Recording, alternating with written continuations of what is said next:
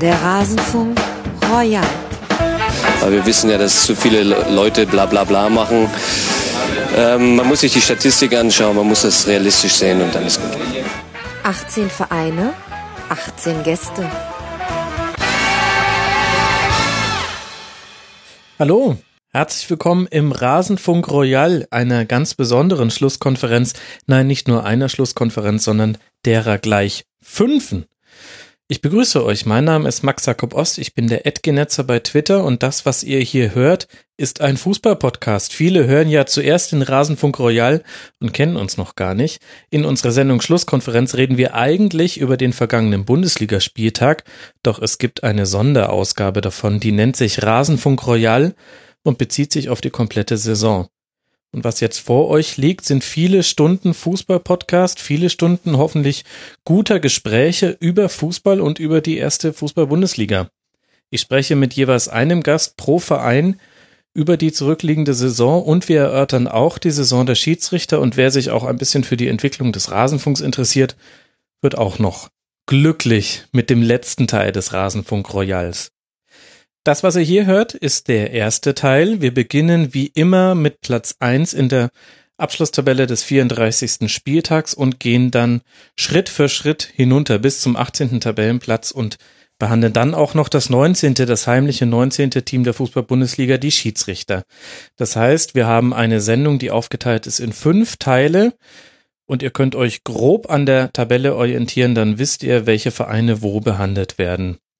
Ich freue mich natürlich, wenn ihr das von vorne bis nach hinten durchhört. So machen es die Hardcore-Fans. Ihr könnt euch aber natürlich auch euren Verein erstmal rauspicken und dann vielleicht im Nachhinein alles andere hören. Kurz bevor wir loslegen, noch ein generelles Wort zum Rasenfunk. Das hier ist ein Hobbyprojekt. Ich war in einem früheren Leben mal Sportjournalist. Ich würde sagen, jetzt mit dem Rasenfunk bin ich es wieder. Ziel ist es tatsächlich, das hier zu meinem Beruf zu machen. Das heißt, Ihr könnt mich unterstützen. Der Rasenfunk soll werbefrei bleiben und der Rasenfunk soll auch frei von exklusiven Inhalten bleiben. Wir finanzieren uns derzeit alleine über Spenden. Es gibt einen Rasenfunk Supporters Club, bei dem schon viele Leute mitmachen. Ganz herzlichen Dank dafür. Über 500 sind schon, die mindestens einmal etwas an uns gespendet haben. Wir freuen uns sehr. Auch kleine Beträge helfen wirklich weiter. Unter rasenfunk.de slash unterstützen bekommt ihr weitere Informationen dazu. Vielleicht ist das hier ja mal ein Anstoß, dass ihr drüber nachdenkt, ob ihr vielleicht ein Euro im Monat oder zwei Euro im Monat an uns loswerden könnt.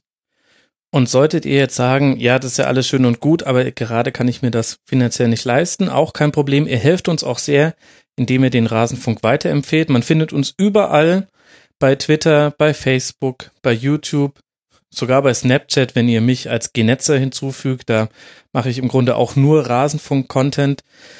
Wir haben ein Newsletter auf rasenfunk.de, gibt es alle Folgen zum Nachhören. Wir haben zeitlose Themen in unseren Sendungen des, äh, im Rahmen des Tribünengesprächs. Dort geht es um Themen wie Geschichte der Fußballtaktik oder aktuell haben wir eine Folge zu den Football Leagues rausgebracht. Wir haben ein kurzes Format, den Rasenfunk Kurzpass.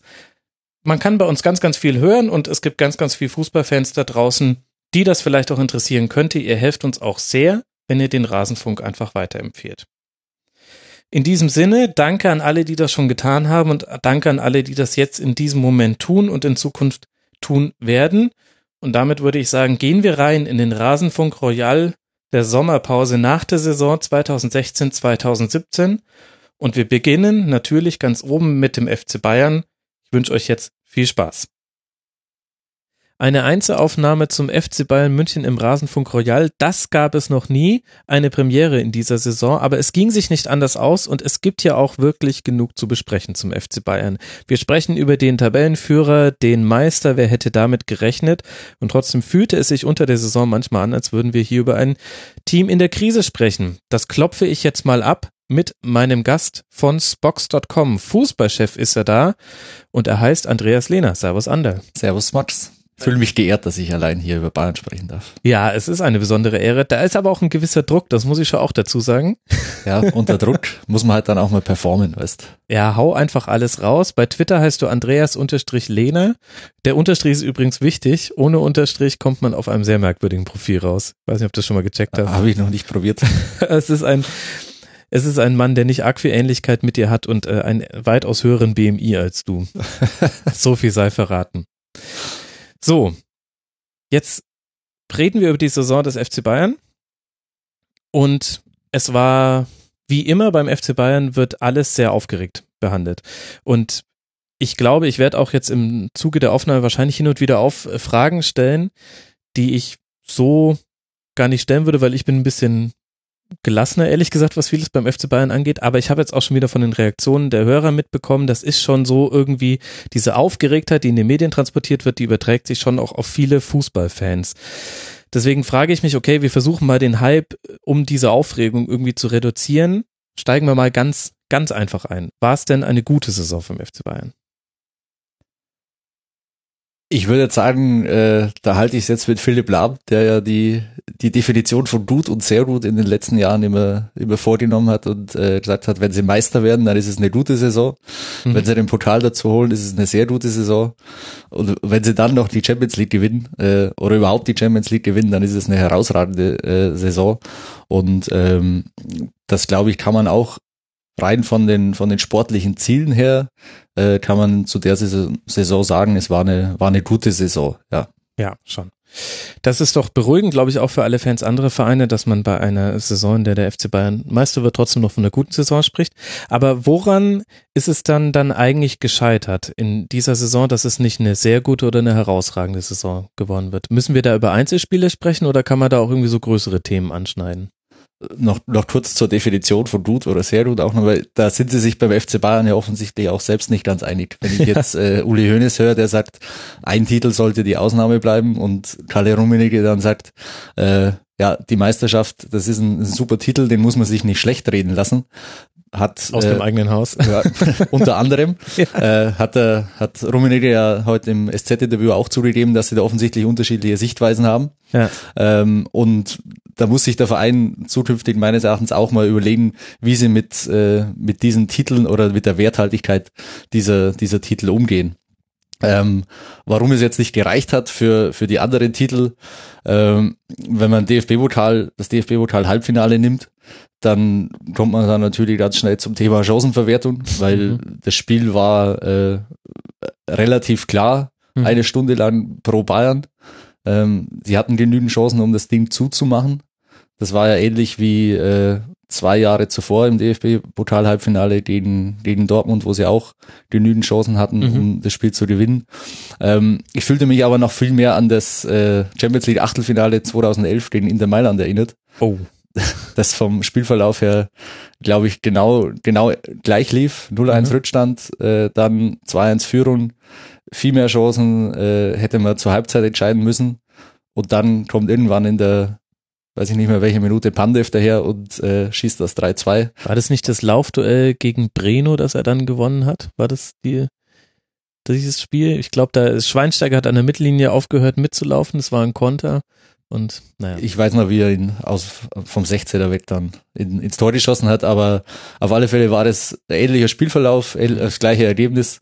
Ähm, und diese Spiele muss Bayern gewinnen, das ist klar.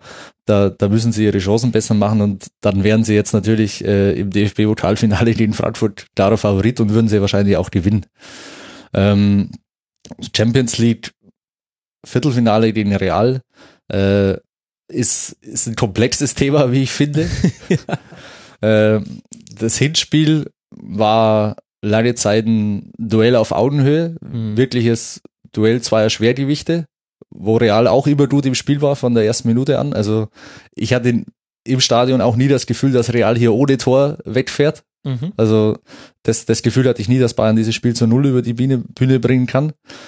Dann gehen sie relativ überraschend in Führung in ihrer bis dahin besten Phase, bekommen den Elfmeter, den sie dann nicht machen. Mhm. Und nach der Pause war es dann fast wie abgerissen und mit der, mit der roten Karte äh, mussten sie am Ende froh sein, dass sie dann äh, nur, nur 2-1 verloren haben. Absolut. Mhm.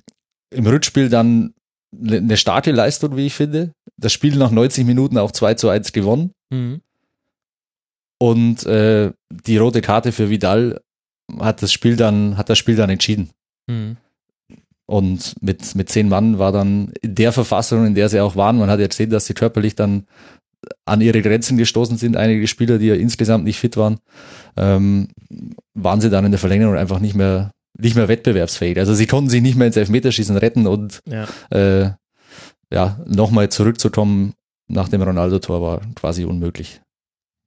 Also man kommt nicht umhin, quasi auf die Einzelspiele zu gucken, wenn es um die Bewertung der Saison geht. Ähm, ich finde, die beiden sind da ein perfektes Beispiel jetzt mit diesen Champions League-Spielen. Aber dahinter stehen ja schon neben all den Zufällen, die es in jedem Fußballspiel gibt, also Schiedsrichterentscheidungen, Glück im Torabschluss und so weiter, stehen ja schon auch größere Themen. Das eine davon ist ähm, Verletzungspech in dem Sinne und das kannst du aber halt dann auch ähm, so weiterspinnen, dass du sagst, na gut, vielleicht waren sie dann doch für diese Phase dann wieder nicht breit genug gesetzt, vor allem in der Innenverteidigung. Also obwohl auch im Rückspiel zum Beispiel Hummels und Boateng gespielt haben, in Madrid waren ganz offensichtlich beide noch nicht fit und haben sie auch jetzt im Nach Nachgang noch Mhm. bezahlt. Ja. Das ist natürlich jetzt ein, ein Schritt weg von, von den rein äh, sportlichen Aspekten, beziehungsweise den, den Zielaspekten, die wir jetzt am Anfang angesprochen haben, hin zu, zu einer, zu der spielerischen Komponente, Mhm. zu der, über die ganze Saison gesehen, in der es sicherlich, äh, in der die Saison sicherlich Fragen aufgeworfen hat, Mhm. in der man auch kritisch mit, mit, mit Angelotti umgehen muss zum Teil, weil ähm, genau diese Sache gab es wirklich große Verletzungssorgen. Also es war dem, äh, es war Lewandowski verletzt im Hinspiel und du hattest Hummels nicht dabei. Mhm. Und Boateng nach einer langen Verletzungspause, okay. Aber ähm, es war natürlich nicht so, dass über die Saison äh, der Kader in seiner Breite so aufgebaut worden wäre, dass er im, äh, im entscheidenden Moment dann auch die nötige Substanz hat, äh, von der Bank da was nachzuschieben. Weil man zu sehr quasi an einer Startelf festgehalten hat und dann. Es war eine klare Fokussierung auf, auf diese elf oder zwölf vielleicht. Mhm. Ähm, und wenn die fit sind, dann, dann kann es reichen. Aber dahinter wurde natürlich jetzt nicht so viel Wert drauf gelegt, die äh, in Form zu bringen, die wirklich auch zu, zu, ja, zu pushen, damit sie dann im, im entscheidenden Moment da sein könnten, weil der Fokus klar auf der ersten Elf lag. Mhm. Das ist ein Risiko, das sind sie eingegangen. Das kann funktionieren. Das hat bis zum, bis zum Bundesligaspiel gegen Dortmund wunderbar funktioniert. Dann fällt Lewandowski blöd auf die Schulter. Im, am Sonntagstraining äh, verletzt sich Hummels. Und dann wackelst du. Das hat man gespürt. Da war dann auch eine Unruhe da. Ja. Da war eine Unruhe im Umfeld. Da war eine Unruhe rund um die Mannschaft. Da war eine Unruhe auch in der Mannschaft, weil sie nicht wussten, wie, wie kompensieren wir das jetzt Mhm. am besten. Trotzdem sind sie ja den Real noch gut reingekommen. Also das, das muss man auch sehen. Also wie gesagt, sie haben geführt, sie haben die Chance zum 2-0, äh, trotz der Probleme. Aber sie konnten halt dann mit, mit weiteren Rückschlä Rückschlägen schwer, schwerer umgehen, als es vielleicht in der, in der Vorsaison der Fall war, als sie ja mit einer, mit einer Innenverteidigung Kimmich, äh, Alaba Mhm. gegen Juve, Ja. dass er unbestritten eine, eine gute Mannschaft ist, was man jetzt auch wieder sieht, äh, noch, noch weitergekommen sind. Wo finde ich, die nächste Frage zu stellen ist, die so ein bisschen in Richtung des Trainers geht, denn was äh, Guardiola damals gemacht hat in der Phase war, dass er auch immer den Stil der Mannschaft ähm, so graduell daran angepasst hat, wer spielt. Und bei den Bayern war es jetzt so, Lewandowski fällt aus, dass da keine gleichwertige Backup-Lösung da ist, das wurde genug unter der Saison diskutiert, da gibt es aber auch Gründe für, es ist schwierig, jemanden auf dem Niveau zu finden, der sich gern auf die Bank setzt. Und dann hat er Müller aufgestellt und aber exakt so spielen lassen, als würde da Lewandowski spielen. Und das hat sowohl Müller Unrecht getan, als auch der Mannschaft außenrum. War er da zu wenig flexibel?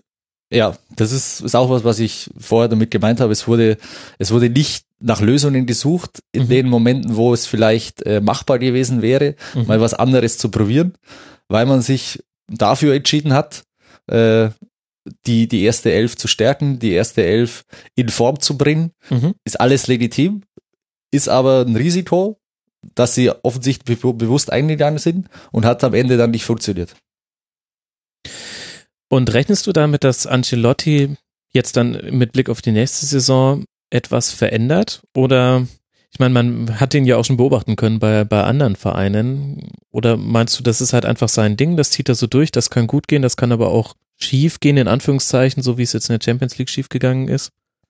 ich glaube, dass er nicht allzu viel verändern wird. Er ist so lange im Geschäft, er hat mit seiner Art und Weise große Erfolge gefeiert. Äh, er ist jetzt auch mit, mit Bayern nicht krachend gescheitert. Von davon ist er ja weit entfernt. Äh, es geht um, es geht um Nuancen. Die in der Saison nicht gepasst haben. Ich glaube nicht, dass er zur neuen Saison großartige Veränderungen vornimmt und jetzt äh, taktisch flexibler spielt. Er schließt der Dreierkette, schließt er komplett aus für sich Mhm. selber, wird er nie spielen. Ähm, die Bayern werden Was ja schon krass ist, ehrlich gesagt. Für einen Trainer im Jahr 2017 einfach so eine Grundformation komplett auszuschließen. Ja, noch dazu, weil die Dreierkette ja von, von vielen Mannschaften wieder oder bei vielen Mannschaften wieder in Mode kommt. Ja. Ähm, auch in der Bundesliga. Aber wenn wir jetzt wieder das Beispiel Juve nehmen, die halt sagen, es passt jetzt gegen Monaco vielleicht einfach besser mit drei Mann hinten zu spielen, machen wir es halt so. Ja. Und ansonsten eigentlich die Saison über, über recht klar mit, mit Viererkette agiert haben, was auch schon wieder Veränderung war in den letzten Jahren, äh, ist es, ist es gewagt, das komplett auszuschließen. Aber ich gehe nicht davon aus, dass er jetzt im nächsten Jahr äh, groß vom 4-2-3-1 oder vom 4-3-3 Mhm. weggehen wird. Und meinst du, er wird auch ähnlich bei diesem System bleiben, dass er halt eine feste Elf hat und unter anderem, das ist jetzt natürlich das prominente Thema, dass so, junge Nachwuchsspieler wie Kimmich, wie Sanchez, auch wie Coman äh, recht wenig Einsatzzeiten bekommen. Meinst du, daran wird er ein bisschen was ändern? Mm, Ich glaube, er wird sie bisschen öfter spielen lassen. Ich meine, es ist ja bei Kimmich so, Kimmich hat jetzt mehr, äh, in der Summe mehr Einsatzzeit als unter Guardiola erhalten in der Saison. Mhm. Aber die qualitative Einsatzzeit war natürlich, äh, war natürlich eine andere. Also Ja. er hat viel mehr Garbage Time, glaube ich, sagt der Amerikaner dazu, Mhm. äh, bekommen als, äh, als unter Guardiola und weniger wichtige Minuten, vor allem in der Rückrunde. Mhm. Ähm, da, da wird er ein bisschen dran schrauben müssen, dass sie in wichtigen Spielen öfter zum Einsatz kommen, um einfach dann, wenn sie wirklich gefordert werden in den großen Spielen, dass sie dann auch dran gewöhnt sind, in dieser Mhm. Atmosphäre zu spielen.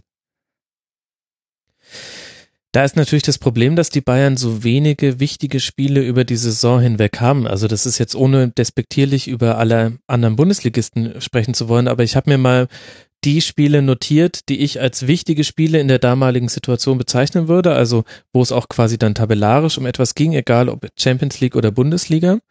Und ich bin nur auf zehn Stück gekommen, nämlich äh, gegen Atletico das Hinspiel, gegen Hoffenheim beide Spiele in der Bundesliga, Dortmund beide Spiele in der Bundesliga, Leipzig, aber auch nur das Hinspiel, im Rückspiel ging es um nichts mehr, Arsenal das Hinspiel und dann eben die beiden Madrid-Spiele und noch ein Dortmund äh. Das sind insgesamt nur zehn Spiele und die Bilanz daraus sind drei Sieger, ein Unentschieden und sechs Niederlagen. Ich meine, wir haben jetzt schon eingeordnet, dass man jedes Spiel hat so seine eigene Geschichte. Aber genau das war ja das, was man Ancelotti unterstellt hat. In den großen Spielen ist seine Mannschaft da. Steckt da jetzt noch mehr dahinter oder ist es halt auch total, ja, also wir haben es ja schon gesagt, jedes Spiel hat so sein, sein eigenes Ding gehabt, sollte man diese Bilanz vielleicht auch gar nicht aufmachen. Doch, würde ich schon. Ich würde nur ein Spiel dazu nehmen. Das Mhm. war, glaube ich, Leverkusen zu Hause nach den zwei Niederlagen gegen Dortmund und Rostov. Mhm. 2 zu Äh, 1 gewonnen. Genau, es war ein ziemlich, ziemliches Zitterspiel damals. Stimmt. äh, waren, waren sehr angefasst von der, von der Situation, zwei Niederlagen in Folge kassiert zu haben. Ähm, aber diese, diese Topspielbilanz, die, die ist mir, die, die würde ich auch als FC Bayern durchaus kritisch betrachten in der Saison, weil es eben genau dieses, dieses Thema war. Ja, wir, wir sind in den großen Spielen da und können dann auch liefern. Das hat gegen Leipzig funktioniert, was mit Sicherheit das Schlüsselspiel der Saison war Mhm. alle anderen Saisonspiele in der Liga zumindest, äh, ja, waren dann in Anführungszeichen vernachlässigbar. Ich würde jetzt Mhm. auch das Hinspiel in Dortmund rausnehmen. Das war jetzt nicht so zentral für die, für den weiteren Saisonverlauf wie das, wie dieses Leipzig-Spiel, das Mhm. wirklich so äh, von der von der Emotionalität und von der Wichtigkeit her zentral war, weil sie da punktgleich waren mit Leipzig und es darum ging, wie äh, wie sie jetzt in den Winter gehen und wie sie dann wie ruhig die Winterpause wird oder wie unruhig und wie sie dann in die in die Rückrunde starten können. Ähm, das Spiel gegen Hoffenheim auswärts äh, war natürlich in der in der Champions League Phase haben sie hat er dann auch mit äh, mit personellen Experimenten probiert Mhm. ist auch so ein Spiel, das sie nicht immer verlieren, vor allem aufgrund der zweiten Halbzeit. Aber ich merke schon, wir kommen wieder in die, in die Einzelspielanalyse, weil, weil jedes Spiel so seine Geschichte hat. Ähm, aber diese, diese Topspielbilanz ist am Ende des Jahres einfach nicht gut. Ja. Das, das muss man sagen, weil sie äh, den, gegen Dortmund zwei Niederlagen haben, wenn man das DFB-Pokalspiel dazu nimmt, den Hoffenheim gar nicht gewonnen haben, Mhm. gegen Atletico das erste verloren haben und gegen Real, okay, kann man, kann man erzählen, wie man will, beide Spiele verloren, beziehungsweise das erste verloren, das zweite nach 90 gewonnen und dann nach 120 verloren. Es ist im Endeffekt aber nicht, nicht überragend, würde Mhm. ich, würde ich sagen. Ja, und du scheidest halt genau mit solchen Bilanzen aus den Wettbewerben aus, in denen du nicht andere Spiele hast, um das wieder gut zu machen. Also das Genau. folgt schon Und- irgendwie so einer inneren Logik. Und die Meisterschaft wird äh, in der Bundesliga zumindest nicht in den direkten Duellen entschieden. Also Ja. das ist seit Mhm. Jahren so, äh, vor allem Bayern lässt halt denen die hinteren nichts mehr liegen. Ja. Was früher noch der Fall war, dass sie mal in Rostock verloren haben oder äh, auf der Alm in Bielefeld. Solche Sachen passieren nicht mehr. Ich Ja. meine, ich, ich habe jetzt die Statistik nicht zur, nicht zur Hand. Bin ja, äh, bin ja normalerweise ein großer Statistikfreund, aber sie haben ja seit, seit ewigen Zeiten kein Spiel mehr gegen Aufsteiger verloren Ja, das stimmt. und äh, sie sind den kleinen Mannschaft oder eigentlich nicht mehr angreifbar. Deswegen sieht es in der Liga deutlich souveräner aus, wohingegen halt Dortmund in der Saison mal gegen Darmstadt kämpfen muss. Was muss sich denn verändern, dass man in so entscheidenden Spielen, vor allem in der Champions League, dann da ist? Kann man das überhaupt festmachen an irgendwelchen harten Sachen oder sind es nur so Motivation, du brauchst Leute, die sich von Rückschlägen nicht zurückwerfen lassen und dann halt auch das nötige Glück? Was heißt, dass man dann da ist? Also ich fand schon, dass sie da waren. Also Mhm. man, man, wenn man jetzt sieht, man gewinnt nach 90 Minuten 2-1 in Madrid mit der Vorgeschichte und mit der, mit der ja, personellen Konstellation, mit Leuten, die, die angeschlagen waren, dann fand ich schon, dass sie da, da waren. Ja, aber nach dem Platzverweis im Hinspiel zum Beispiel können die 1-4 Klar, genau. äh, das fand ich richtig erschreckend. Und äh, da hat mir vor allem so die Haltung gefehlt der Mannschaft. Die haben sich hm, auf den Rücken gelegt, ist jetzt übertrieben, aber die waren in so einem Schockzustand und es gab viel zu wenige Spieler, die versucht haben, die da rauszubekommen. Ich fand, dass sie, dass sie, da hätten sie Hilfe gebraucht. Mhm. Also ich- ich fand, da, da waren sie ein bisschen, ähm, ja, ein bisschen allein gelassen. Da wussten sie jetzt nicht, wie reagieren wir drauf? Was machen wir jetzt mit 10? Wie, wie verhalten wir uns jetzt weiter? Spielen wir weiter unser Ding? Wo greifen wir an? Lassen wir uns weiter zurückfallen? Mhm. Die einen haben das gemacht, die anderen haben das gemacht. Dann dieser nach wie vor aus meiner Sicht unverständliche Wechsel mit Alonso raus Mhm. äh, der der Mannschaft dann, dann doppelt wehgetan hat, weil, weil er ein Anker war im Zentrum. Und, und dann hat, haben sie so gespielt, als wären sie, äh, als wären sie völlig planlos. Mhm. Und wie du sagst, hätten- haben sie 4-1 verloren, äh, verlieren können. Aber ich würde jetzt nicht sagen, dass sie, dass sie nicht da waren, Mhm. weil äh, das würde ja für mich heißen, dass sie von Beginn an chancenlos gewesen wären. Nee, aber sie, nee, sie, waren, ja. sie waren mental, glaube ich, da, aber sie waren mit, der, mit dem neuen Umstand, konnten sie nicht umgehen und hätten da mehr Hilfe gebraucht von Mhm. außen. Oder halt ein, äh, ein, ein Fallstrick, den man im Vorhinein festlegt, was passiert, oder eine Erfahrung, die sie schon mal gemacht haben. Und die hatten sie unter Angelotti einfach überhaupt nicht in der, Mhm. in der Phase. Sprechen wir mal über den Kader, Andal. Welche Spieler haben dich denn überzeugt in der Saison? Du hast mir schon gesagt, relativ viele. Ich glaube, ich habe da, ich habe da eine relativ lange, lange Liste stehen, ja. Ähm, äh, wenn wir uns mal von hinten durchgehen, also ich fand, dass, dass Manuel Neuer natürlich in, in der Bundesliga nicht immer äh, ausreichend geprüft wird, aber er hat eine, er hat eine starke Saison gespielt, war vor allem gegen Real dann mhm. äh, der Rückhalt, den die Mannschaft dann auch zwingend gebraucht hat in dem Spiel. Äh, paar sensationelle Paraden äh, gezeigt. Und äh, ja, also für mich kann er kaum, kann er kaum besser spielen in der, in der Art und Weise, wie er, wie er gefordert wird. Ja. Und äh, ist auch in der Mannschaft absolut akzeptiert als, als Führungsperson. Den Reklamieramt könnte er sich vielleicht sparen, aber Den das scheint ja ein Könnte Reflex sich, zu sein. ja, klar, aber das kriegt er wahrscheinlich nicht mehr raus. Nee, wahrscheinlich nicht mehr. Ähm, ja, dann, ich fand auch Philipp, Philipp Lahm in seiner, seiner Abschiedssaison nochmal, noch mal sehr stark. Ja. Hat äh, eigentlich nochmal so ein Potpourri seiner Karriere abgespult, auch wenn man schon in der einen oder anderen Szene gemerkt hat, warum er, warum er zu dem Schluss kommt, dass es vielleicht besser ist, jetzt aufzuhören als, als nächstes Jahr. Ja. Weil er natürlich nicht mehr ganz so schnell nach hinten kommt und es ihm doch merklich mehr weh tut, als vielleicht noch, noch früher noch mal diesen, diesen Sprint Aber nach vorne perfektes nach Timing für den. Abschied, oder? Also, perfektes Timing für den Abschied. Ja, es hätte, wie gesagt, vielleicht hätte ihm noch der ein oder andere Titel mehr zu Gesicht gestanden. Großes Finale zum Abschluss wäre vielleicht schöner gewesen, wenn er mit dem Titel abtritt. So hat er jetzt einen schönen Abschied gehabt am, am Samstag, Ja. konnte sich darauf vorbereiten. Es ging für Bayern nicht mehr um viel. Oder für Bayern ging es eigentlich um gar nichts. nee. Ähm, ging es nur noch um die Abschiede. War, war glaube ich, für ihn auch angenehm, das im, im eigenen Stadion zu machen. Stimmt. Hm. Äh, wenn er jetzt davon ausgeht, es wäre in Cardiff passiert, in einem Spiel, das man durchaus auch verlieren kann, wäre mit dem Sieg natürlich der, der beste Abschied gewesen. Mit einer Niederlage hätte man da wieder gesagt, der hätte einen besseren Abschied verdient gehabt. Ja, gut, stimmt. Aber DFB kann man sich ja nicht aussuchen. Gut, ja, eben, steckt man nicht drin. genau. Ähm, Mats Hummels fand ich nach einer, nach einer Anfangsphase oder Eingewöhnungsphase in München äh, beste Verteidiger der Saison. Fand ich, fand ich richtig gut. Hm. hat sich wunderbar eingefügt, hat, hat seine Stärken eingebracht in, in Spieleröffnung, in, im Zweikampf, in Antizip Antizipation, hat sich auch als, als Persönlichkeit gut eingefügt, Hm. ist für uns Medien ein dankbarer Gesprächspartner in der, in der Mixzone. Ähm, Weil er drei Sätze gerade aussprechen kann, oder?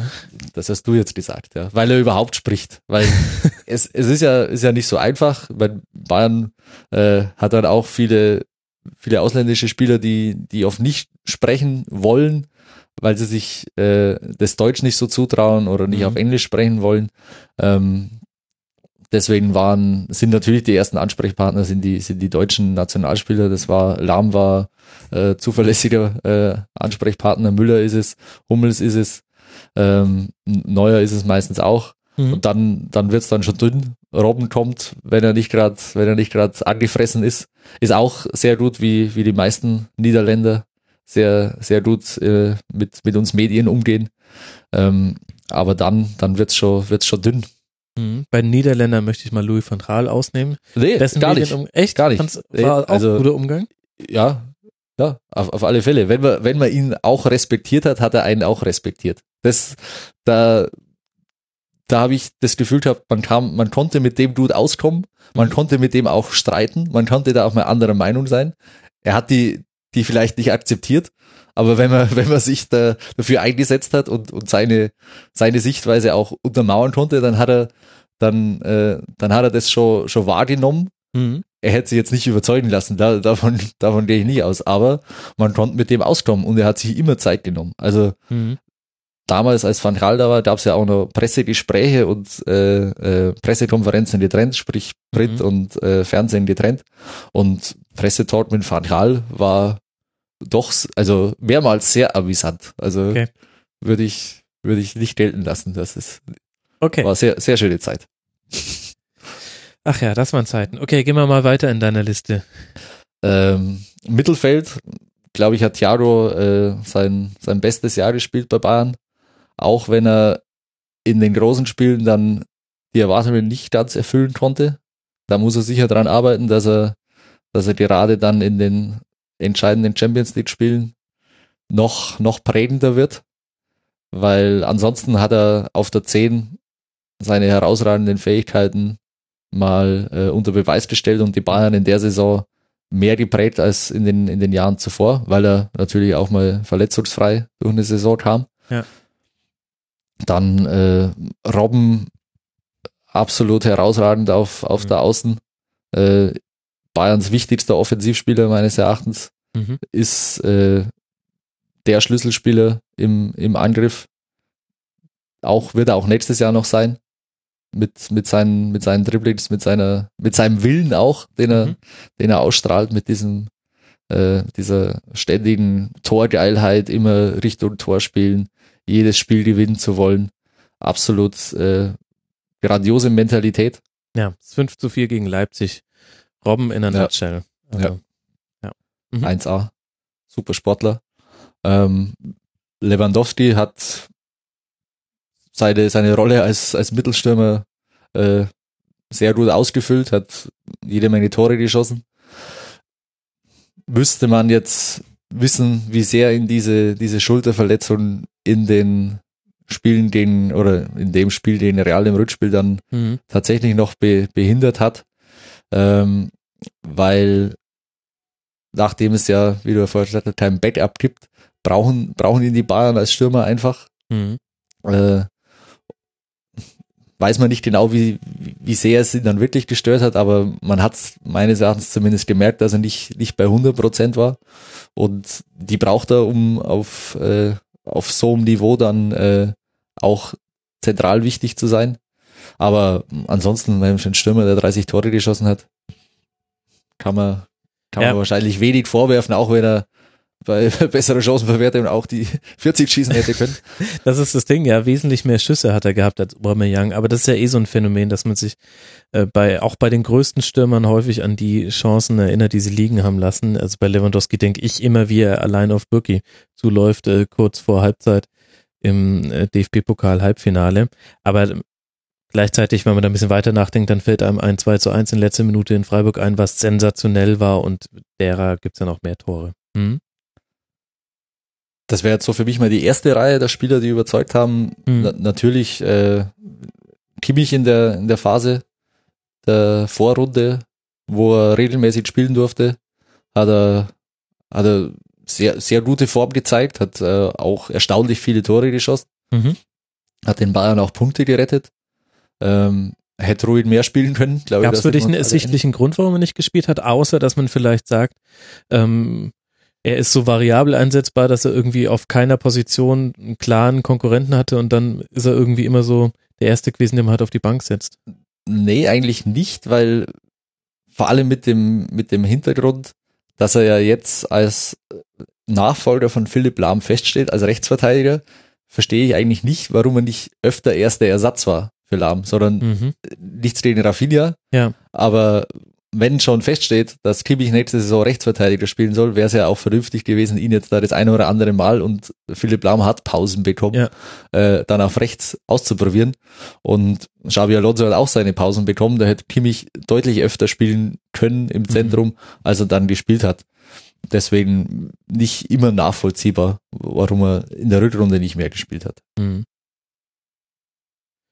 Und Javi Martinez fand ich hat auch eine, eine gute Saison gespielt im, äh, in der Innenverteidigung. Mhm. Auch wenn er natürlich den, den Real zweimal die, die zwei gelben Karten etwas zu leichtfertig weggegeben hat für, für ein Spiel auf diesem Niveau. Ja, das stimmt. Vor allem die erste war dieses taktische Foul und da waren noch zwei andere in Bayern außenrum. Würdest du Martinez gerne wieder auf der 6 sehen, so wie in der 2013er Saison? Das ist eine Diskussion, die wird immer wieder geführt unter Bayern-Fans. Da glaube ich, muss man, muss man eine Grundsatzentscheidung fällen. Also wie, wie wollen die Bayern jetzt spielen? Mhm. Also wenn sie so spielen, wie sie jetzt im, in der letzten Saison auch gespielt haben oder wie sie lange unter Guardiola gespielt haben, da war Alonso der richtige Spieler auf der Sechs, weil der in Ballbesitz der deutlich bessere ist. Und Mhm. Man wird wahrscheinlich im Weltfußball keinen finden, der, der dir 50, 60 Meter Diagonalbälle aus dem Zentrum auf links und rechts rausknallt wie, wie Xabi Alonso. Mhm. Diese Verlagerungen waren zentral für das Spiel. Die spielt keiner so wie Alonso, die kann Martinez auch in der Art und Weise nicht spielen.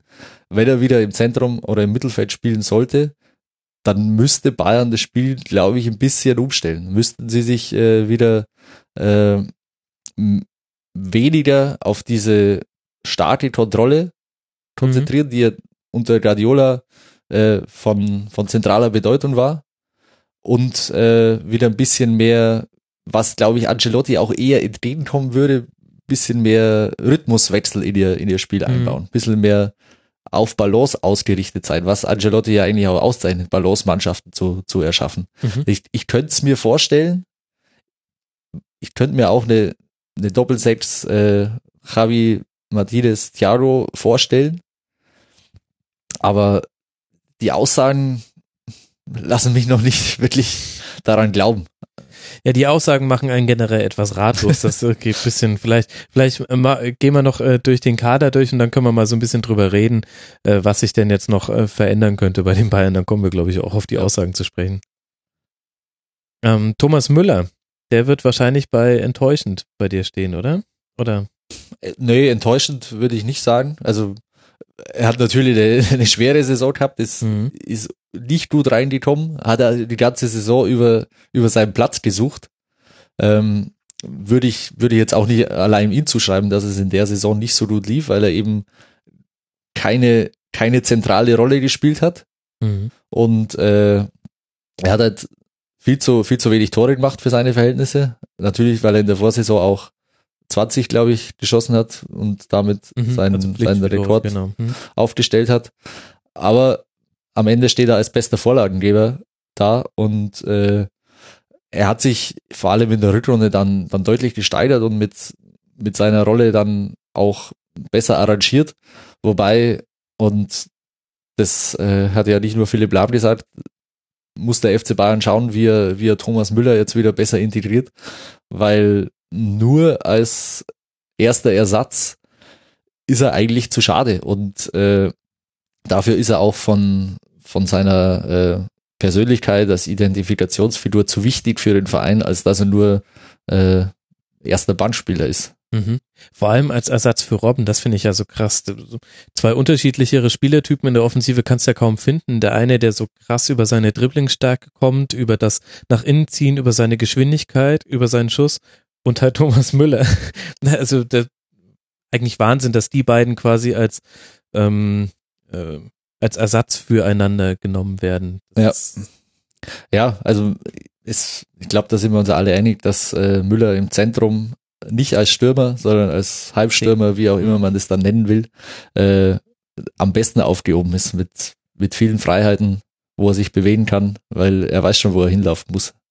Also muss Thiago die Alonso-Pässe schlagen in Zukunft und äh, Müller darf dafür vorne Ich glaube, Thiago kann auch keine Alonso-Pässe schlagen, aber ich, wenn, wenn Müller spielen soll, gibt's nur eine Position für ihn, glaube ich, und das ist die des Halbstürmers. Und auf der 10 hat halt Thiago in der Saison äh, seine besten Spiele gemacht. Und Angelotti sieht ihn da, glaube ich, auch eher. Aber wenn er Müller integrieren will, was er zwangsläufig eigentlich muss, Mhm. wird er ihn auf der Position spielen lassen müssen und Thiago damit eins nach hinten schieben. Gott, ist das alles komplex, Ander. Was machen wir denn mit den ganzen Jungen, mit Coman, mit Costa, mit Bernard und dann auch mit Sanchez? Die würde ich jetzt zum Teil zumindest eher in der Kategorie äh, enttäuscht einor äh, enttäuschend einordnen. Äh, also bei Costa gibt's, glaube ich, keine zwei Meinungen. Mhm. Hat nicht nur aufgrund seiner Spielweise äh, enttäuscht, sondern auch äh, sein, sein ganzes Verhalten. Selten jemand erlebt, der so eine Chance so weggeschmissen hat, ganz ehrlich. Da muss man schon eine Weile zurückdenken, dass jemand zu den Bayern gekommen ist und sich so aufgeführt hat in dem Sinne. Ja, da fällt mir jetzt auf Anhieb auch keiner ein.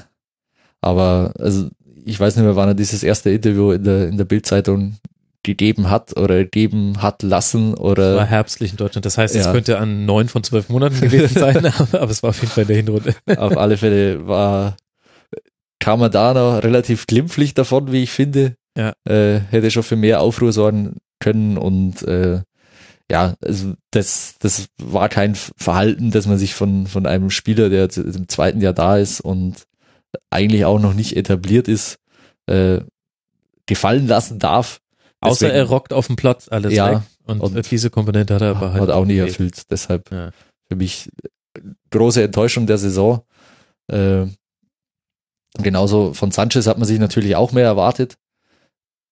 Kann man natürlich ein bisschen nachsichtiger sein, weil er nach einer Europameisterschaft ähm, als 18-Jähriger nach München kam, fremdes Land, fremde Sprache, äh, ganz neue Mannschaft, ganz, äh, ganz anderes drumherum. Der, der sucht noch ganz deutlich nach, nach seinem Platz in diesem Mhm. Team. Ähm, Ich glaube auch nicht nur auf dem Feld. Ich weiß nicht, du bist ja auch äh, näher dran. Ich, ich krieg halt nur manchmal so, was ich halt Zeit habe, Training mit. Und das ist immer total interessant, sich anzuschauen, wenn die in ihren Rondos spielen, also sprich zwei in der Mitte und außenrum stehen fünf und passen sich den Ball zu. Da ist immer Mods die Gaudi. Jeder Beinschuss wird logischerweise total gefeiert und sie zählen laut mit. Und da war er jetzt neulich in einer, in einer Konstellation mit Ribéry, Müller, äh, ich glaube Lahm war nicht in der Gruppe, aber Rafinha und die haben eine Stimmung gemacht. E- Egal wer rein musste, der hat sich einen Spruch angehört und so. Und, äh, und Sanchez macht einen Fehlpass, muss rein ins Rondo und es bleibt ruhig. Niemand reagiert irgendwie. Ich dachte mir so, hey, kriegt der jetzt nicht auch von euch einen Spruch? Also ich meine, ich will es jetzt auch nicht überbewerten, aber ich hatte den Eindruck, ihm fehlt schon so ein bisschen der Anker, der ihn auch jetzt jenseits vom Fußballerischen irgendwie in die Mannschaft reinzieht. Absolut. Er ist, er ist noch kein festes Mitglied dieser Mannschaft. Das, mhm. das, das spürt man, das merkt man ihm auch an. Er, er, er sucht jetzt auch nicht so offensiv den Anschluss, was ich gehört habe. Das macht es natürlich schwer, weil er eben auch wenig mitkriegt. Also er, er spricht ja eigentlich kein Deutsch. Mhm das ist in, in so einer in so einer Gruppe, vor allem die auch so gewachsen ist. Es ist ja eine relativ äh, gewachsene Mannschaft, die die sich die meisten über über Jahre hinweg über Jahre hinweg kennen. Ähm, da ist es nicht leicht, da da reinzufinden, wenn man nicht ein paar Leute hat, die einen an der Hand nehmen und äh, und sagen, jetzt komm, geh mal mit, mach das und das. Und wenn man dann selber auch nicht so bereit ist, das das selbst dann auch anzunehmen, dann, dann wird's, dann wird's schwierig, da, äh, ja, da einen Fuß in die Tür zu kriegen. Mhm. Da bin ich mal gespannt, wie sich das entwickelt. Ich meine, er ist sehr jung und du, du, hast schon vollkommen zu Recht gesagt, da muss man auch ein bisschen nachsichtig sein. Gleichzeitig waren auch die Vorschusslorbeeren schon sehr hoch durch äh, auch eine gute Europameisterschaft. Ich meine, das steht ja auch noch mit drauf. Er hat ein gutes Turnier gespielt. Auch deswegen waren die Erwartungen so hoch. Gleichzeitig bedeutet ein gutes Turnier aber auch meistens, dass man irgendwann in der Saison einen Durchhänger hat weil man das auch nicht so einfach wegsteckt, gerade als junger Spieler. Also irgendwie schwierig, das einzuordnen, wo Sanchez steht bei den Bayern. Ja, es, es ist absolut äh, schwierig, weil, was ich vorher damit auch sagen will, der ist jetzt nicht so, so extrem demütig, wie man vielleicht als 18-, 19-Jähriger auch sein müsste, mhm. nachdem er natürlich auch jetzt gleich mal Europameister geworden ist und keine, keine unwichtige Rolle gespielt mhm. hat jetzt in der, in der Mannschaft. Ähm, gleichzeitig hat er aber eben auch in München noch relativ wenig geleistet und mhm. äh, hat mit dem Niveau merkliche Probleme. Kommen wir wieder zu dem Punkt, den wir vorher schon mal hatten wo bleibt die Hilfe? Mhm. Wo bleibt die Hilfe vom Trainerteam, die, die ihn jetzt auch sportlich so weiterentwickeln, dass er, dass er in diese Mannschaft passt? Weil äh, so wie sie, wie sie gespielt haben, passt er nicht in diese Mannschaft gerade. Das ist, das ist nicht sein Spiel. Der hat ja ganz andere äh, physische Komponente, die er einbringen mhm. könnte. Mhm. Und die kann er, die kann er nicht einbringen. Da, da, da, da läuft er im luftleeren Raum rum. Ja, ist halt schlecht, wenn du sehr gut bist im Ball erobern und aber deine Schwächen eher noch in der Passgenauigkeit hast und bei einer Mannschaft spielst, die eigentlich immer den Ball hat. Genau. Und äh, da, da finde ich jetzt Angelotti, weil wir das vorher auch mal kurz angerissen haben, auf jeden Fall in der Pflicht, wenn er denn bleiben sollte, äh, an diesen, an diesen Problemen zu arbeiten. Das Wenn er denn bleiben sollte, aber du. Nee, äh, Sanchez, so, Sanchez ja. nicht, nicht Ancelotti. Nee. Ich habe ja schon den, äh, den Scoop gewittert. Nee, nee, Dann nee. hätte ich den Royal, Royal vor Pfingsten veröffentlicht. Glaubst du, dass da Paul Clement eine wichtige Personalie ist im Trainerteam, also der Co-Trainer, der unter der Saison dann zu Swansea City gewechselt ist und dann wurde seine Stelle nachbesetzt mit David Ancelotti, dem Sohn von Carlo Ancelotti. Glaubst du, der hatte so eine wichtige Bindegliedfunktion oder was glaubst du war so das, was er im Trainerteam gemacht hat? Oder war er der Taktiker? Also was man so gehört hat, war, ich hätte ihn jetzt ja Paul Clement ausgesprochen als Engländer, aber ja. Aber ist auch richtig so. ähm, war eher auch so ein, äh, ja, ein Bindeglied nochmal zu, zu den Spielern, der mhm. mit den Spielern recht gut auskam. Ähm, aber war jetzt auch nicht der, der hier da die, die großen taktischen Feinheiten bearbeitet hat und jetzt die, die Spieler um, um diese fünf, zehn Zentimeter korrigiert hat oder mhm. ihnen äh, gesagt hat, in der Situation nimm den Ball lieber mit rechts an, anstatt mit links, dreh dich offen, dreh dich zur Seite. Was ist, äh, wie musst du dich vororientieren? Das sind so, so Kleinigkeiten, die Radiola natürlich die letzten Jahre alle selbst übernommen hat, mhm. die äh, extrem wichtig sind, vor allem für junge Spieler, die für, für Ribery sagen wir mal, gelinde gesagt, die im Ribery am Arsch vorbeigehen, mhm. die er auch nicht hören will, mhm. was ja immer sein großes Problem ist mit Trainern, die zu sehr Wert legen auf sowas. Ähm, aber ich glaube nicht, dass jetzt der Abgang von, von Clement da äh, große, eine große Lücke hinterreißt, die äh, hinterlässt, die da unbedingt gefüllt werden müsste. Okay. Ja, das ist ja interessant zu hören, weil da habe ich auch schon unterschiedliche Stimmen gehört, aber wie will man es von außen einschätzen? Das finde ich auch ganz schwierig. Ähm, noch ganz kurz ein Wort zu Coman und Bernard. Das würde mich interessieren. Ähm, ich fand Bernard in der, in der Saison, wenn er gespielt hat, gar nicht, gar nicht so schlecht. Der war jetzt äh, auch nicht, nicht überragend, also wird jetzt bei mir in keiner der beiden Kategorien auftauchen. Also weder äh, hat er enttäuscht noch hat er enorm überzeugt. Er war absolut solider, solider Backup als, als Linksverteidiger. Mhm.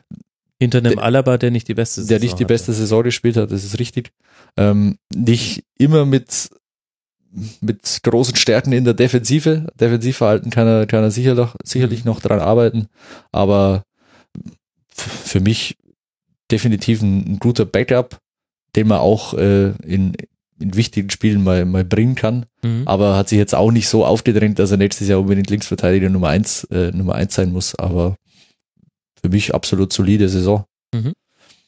Bei Coman kommt natürlich auch dazu, hat das erste Mal ein Turnier miterlebt, war dann auch mal längere Zeit verletzt, hat natürlich auch letzte Sa- Saison schon angedeutet, was er, was er zu leisten imstande ist und äh, hat dann in der Saison, finde ich, auch oft darunter gelitten, dass, wenn er gespielt hat, äh, auf links, das Spiel der Bayern eigentlich quasi immer nur über rechts lief, Liebe Robben, ja. über, über Lahm und Robben. Ja. Ähm, das war jetzt auch im letzten Spiel gegen Freiburg nochmal so. Mhm.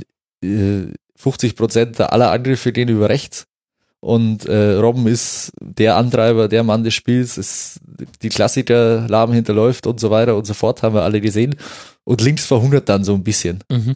Und dann ist man natürlich als junger Spieler auch geneigt, in den Szenen, wo man mal den Ball hat, ist dann irgendwie zu, zu erzwingen zu wollen Mhm. und dann, dann klappt's dann nicht, dann, äh, dann sieht es natürlich gleich wieder, gleich wieder blöd aus.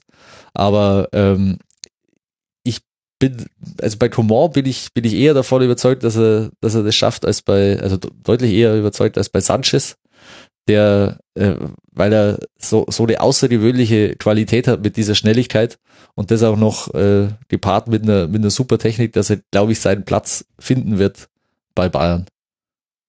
Ich, und ich glaube, dass sie, dass sie deutlich mehr auf, oder sie setzen ja deutlich mehr auf Coman als auf Costa, so dass er, glaube ich, auch auf seine Chance warten kann, wenn dann Robben und Ribéry vermutlich ihre letzte Saison spielen.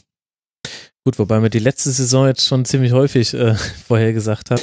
Und äh, gerade in der Saison hast du wieder gesehen, wie grotesk das eigentlich ist, dass man immer von einem Umbruch spricht für Robben und Ribéry und Robben ist der beste Offensivspieler und Ribéry macht es auch nicht so äh, schlecht in den Spielen, in denen er Minuten gekriegt hat. Jetzt hast du vorhin schon gesagt, es geht jetzt ein bisschen um die Frage, in welche Richtung sich der FC Bayern weiterentwickeln will. Ich denke, das hat ja so zwei Hauptkomponenten. Das eine ist Transfers und das andere ist Spielidee. Hängt auch beides sehr eng miteinander zusammen oder zumindest ist es zu hoffen, dass beides miteinander zusammenhängt. In der Vergangenheit war es bei den Bayern nicht immer so. Ähm, Was wir wissen, ist schon, äh, dass Süle und Rudi kommen. Das war schon sehr, sehr früh klar. Ich finde, das deutet aber ehrlich gesagt auch noch nicht in eine bestimmte Richtung, in die es gehen könnte. Was glaubst du denn, sind da so, was ist da so die Weggabelung, an der sich der FC Bayern jetzt entscheiden muss, wohin er möchte? Ich glaube, dass die Bayern in der und in der nächsten Saison vor einer, vor einer Richtungsentscheidung stehen, ähm, weil sie sich entscheiden müssen, was, was wollen wir jetzt darstellen als FC Bayern. Mhm.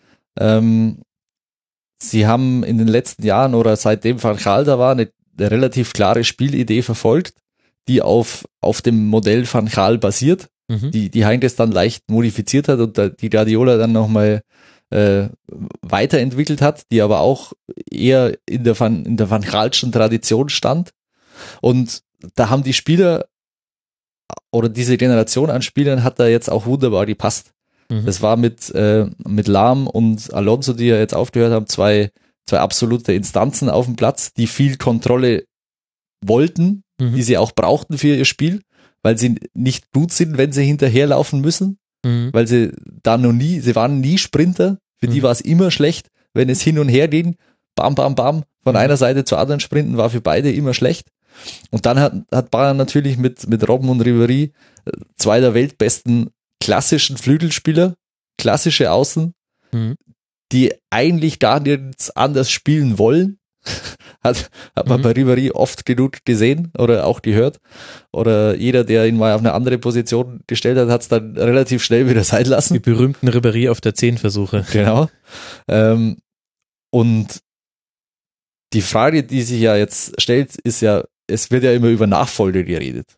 Mhm. Aber diese Nachfolger zu finden, ist, glaube ich, unmöglich, weil es rein äh, sportlich schwierig wird, zwei, zwei Spieler zu finden, die dieses äh, Profil besitzen und dann finanziell vermutlich nicht darstellbar ist, Mhm. beide zu holen, Mhm. beziehungsweise äh, die vielleicht auch gar nicht ihren Verein verlassen wollen, wenn sie, äh, wenn sie schon dieses, dieses Niveau haben.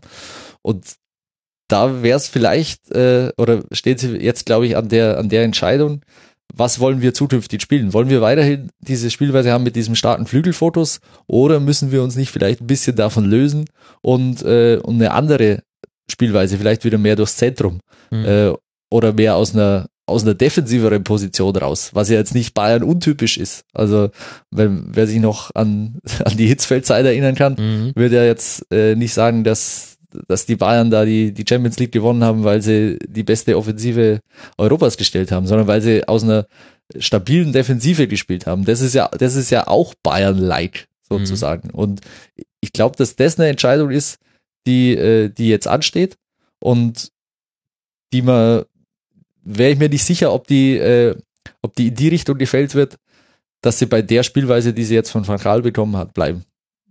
Aber andererseits ist es doch so, irgendwie brauchst du heutzutage doch sowieso alles. Also wenn du sagst, ähm, mehr aus dem Zentrum spielen, dann kann ich dir ja auch entgegenhalten, wenn gerade Mannschaften irgendwas können, ist es, das Zentrum dicht zu machen. Und du hast schon mit Thiago einen der weltbesten Spieler im Zentrum und siehst häufig genug Spiele, wo er komplett weggedeckt wird äh, von diesen kompakten ähm, defensiven Zentralen, die einfach heutzutage die Gegner haben. Und du brauchst ja auch jemanden, der auf dem Flügel mal ins Dribbling gehen kann und gewinnt. Das, das ist immer noch so die große Trennlinie zwischen guten Spielern und sehr guten Spielern. Wie oft gehen sie erfolgreich ins Dribbling? Da unterscheiden sich äh, Messi, Ronaldo, Leroy Sané hatte da auch mal gute Werte zum Beispiel. Die unterscheiden sich einfach von äh, Spielern, die es nicht so häufig schaffen und die einen sind dann die, von denen man sagt, die können den Unterschied machen. Also brauchst du nicht sowieso alles? Das ist natürlich auch eine, eine Frage der, der Sichtweise. Wenn du natürlich sagst, du willst Mannschaften spielen, die, die defensiv stehen und die dann auch, äh, die dann in ihrer Ordnung knacken willst, Zeit am Bundesliga. ja, ist, ist Bundesliga, aber äh, man, man kann das natürlich auch über, über, äh, über deutlich weniger Ballbesitz machen, Mhm. mit, mit schnellerem, mit schnellerem Spiel nach vorne, äh, ohne dass man das so, so stark auf diesen Flügelfokus hat. Mhm. Ja, der, okay. der immer so war, wir spielen von einer Seite bis zur anderen, bis Robben und Ribery mehr oder weniger ins 1 gegen 1 gehen können Mhm. und dann äh, ihre, ihre Klasse da ausspielen und dann äh, die Abwehr aushebeln. Das ist also dieses klassische Bayern-Spiel der, der letzten Ja. Jahre, wie, wie 17 Heimspiele abgelaufen sind. Mhm. Ähm, das, das ist natürlich schwierig, weil, wie du, wie du richtig sagst, ja, äh, da wird jetzt kein, ja, wenn, wir nehmen jetzt als Beispiel äh, keine, keine Mannschaft wie Mainz kommen und sich nicht hinten reinstellen. Mhm. Mainz vielleicht sogar noch ein schlechtestes Beispiel, aber so Augsburg hat Ja. wahnsinnig tief gespielt gegen Genau. Bayern zum Beispiel. Ja, also das äh, glaube ich, kann man aber auch äh, so lösen, dass man, dass man es eben nicht mehr auf die starke Kontrolle, also beziehungsweise seine Kontrolle über andere Fähigkeiten ausübt. Also nicht mehr über diesen, diesen dominanten Ballbesitz Mhm. und äh, Ballbesitz als, als Spielkontrolle, sondern eher mit, äh, mit einer deutlich gestärkteren Defensive und die, die, die Spiele so kontrolliert. Das ist ja auch ein, auch ein Weg, Mhm. man, im Extremfall spricht man jetzt hier, kann man jetzt At- Atletico in, den, in, der, in der Champions League nehmen, die ja, die ja auch Spiele kontrollieren konnten Mhm. zu ihrer Hochzeit über defensive Kompaktheit Ja. und, äh, und dann eher im, im Umschaltspiel gut waren oder über Standards gut waren. Deshalb äh, wird es wird es eben für Bayern eine, eine ganz ganz schwierige äh, oder ich was heißt ganz schwierige es ist eine es ist eine, eine Grundsatzfrage meines Erachtens ob sie wirklich für für die Nachfolge ihrer zwei prägenden oder Spieler auf oder für ihre Spielweise prägenden Spieler wie Robben und Ribéry wirklich klassische Nachfolger brauchen oder ob sie nicht äh, eher eher nach anderen Typen suchen Mhm. Also wenn ich dir die Frage jetzt vom Trainer her beantworten müsste, dann würde ich sagen, Ancelotti steht klar für das etwas äh, defensivere und du hast ja vorhin auch schon gesagt, ausbalanciertere. wenn ich so mir das angucke, wo sich der FC Bayern selbst sieht, nämlich als äh, Nummer eins des Welt- und äh, wahrscheinlich sogar Nummer eins des Sports und 300 Chine Millionen Chinesen und so weiter, äh, dafür bräuchtest du natürlich schon eine Spielweise, die optisch knallt, um es mal so zu verkürzen. Ja, ich wollte jetzt sagen, dass Bayern dann defensiv spielen muss. Das ist, äh, das glaube ich, habe ich ja falsch, falsch ausgedrückt. Sie müssen jetzt nicht wie, wie Atletico äh, auf die, die Mauertaktik setzen mhm. oder ähm, kein Mourinho-Fußball an derselben. Ne? Ja, es ist, es ist natürlich auch über da ein bisschen äh, pauschalisiert, wenn man, wenn man das äh, so auf, auf einzelne Mannschaften runterbricht, weil Atletico natürlich jetzt in der, in der Liga auch anders spielt als mhm. in den Champions League Spielen gegen Barca oder, oder Bayern. Aber ähm, ich, ich glaube nur, dass sie diesen, diesen Flügelfotos mit den Offensivspielern etwas aufweichen könnten. Mhm. Wenn, wenn du jetzt Real hat auch eine Spielweise, die, die knallt eigentlich. Ich meine, die haben wie viele Tore geschossen? 100, 108 ja, oder sowas. Genau. Ähm, aber die spielen jetzt auch nicht mehr mit, mit zwei klaren Flügelstürmern. Und die haben auch nicht trotz Modric und, und Groß immer maximale Kontrolle. Mhm. Und die, die haben aber eine, eine, eine relativ gute Balance in ihrem Spiel. Sie sind defensiv unglaublich gut. Sie, sie sind robust. Sie sind zweikampfstark und äh, und nach Standards super. Und nach Standards ja. und nach Standards herausragend gut. Genau. Deshalb äh, glaube ich, muss sich Bayern so so ein bisschen wieder bisschen wieder verändern, mhm. ein bisschen weg von von diesem wir, wir kontrollieren alles und äh, sind nur noch über Konter zu schlagen sozusagen, weil wenn man über diese Diskussion führt, man ist konteranfällig, natürlich ist man konteranfällig, weil man, weil man die restliche Zeit des, äh, des Spiels hat man den Ball. Ja. Dann ist der einzige Weg, den Bayern Tore zu erzielen, Konter. Ja. Aber man muss natürlich jetzt auch sagen, nach, äh, nach vier, vier Jahren, es hat halt in der Champions League dann viermal aus verschiedensten Gründen nicht gereicht. Vielleicht muss man so auch nur eine, eine kleine Modifikation vornehmen in der, in der Herangehensweise. Und äh, da wäre die, da ist die Besetzung der Zentrale wie wir vorher schon mit, mit Javi Martinez diskutiert haben, für die auch eine, eine entscheidende Personalie, weil wenn Alonso jetzt als dieser, dieser Ankerspieler wegfällt, für den eigentlich nur diese ballbesitzende Spielweise in Frage kam, mhm. ist es ja zu diskutieren, ob man nicht mit einem Martinez oder mit einem eventuell Verratti in Zukunft äh, da ein bisschen, bisschen anders spielen kann. Man kann ja trotzdem dann äh, mit Robben und Riveri auf dem Flügel spielen, aber sie sollten halt dann nicht immer nur so laut spielen, bis die dann im 1 gegen 1 frei sind, mhm. sondern halt aus einer, äh, ja, aus einer, aus ein bisschen mehr Platz, weil sie eben nach Ballgewinn anders bedient werden können, schneller ihr Tempo aufnehmen können. Äh, das, das wäre das wäre die Option, die man, die man zumindest mal, mal durchdenken könnte. Oder die ich mal durchdenken ich stimme dir da auch in allem zu. Ich finde es auch total spannend, darüber zu philosophieren. Und gleichzeitig äh, habe ich immer so die kleine Stimme im Hinterkopf, die mich fragt, glaubst du wirklich, dass Hönes äh, und Rummenigge, die ja zusammen mit Reschke dafür jetzt zuständig sind, diese Neuausrichtung oder auch Fortführen des Bestehenden zu machen, ob das die so denken? Reschke vielleicht schon, aber die, die das letzte Wort haben, sind Hönes und Rummenigge. Und ich habe den Eindruck, in der Vergangenheit haben die Bayern nach Namen gekauft. Die haben gesehen, Mandzukic, der vorher schon eine super Saison gemacht hat, spielt eine gute Europameisterschaft. Durch diese Europameisterschaft ist er plötzlich auf dem Radar von Rummenigge und Hönes und sie sagen, kommt, den können wir doch eigentlich holen. So, so lief das viel zu häufig, hat sich jetzt auch ver verändert, sieht man ja auch an Transfers wie Coman, Costa, als man noch dachte, es funktioniert, aber sie holen jetzt quasi eine andere Kategorie Spieler, da steckt auch mehr Scouting dahinter, glaube ich, aber trotzdem geht es immer noch viel um Namen. Ja, glaube ich auch, dass äh, in der Konstellation mit Rummenigge und Hoeneß vor allem Namen diskutiert werden und mhm. die die überwölbende Philosophie jetzt nicht äh, großartig diskutiert wird. Ähm, da an der Stelle könnten wir jetzt ein anderes Thema aufmachen. Und das Sportdirektor. Wär, genau, Sportvorstand, Sportdirektor.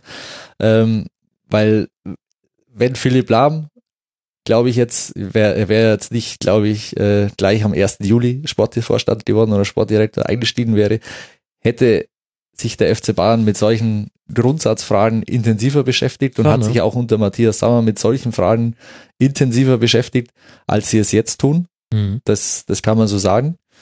Ähm, ist aber von zentraler Bedeutung natürlich für einen Verein, weil man schon wissen sollte, äh, was will man denn spielen. Das ist natürlich jetzt auch äh, abhängig vom Trainer, der natürlich auch sagen muss, ich will nächste Saison so und so spielen.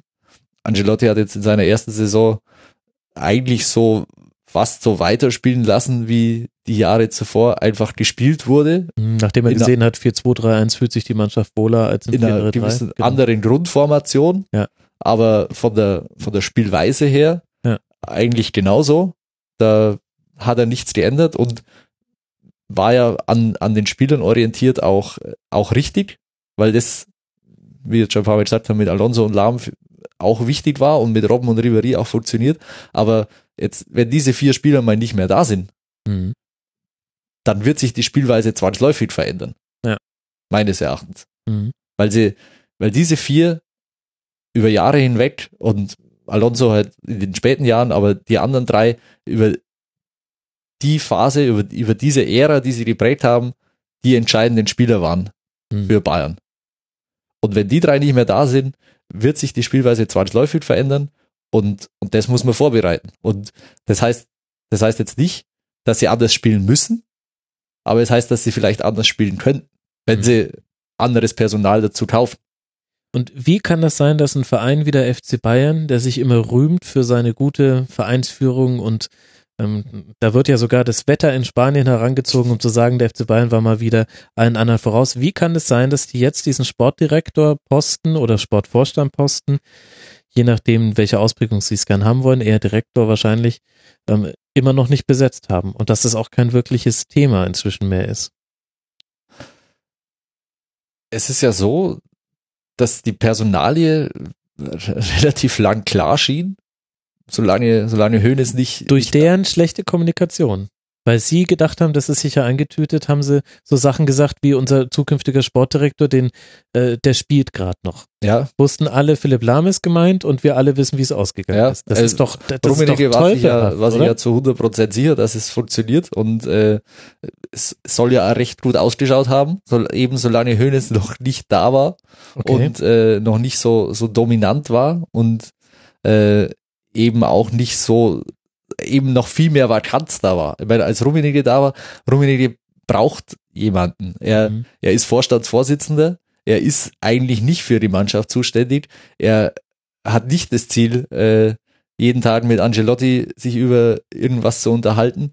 Das, äh, das ist eigentlich nicht seine Aufgabe. Mhm. Und er duldet auch jemanden neben sich quasi noch. Der ja, er, er hat, er, er sucht da Hilfe. Also Ja. Rummenigge wollte unbedingt Unterstützung, um eben diesen Job nicht mehr machen zu müssen, weil äh, er ist Vorstandsvorsitzender und hat eigentlich in der Kabine für, für sowas nichts verloren. Der kann mal vorbeischauen, wenn sie mal Real Madrid geschlagen haben und eben auf, dem, auf, dem, äh, auf die Schulter klopfen, okay, aber er ist jetzt nicht dazu da, um da noch äh, große Ansprachen zu halten oder mit dem Trainer über, über Feinheiten zu sprechen.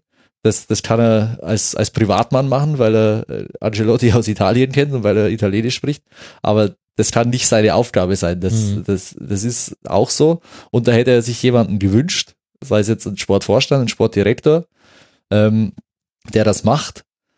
Dass Lahm keinen Sportdirektor macht, ist auch klar, finde ich, weil es nicht, weil nicht diese, diese, diese Aufgabe, jetzt am, am Freitagabend im Teamhotel mit Angelotti noch ein Glas Rotwein zu saufen, äh, nicht, für, für nicht Lahms Aufgabe sein kann. Mhm. Äh, aber ein Sportvorstand, der dann auch zentrale Entscheidungen trifft oder bei Entsche zentralen Entscheidungen beteiligt ist, was inhaltliche Ausrichtung angeht, der Mhm. Mannschaft, der Profimannschaft, äh, da, da hätte es einen gebraucht wie Lahm, dass es dann zusätzlich noch einen Sportdirektor gibt, eine Stufe drunter, der eben so ein bisschen an der Mannschaft arbeitet, hier mit dem spricht, hier mit, mit dem Trainer spricht und das dann alles ein bisschen kanalisiert, kann ich mir auch vorstellen, dass, dass zwei Positionen nicht blöd wären, Mhm. aber Vor allem, weil Lahm ja ansonsten äh, Verträge und so weiter mit seinen ehemaligen Spielkameraden aus Ja. Das ist ja auch ein bisschen. genau.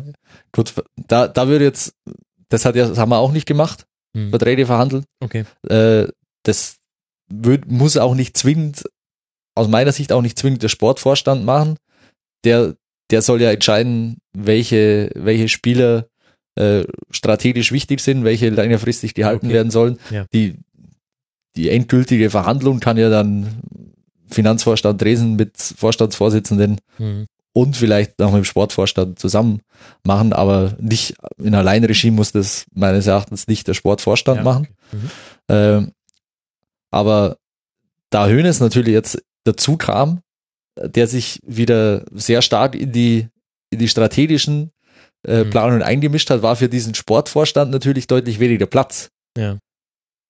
Dass jetzt Rummenigge trotzdem die Aufgaben noch ausfüllen muss, die der, die der eigentliche Sportdirektor, Schrägstrich Sportvorstand hätte ausfüllen sollen. Gut, das äh, wird Hönes jetzt nicht allzu sehr jucken. Aber äh, ist halt nun mal Fakt, dass es, solange es diesen Posten nicht gibt, diese, dieses Vakuum oder diese, äh, ja, dieses Bindeglied zwischen Mannschaft, Trainer und Vorstand, Schrägstrich Präsidium, da ist und dass das gefüllt werden muss, da sind sich, da sind sich alle einig. Äh, jetzt geht es halt nur noch darum, einen zu finden, der, der sich das jetzt antut, beziehungsweise der bereit ist, dann auch auf ein bisschen Kompetenz zu verzichten, Mhm. wenn er Sportvorstand werden soll oder nur Sportdirektor, weil er eben dann nicht in den strategischen Gesprächen dabei sein kann. Ja. Und da glaube ich, wird es schwierig, weil der dann dieser Sportdirektor, wenn man auch immer wieder sagt, man hält die Tür für Lahm offen, der ja Ja, zu Recht den Sportvorstand meines Erachtens beansprucht, Ah. äh, Andererseits Wird's ist ja der auch FC Bayern, der FC Bayern muss doch einen Sportdirektor finden. Das muss doch für irgendjemand auf diesem Planeten muss das doch attraktiv sein. Michael Ballack hat gesagt, er möchte keine, äh, ähm, er möchte keine Spekulationen nähern, aber ist natürlich ein interessanter Posten. Fand ich sehr gut. Aber über Michael Ballack will ich jetzt nicht sprechen. Wir, wir sind schon leicht drüber mit der Zeit, aber wir kommen nicht dran vorbei. Da muss ich jetzt nochmal kurz nachhaken. Äh, Je näher man sich, je enger man sich mit dem FC Bayern befasst, desto mehr merkt man, wie viele Dinge sich wieder verschoben haben durch die Rückkehr von Uli Hoeneß. Und gleichzeitig war diese Rückkehr schon angekündigt, als er losging. Er hat das selbst einfach verkündet. Er hat gesagt, das war es noch nicht. Ich komme wieder. Damit war auch schon klar und äh, wäre auch sehr schwierig verkaufen zu gewesen. Das wäre nur gegangen, wenn Hoeneß selber nach seiner Gefängnisunterbrechung gesagt hätte, er möchte aus irgendeinem Grund nicht mehr. Aber dadurch, dass er klar gesagt hat, nee, ich habe jetzt schon wieder Bock und ähm, schärfer denn je und so weiter, kam Uli Hoeneß zurück und wurde quasi wieder intronisiert mit, diesen, ähm, mit diesem SED-Wahlergebnis. Und seitdem ist er wieder die zentrale Figur, auch in der öffentlichen Wahrnehmung ist er logischerweise wieder zurück im Fokus, hat sich da ja auch ähm, aus der Deckung rausgewagt, in einem Umfeld, in dem er sich wohlfühlt, in Liechtenstein, umgeben von Schwarzgeld. ähm, äh, das war jetzt nur eine Meinungsäußerung, eh klar. Aber wie bewertest du denn das, äh, den Einfluss, den Hoeneß sich jetzt wieder genommen hat beim FC Bayern? Und glaubst du, also ich habe den Eindruck, es gibt jetzt so Bruchstellen auf einmal wieder, ähm, weil es jetzt in vielen Bereichen den, den Weg gibt, den man gegangen ist, als Hoeneß im Gefängnis war und den Weg, den Hoeneß jetzt einfach, wo er einfach sagt, ne, wir machen das jetzt halt so. Und er kennt das ja auch nicht von früher, dass dagegen argumentiert wird. Und so in manchen Bereichen habe ich den Eindruck, bricht das gerade so ein bisschen und die Sportdirektor Posse ist eigentlich so das, wo es am offensichtlichsten wird, dass hier jemand zurückgekommen ist, der den Laden jetzt auf eine andere Art und Weise schmeißt, als es vorher gemacht wurde. ja, nachdem wir jetzt schon ein bisschen drüber sind, äh, werden wir noch lang drüber sein, glaube ich, Max. Ja, gut, dann müssen dieses wir jetzt- Thema da aufmacht. Es gibt Kapitelmarken, Leute, ihr könnt skippen, wenn euch äh, Dortmund, Hoffenheim und Raba Leipzig interessieren, die kommen als nächstes. weil ähm, alles richtig, alles richtig, was du gesagt hast. Auf der anderen Seite gibt's natürlich auch viel Kritik oder auch zu Recht Kritik für die Sachen wie äh, für Sachen, die gelaufen sind, als Hönes nicht da war. Hm. Stichwort Internationalisierung oder äh, Professionalisierung des Kommerzes, wie es Yves Eigenrauch jetzt neulich erst genannt hat. Mhm. Ähm, da hat der FC Bayern natürlich Riesenschritte gemacht, als Hönes nicht da war. Und äh, Hönes war ja immer für, für viele der Mann, der, der die Basis noch ein bisschen streicheln konnte. Und das, das kann er auch heute noch am besten. Mhm. Also er kann das am besten, die so, so ein Bierzelt im Bayerischen Wald zu begeistern, da, das wird der Rummenigge nie hinkriegen. Mhm. Das wird er nicht schaffen. Hönes kommt da rein, Defiliermarsch, das ist wie ein CSU-Parteitag. Ja. Das, das funktioniert. Und das, das braucht der Fan aber auch. Aber- Äh, Die Fans, die da sitzen bei Genau. ja. Der, also genau. Also nicht, nicht alle, wenn das Mhm. pauschalisiert sowieso Mhm. nicht. Aber das ist ein großer Teil der, der Anhängerschaft, weil sonst kommt so ein Wahlergebnis auch nicht zustande. Das Mhm. darf man nicht vernachlässigen. Man Mhm. darf natürlich die kritischen Stimmen genauso wenig vernachlässigen.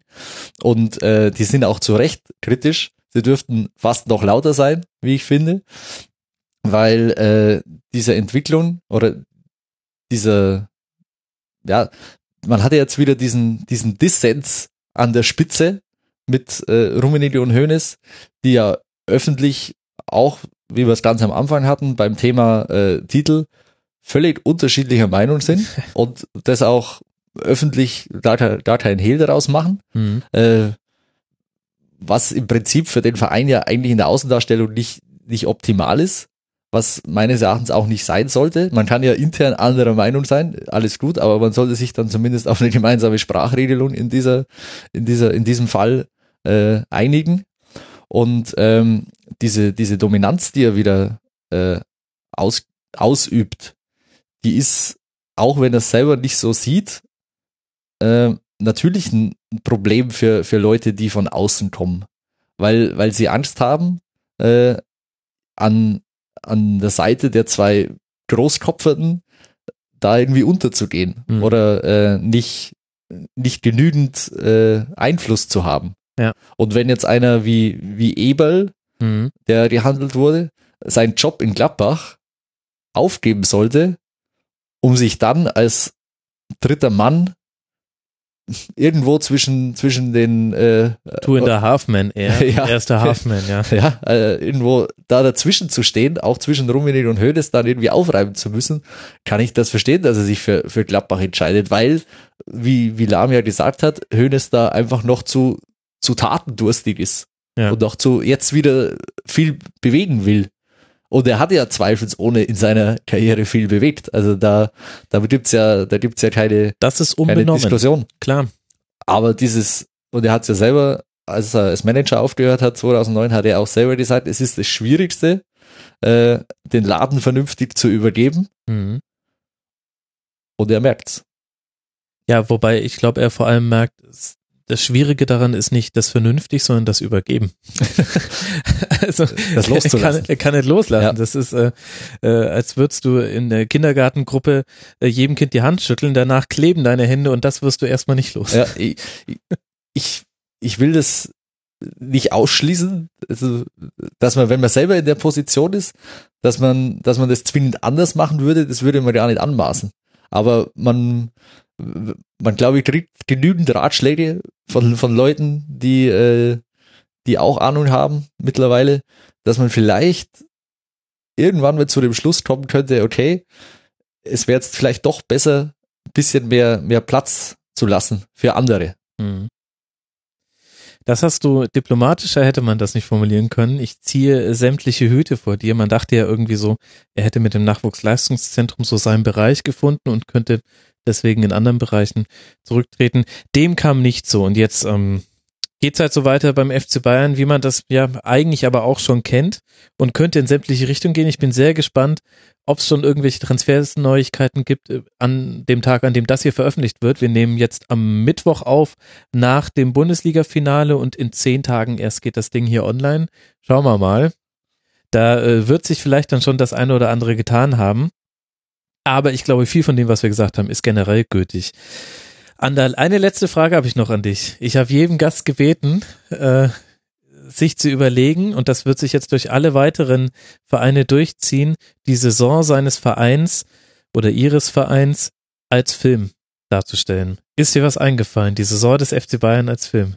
Ich, ich habe äh, jetzt lange überlegt, ähm, auch weil es so viele Aspekte gibt in einer Saison, die, die in einem einzelnen Film gar nicht alle auftreten. Deshalb äh, musste ich für mich jetzt entscheiden, was ist, was ist wichtiger, will ich jetzt auf, auf die sportliche äh, Mhm. Komponente Wert legen oder eben auf, auf das Thema, das wir ganz zum Schluss äh, besprochen haben, äh, was passiert strategisch im Hintergrund. Ja. Und wenn ich mich jetzt äh, auf das auf das zweite konzentrieren dürfte, weil ich es für fast wichtiger finde, was passiert strategisch mit, mit dem Verein, Ja. äh, wäre ich jetzt mal ganz, ganz mutig und würde sagen, äh, The Dark Knight Rises. das ist schön. Das gefällt mir, Ander. Da hast du einen, da hast du einen raus, äh, rausgehauen zum Schluss. Kann man unkommentiert stehen lassen. Vielen Dank an Andreas Lehner, Fußballchef bei Spox.com, bei Twitter Andreas-Lehner. Danke dir. Gerne. Danke, dass ich hier sein durfte.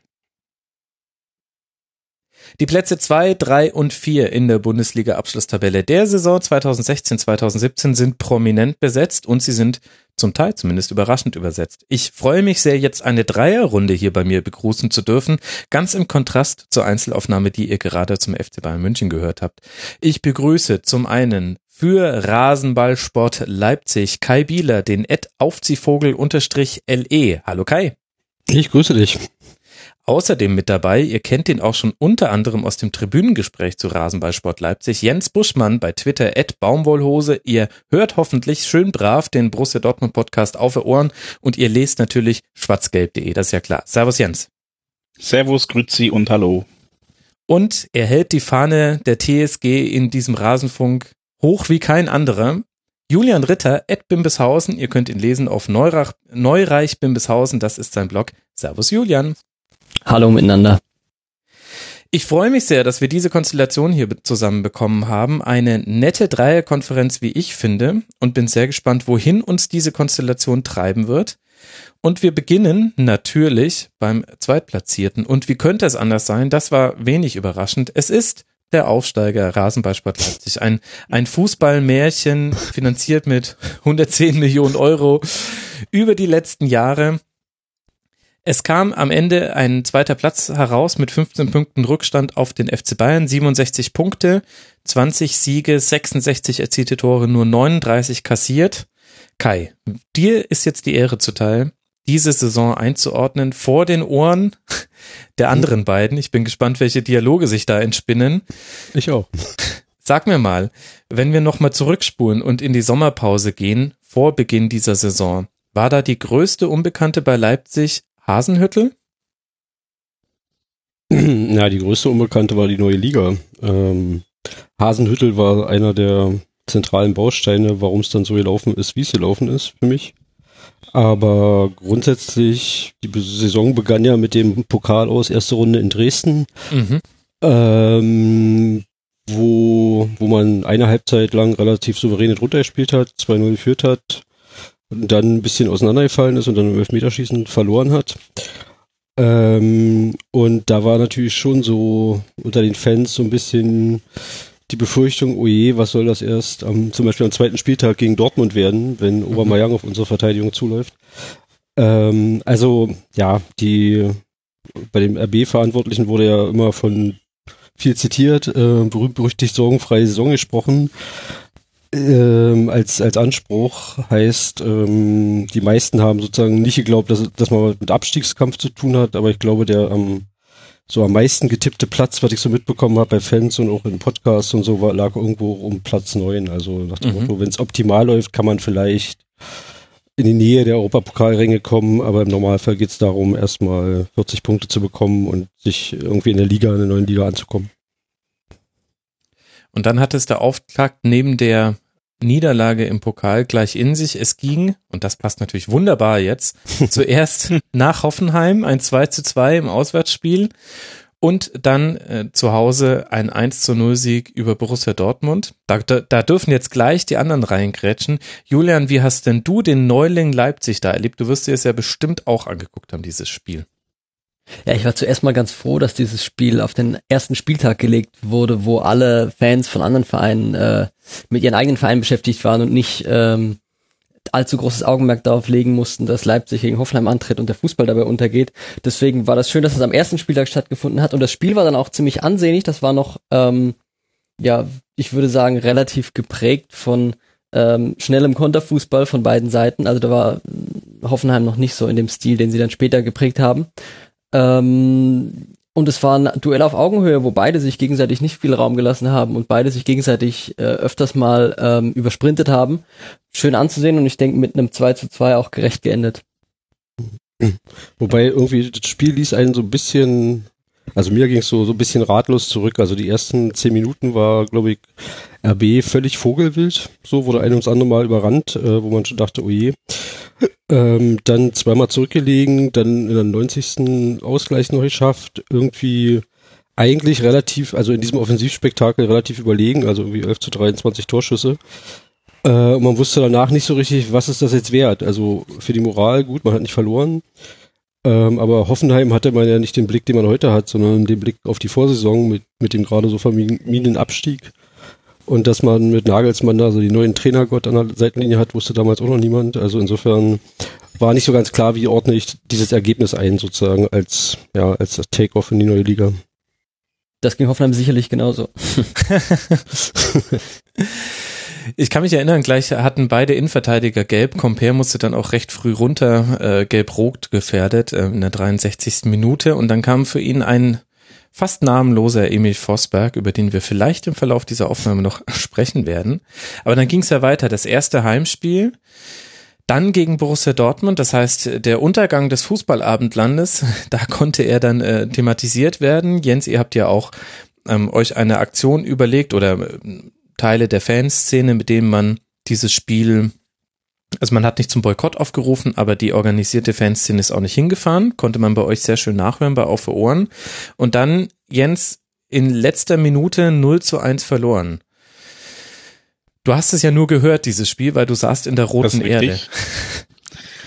äh, ja, und entsprechend kann ich mir auch kein so super großes Urteil über das Spiel bilden, denn ähm, das mittlerweile überregional bekannte und berüchtigte BVB-Netradio mit äh, Stadionsprecher Norbert Dickel ist da jetzt auch nicht unbedingt repräsentativ, um wirklich Eindrücke vom Spiel zu bekommen. Bitte? Da ist halt auch, ja, schon ein bisschen äh, Gebrüll und Emotionen, aber halt, ja, um wirklich was vom Spiel zu erfahren, ist das eher schwierig.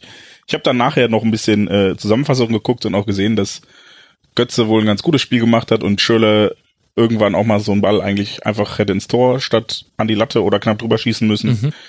Ähm, ja, und dann kam halt dieses, dieses Gegentor kurz vor Schluss. Das war nicht so cool an einem Tag, der eigentlich ganz schön gelaufen ist in Dortmund mit dieser Gegenveranstaltung in der Roten Erde, wo ähm, nicht nur die zweite Mannschaft des BVB spielte, ähm, wo wir dann auch äh, Glück hatten, dass zum Beispiel der Torhüter der zweiten Mannschaft, Henrik Bohnmann, noch ein bisschen da geblieben ist und äh, uns im Stadion zum Interview zur Verfügung stand. Äh, es gab ein Dosenwerfen, äh, was dann dazu führte, dass äh, jemand mit mit äh, 10 Liter Eimern Pfirsichen durch die Gegend lief, weil die ganzen Dosen ja erstmal leer gemacht werden mussten, bevor man sie abwerfen konnte und dann Pfirsiche verteilt hat. Also es war eigentlich ein sehr angenehmer Nachmittag, nur halt äh, ja das Ergebnis des Spiels dann nicht mehr so schön. Tja, Kai, da hast du natürlich eine andere Sicht und das Tor fiel ja auch nach einem Umschaltmoment im Konter. Da hat man dann schon die wesentlichen Qualitäten von Leipzig gesehen und es hat sich ja dann in den späteren Spielen bestätigt. Hat denn Leipzig da schon anders gespielt als in der zweiten Liga? Ähm, hat Leipzig da schon.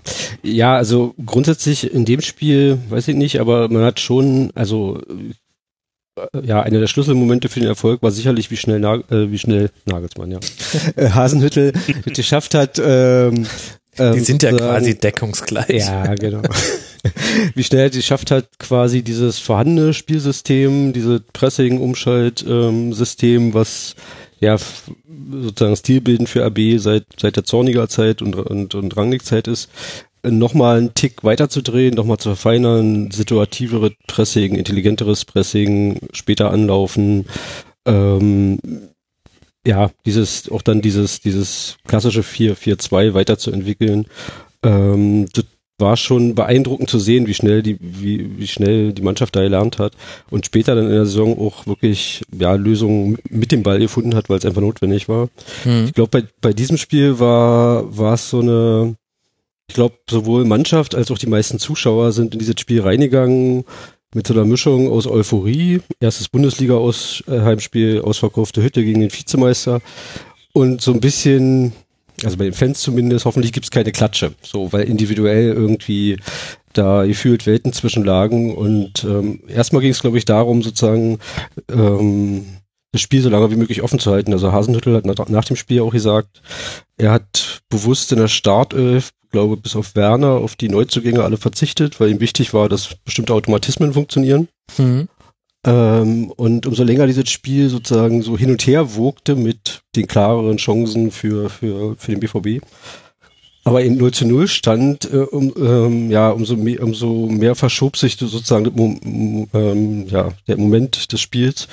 Und gab dann so eine, so eine Phase, so 20 Minuten vor Schluss, wo äh, man irgendwie erwartete, okay, jetzt geht's vielleicht darum, dieses Ergebnis abzusichern mit einem dritten Innenverteidiger oder mit nochmal Kedira irgendwie im defensiven Mittelfeld zusätzlich. Und Hasenhüttel wechselt dann nacheinander drei Offensive ein, und zwar die Neuzugänge, Berg, Cater und Forsberg. Mhm. Also Forsberg nicht als Neuzugang, aber ähm, und dann kippte dieses Spiel plötzlich und das Stadion wurde immer lauter und ähm, ja, bis hin dann zu diesem Kulminationspunkt der 89. Minute, wo alle drei Einwechsler sozusagen an dem 1-0 beteiligt sind. Ähm, das war schon, ja. Und, und danach gab es, glaube ich, so diese, diese Erkenntnis, okay, wenn wir den BVB schlagen können in einem, in einem guten Tag, an einem guten Tag, dann kann man eigentlich fast alle in der Bundesliga schlagen. Also ich glaube, das war so das, was alle mitgenommen haben aus dem Spiel. Und da seid ihr ja auch ins Rollen gekommen. Wenn wir uns die erste Niederlage anschauen wollen, dann fällt die erst am 14. Spieltag. Das heißt, bis dahin rollte Leipzig ungeschlagen durch die erste Fußball-Bundesliga, zwischenzeitlich auch Tabellenführer. Du hast es jetzt schon angesprochen, war so der Mut, den Hasenhüttel und auch die Mannschaft geliefert hat, in der Art und Weise, wie konsequent man sein Spiel gespielt hat, der entscheidende Faktor da? Oder warum glaubst du, haben sich so viele Mannschaften aller Couleur schwer getan gegen Leipzig? Ja, das ist eine komische, ja, ich glaube, da kam so einiges zusammen. Also wir haben grundsätzlich außenrum eine eine Freak-Saison, so, wo die vier, fünf der eigentlichen Top-Mannschaften weit unter ihren Möglichkeiten spielen. Mhm. Ähm, und wir haben mit RB eine Mannschaft, die seit Jahren mit Verfeinerungen, aber sozusagen ein Spielsystem spielt, die einen eingespielten Kader hat. Also ähm, Rangnick verweist ja immer so gerne darauf, keine Ahnung, sieben, acht Leute pro Startelf haben schon in der zweiten Liga miteinander gespielt und so. Ähm, aber das ist natürlich sozusagen Teil der Wahrheit, dass, dass da bestimmte Automatismen funktionieren. Und was ich mich selbst immer gefragt habe, ist, äh, wird in der, also gerade in der Hinrunde wird in der ersten Bundesliga keine Gegnerbeobachtung gemacht. Also, dass er, dass RB Leipzig so spielt, wie sie spielen, konnte man wissen. So, und ähm, ich habe, glaube ich, nach dem 0 zu 1 Sieg in Wolfsburg, irgendwie im Oktober, mhm. dann mal so, so ein Tweet ab, direkt nach Abpfiff so ein Tweet abgesetzt, wann kommen hier eigentlich die schweren Gegner?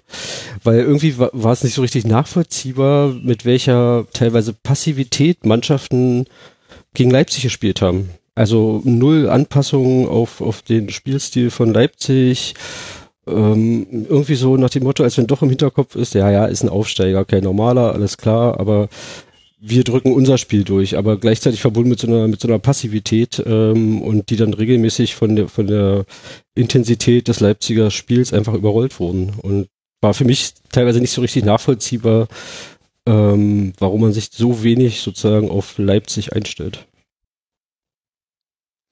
Naja, vielleicht auch, weil man da noch das Gefühl hatte, man kann das alles spielerisch lösen. Ich glaube, was unterschätzt wird, ist, wie aggressiv Leipzig gespielt hat. Nicht nur im Pressing, sondern wenn das, wenn das Anlaufen nicht geklappt hat, also die Balleroberung in der gegnerischen Hälfte noch, dann spielt Leipzig halt einfach faul. Es gibt nur zwei Teams, nee, drei Teams, die noch häufiger pro Spiel gefault haben als Leipzig. Und das sind mit Ingolstadt, dem HSV und Eintracht Frankfurt jetzt nicht gerade die Zelebrierer der hohen Tiki-Taka-Kunst. Mhm. Da sticht äh, Leipzig ein bisschen raus und ich, ich kann mich erinnern, im Sportradio 360 gab es zu einem späteren Zeitpunkt in der Saison ein Interview mit Thorsten Lieberknecht und da wurde auch gefragt, ja, wie haben Sie denn damals in der zweiten Liga gegen Leipzig spielen lassen?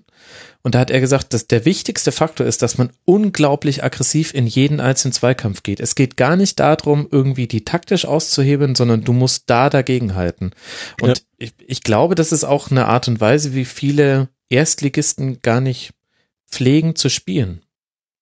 Gut, in der, Rückrunde hat man dann gesehen, also gerade die, die Spiele, also gab es mehrere Faktoren, aber gegen die drei Nordvereine, Wolfsburg, HSV, Bremen, die dann dann doch, zumindest in der, in der Rückserie sozusagen, dann auch körperlich dagegen haben. Da kommt dann auch RB regelmäßig sozusagen, ja, stellt sie das vor Probleme. Ähm, insofern, das, das mag sicherlich sein. Ich meine, so ein Paradebeispiel für, für diese Mischung sozusagen ist vielleicht Keter, der ähm, auf der einen Seite hat der Momente, weiß ich nicht, dieses Tor gegen Werder Bremen, sein Sololauf da durch die gesamte gegnerische Hälfte, Mhm. Die, die haben was von Maradona 86 gegen England. Ähm, also der hat einfach eine unglaubliche Körper- und Ballbeherrschung und eine Dynamik auf den ersten zwei, drei Metern. Äh, und auf der anderen Seite kann der auch richtig zu lang und teilweise auch drüber, so, äh, wo man denkt, wo kommt denn das jetzt her? Und ähm, ähm, vielleicht ist der so die, diese sinnbildliche Mischung aus, aus dieser Aggressivität und gleichzeitig sozusagen diesen, dieser Spielintelligenz und diesen spielerischen Lösungen. Mhm. Cater auf Platz 14, der Spieler mit dem meisten Fouls, wobei das ein geteilter Platz 14 ist. Ich guck mal gerade in der Statistik. Oh ja, eigentlich ein geteilter Platz 10. Herzlichen Glückwunsch dazu. Und, und, und darüber noch äh, Leute wie Diego Demme zum Beispiel auf einem äh, hervorragenden sechsten Platz mit 2,5 Fouls pro Spiel. Also da wurde schon, da wurde schon ganz gut zugelangt. Das sind Platzierungen, die man erreichen will als Fußballer. Ja, gut, aber andererseits, äh, solang's, äh, solange du dann nicht auch ähm, 36 Hollerbachsche gelben Karten kriegst, irgendwie ja auch mm, legitim. Oder? Jein. Also ich, ich persönlich würde immer sagen, Foul ist eine Übertretung der Regel und nicht Ziel und Sinn des Spiels. Aber ähm, da kommen wir vielleicht gleich bei uns noch zu, als Thomas Tuchel dann irgendwann die 20 Fouls ausgepackt hat. Ja, Und ich meine, wir haben ja auch die eigene Medizin so ein bisschen die Kost, zu Kosten bekommen im Rückspiel gegen Ingolstadt zum Beispiel. mhm, im Hinspiel ja ja auch, oder? Das, Hin- Das war ja die erste Niederlage dann am 14. Spieltag eben, das 0 zu 1 Ja, in wobei- Ingolstadt. Wo- Ja, wobei ich jetzt also in Bezug darauf nicht so extrem in Erinnerung hatte. Also es war ein früher Standard-Gegentor und dann ein Haufen vergebene Chancen in der zweiten Halbzeit. Mhm. Aber jetzt das Rückspiel mag sein, weil es noch nicht so lange her ist hier. Also gefühlte Netto-Spielzeit von 25 Minuten für das ganze Spiel oder also überzogen so, ja, aber also das war schon ein extremes Beispiel dafür, wie man, wie man sozusagen jeglichen Spielfluss ähm, ähm, unterbinden kann durch, durch kleinere und größere Fouls, bloß diesmal eben mit verkehrten Rollen sozusagen. Interessant, wenn man sich anguckt, warum eigentlich Leipzig so wenig Gegentore gefangen hat und das, obwohl, wenn man irgendwo Schwächen im Kader sehen kann, sind die am ehesten noch in der Besetzung der hinteren Viererkette zu sehen. Da hattet ihr auch zum Beispiel mit der langen Verletzung von Klostermann auch ganz schönes Pech. Das ist ein Spieler, den haben wir jetzt gar nicht gesehen in der Saison. Dabei ist er hoch äh, gelobt von allen Experten. Wenn man sich anguckt, wo da die Schlüssel für liegen, dann ist ein wesentlicher Teil erstmal, dass der Ball sich kaum in eurem eigenen Aufbaudrittel befindet. Es gibt nur zwei Teams, die seltener den Ball in ihrer eigenen Hälfte hatten. Zum einen die Bayern, wenig überraschend, und dann, vielleicht etwas mehr überraschend, Ingolstadt. Die haben es nur mit, ehrlich gesagt, mit anderen Mitteln geschafft, den Ball weit, weit wegzuhalten. Aber das finde ich sehr interessant, weil das der, das krasse Gegenmodell zum tief hinten reinstellen ist, was wir bei vielen anderen Teams gesehen haben, äh, um quasi Tore zu vermeiden. Ja, ich meine, unsere, diese, diese, das war aber auch schon in, in früheren Spielzeiten so, bloß diesmal sozusagen, also in diesem 4-2-2-2, sozusagen die, die erste Verteidigungslinie sind die vier Offensivkräfte vorne, die wahlweise sozusagen die Innenverteidiger anlaufen oder die Passwege zustellen zum Sechser, also zum Beispiel das, Spiel gegen, das Hinspiel gegen BVB, das war so ein Schlüssel dazu, glaube ich, dass konsequent Weigel aus dem Spiel genommen wurde Ja. als die Pass, Passmaschine beim, im Aufbauspiel des BVB. Und dass sich dadurch der BVB extrem viele Fehlpässe gespielt hat und äh, man hat gemerkt sozusagen, da, da wird gerade sozusagen das Herzstück im Aufbauspiel rausgenommen und ähm, der BVB schafft es nicht so, so schnell sozusagen sich daran anzupassen und andere Lösungen zu finden oder sie funktionieren eben nicht so gut. Ähm, ja, klar, also das ist sozusagen, die, diese Verteidigungsmechanismen sind ja sozusagen werden durchs ganze Team ausgeführt und beginnen bei einem Paulsen, der regelmäßig ähm, Kilometer vorne schrubbt, indem er die Innenverteidiger oder den Torwart anläuft.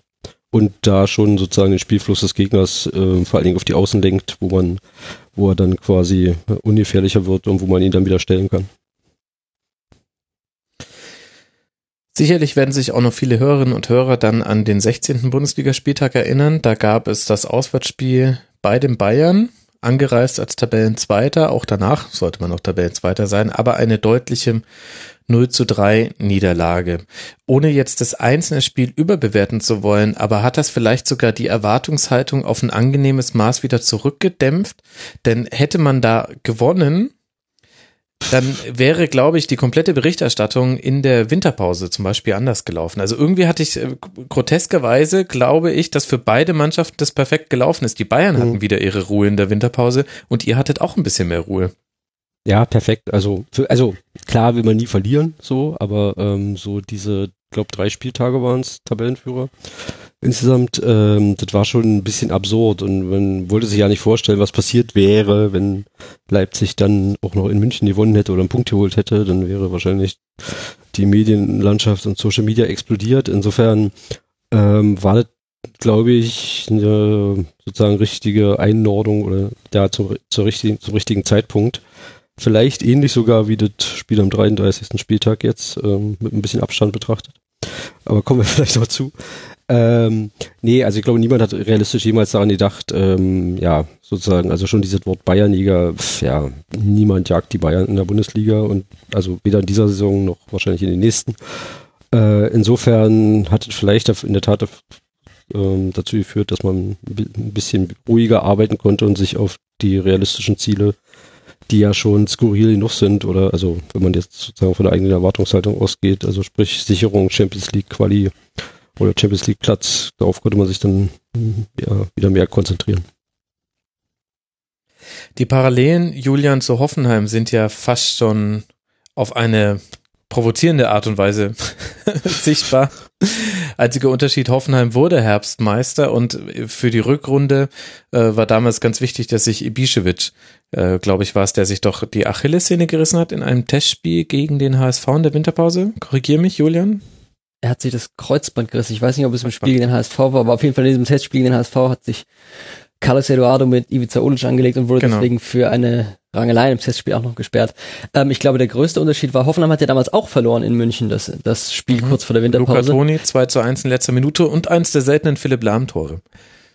Aber der, der größere Unterschied, ich glaube auch Hoffenheim hatte damals nicht bedeutend mehr Punkte, wenn überhaupt, als Leipzig. Der größere Unterschied war eher, dass Bayern damals eben zum gleichen Zeitpunkt in der schwachen Saison war, was sie diese Saison eben nicht in dem Maße waren. Also der große Unterschied, warum Hoffenheim Herbstmeister wurde und Leipzig nicht, liegt, glaube ich, nicht zwischen Hoffenheim und Leipzig in der Leistung, sondern in der Leistung der Bayern in der jeweiligen Saison. Ja, interessante Einordnung, da hast du natürlich recht, dem, dem äh, kann man kaum widersprechen. Hast du dich denn so ein bisschen an Hoffenheim erinnert gefühlt? Ähm, Denn, also, man kann ja nicht leugnen, dass die Philosophie von Ralf Rangnick sich schon wiederfindet in diesem ganzen Projekt Leipzig. Ja, die Parallelen sind, glaube ich, ganz offensichtlich, sei das personell auch hinter Rangnick, auch bei dem ganzen, ähm, seien das Fitnesstrainer, Videoanalysten oder so, wie viele da früher in Hoffenheim schon gearbeitet haben, sei es einzelne Spieler wie Compare, die vorher schon in Hoffenheim gespielt haben oder Kaiser. Ähm, die Parallelen sind sicherlich da, aber in der Saison äh, ist es für Hoffenheim, glaube ich, gut genug gelaufen, dass ich mich nicht dauernd damit befassen musste, was Leipzig gerade macht.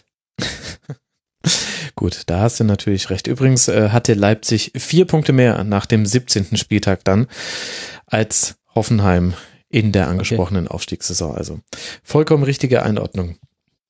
So, Kai, führ uns mal so ein bisschen im Schnelldurchlauf durch die Rückrunde. Was sind denn da so die wichtigen Spiele, an die man sich erinnern muss, wenn wir uns jetzt auch erstmal aufs Sportliche beschränken? Wir wissen ja alle, wo es endet, nämlich in der direkten Champions League Qualifikation. Und trotzdem war diese, diese Rückrunde ähm, ein bisschen, obwohl es in, von den Ergebnissen her immer noch fantastisch, aber ein bisschen mehr ein, ein Hin und Her und es gab auch weniger überzeugende Auftritte. Immer mal wieder dachte man als neutraler Beobachter, ah, es könnte sein, dass man jetzt aus dem Tritt gerät in Leipzig, aber das trat auch nicht ein. Wie hast du es denn erlebt? Ja, also grundsätzlich ähm, fiel die Rückrunde natürlich ein bisschen ab, aber was glaube ich eher daran lag, dass die Hinrunde mit 39 Punkten, glaube ich, auf so einem absurd hohen Niveau war. Ähm, von daher, also ich glaube nachher, ich hatte es nachher gesehen, in der Rückrunde hat man dann, Rückrundentabelle war man Platz 4 mit 1,7 Punkten pro Spiel. Ähm, also man hat dieses extrem hohe Niveau nicht halten können. Ich glaube, was extrem wichtig war und danach war die interne Zielstellung und wahrscheinlich auch bei den Fans klar waren diese beiden Siege schon nach der Winterpause, also Frankfurt ja noch als letzter Spieltag der Hinrunde Mhm. und halt Hoffenheim. Ähm, beide, beides Male spielte er eine rote Karte, nicht, eine nicht ganz unwesentliche Rolle dabei. Also gegen Frankfurt Radetzky nach, weiß ich nicht, zwei Minuten oder so mit Mhm. diesem völligen Blackout vorm Strafraum den Ball in die Hand zu nehmen und der Freistoß geht dann, kriegt rot und der anschließende Freistoß wird nur noch verwandelt. Und damit war das Spiel eigentlich nach zwei Minuten schon zumindest vorentschieden. Und im Spiel gegen Hoffenheim war es dann ja das Rot gegen Wagner in der Mhm. zweiten Halbzeit, wo es dann kippte und dem Zeitpunkt stand es ja noch 1-1. Also das waren schon mal zwei ähm, ja, extrem wichtige Spiele, so wo, wo klar war, wo die Reise hingeht, Richtung Europa, sag ich jetzt mal. Ähm, dann kam der Auswärtsspieltag in Dortmund mit den ganzen Begleitumständen, die wurden ja äh, lang und breit besprochen. Sportlich ist man da mit einer ja, halben Ersatztruppe angereist, weil irgendwie gerade wieder Grippewelle war. Ähm, also im Sturm mit Palacios, unserem Spieler aus der jetzt aufgelösten U23, der jetzt irgendwie Torschützenkönig in der Regionalliga Nordost wurde. Also das war dann so, sag ich mal, der Kader, mit dem er da angereist ist, verlor das Ding ein, 0 zu 1, ziemlich verdient. Ähm, ja, war auch, aber auch kein Beinbruch an, angesichts der, des Drumherums sozusagen. Und dann kommen so, ja, Niederlage gegen HSV, 0 zu 3 zu Hause. Da war ich nicht im Stadion, weil meine Tochter Geburtstag hatte und irgendwie glaube ich ja bis heute, dass das irgendwie ein Fehler in der Matrix war oder so, also dass das ja nicht stattgefunden hat. Ähm, also nicht so richtig erklärbar, dann gewinnt man auswärts wieder in, äh, bei, in Gladbach. Ähm, Aber in untypischer Art und Weise. Ich weiß noch, dieses Spiel Ja. in Gladbach war eines, das war so eine Phase in Dortmund, hätte man mit etwas Glück noch das 1 zu 1 gemacht, wurde aberkannt, Genau. aber ging vollkommen in Ordnung, da zu verlieren.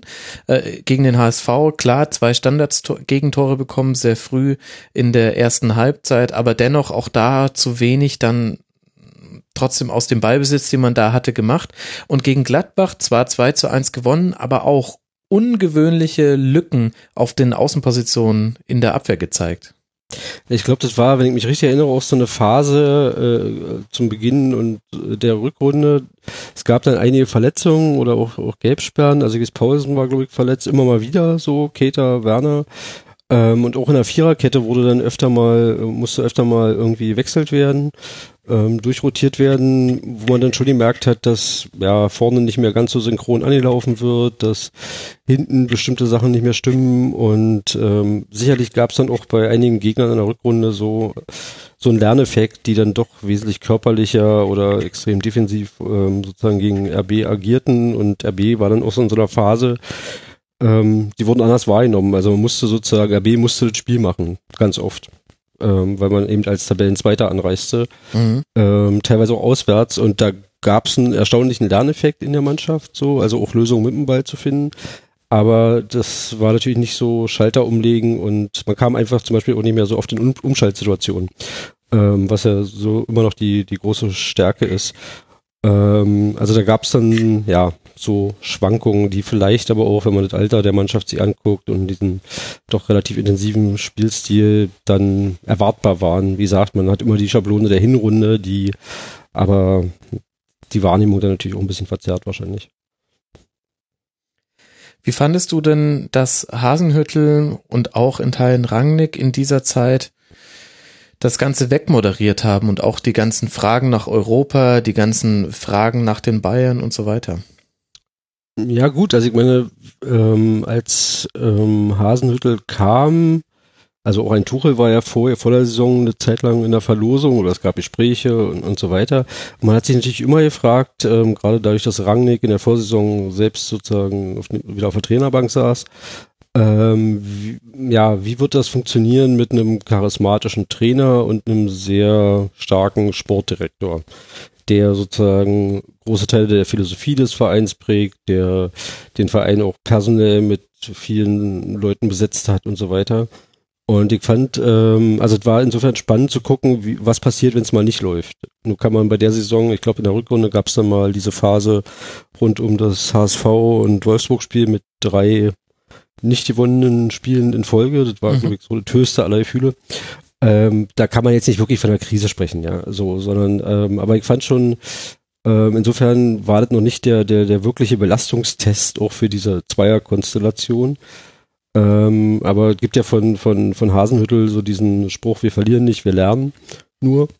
Ähm, und Was sich aber auch ein bisschen nach Waldorfschule anhört, ehrlich gesagt. Ja, aber ja. Ihr zählt auch bestimmt bei Trainingsspielen nicht, weil es nicht um die Tore geht, sondern um die Freude am. Spielen. Da bin, da, da bin ich nicht dabei. Ja.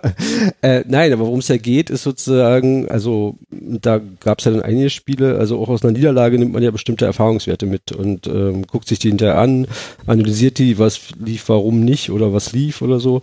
Und grundsätzlich finde ich diese Einstellung zu sagen, wir gucken jetzt bis zu einem bestimmten Zeitpunkt, wo es sich nicht mehr vermeiden lässt, nicht auf das übergeordnete Ziel, weil das bringt dich ja nicht weiter. Also wenn du dann auf dem Platz stehst, sondern wir gucken sozusagen ähm, auf das aktuelle Spiel und die nächsten Gegner. Ist natürlich immer, natürlich gibt's übergeordnete Ziele, aber ähm, ich glaube, Hasenhüttel hat's ähm, ganz gut verstanden, diesen Druck auch ein Stück weit von der Mannschaft wegzunehmen und den auch, wie du ja schon sagst, sozusagen gegenüber Medien, Öffentlichkeit und so weiter so ja wegzumoderieren.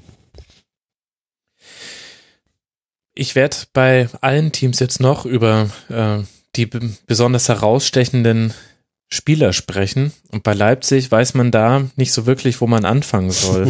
Ja, ich habe auch beim ja. schwierig, ja. Also Im positiven Sinne schwierig. Also Ja, ja, genau. ich, ich rede ist- noch über den HSV. Nein, ich habe auch überlegt, vielleicht nenne ich einfach die, wo es nicht so lief und es geht dann schneller oder so.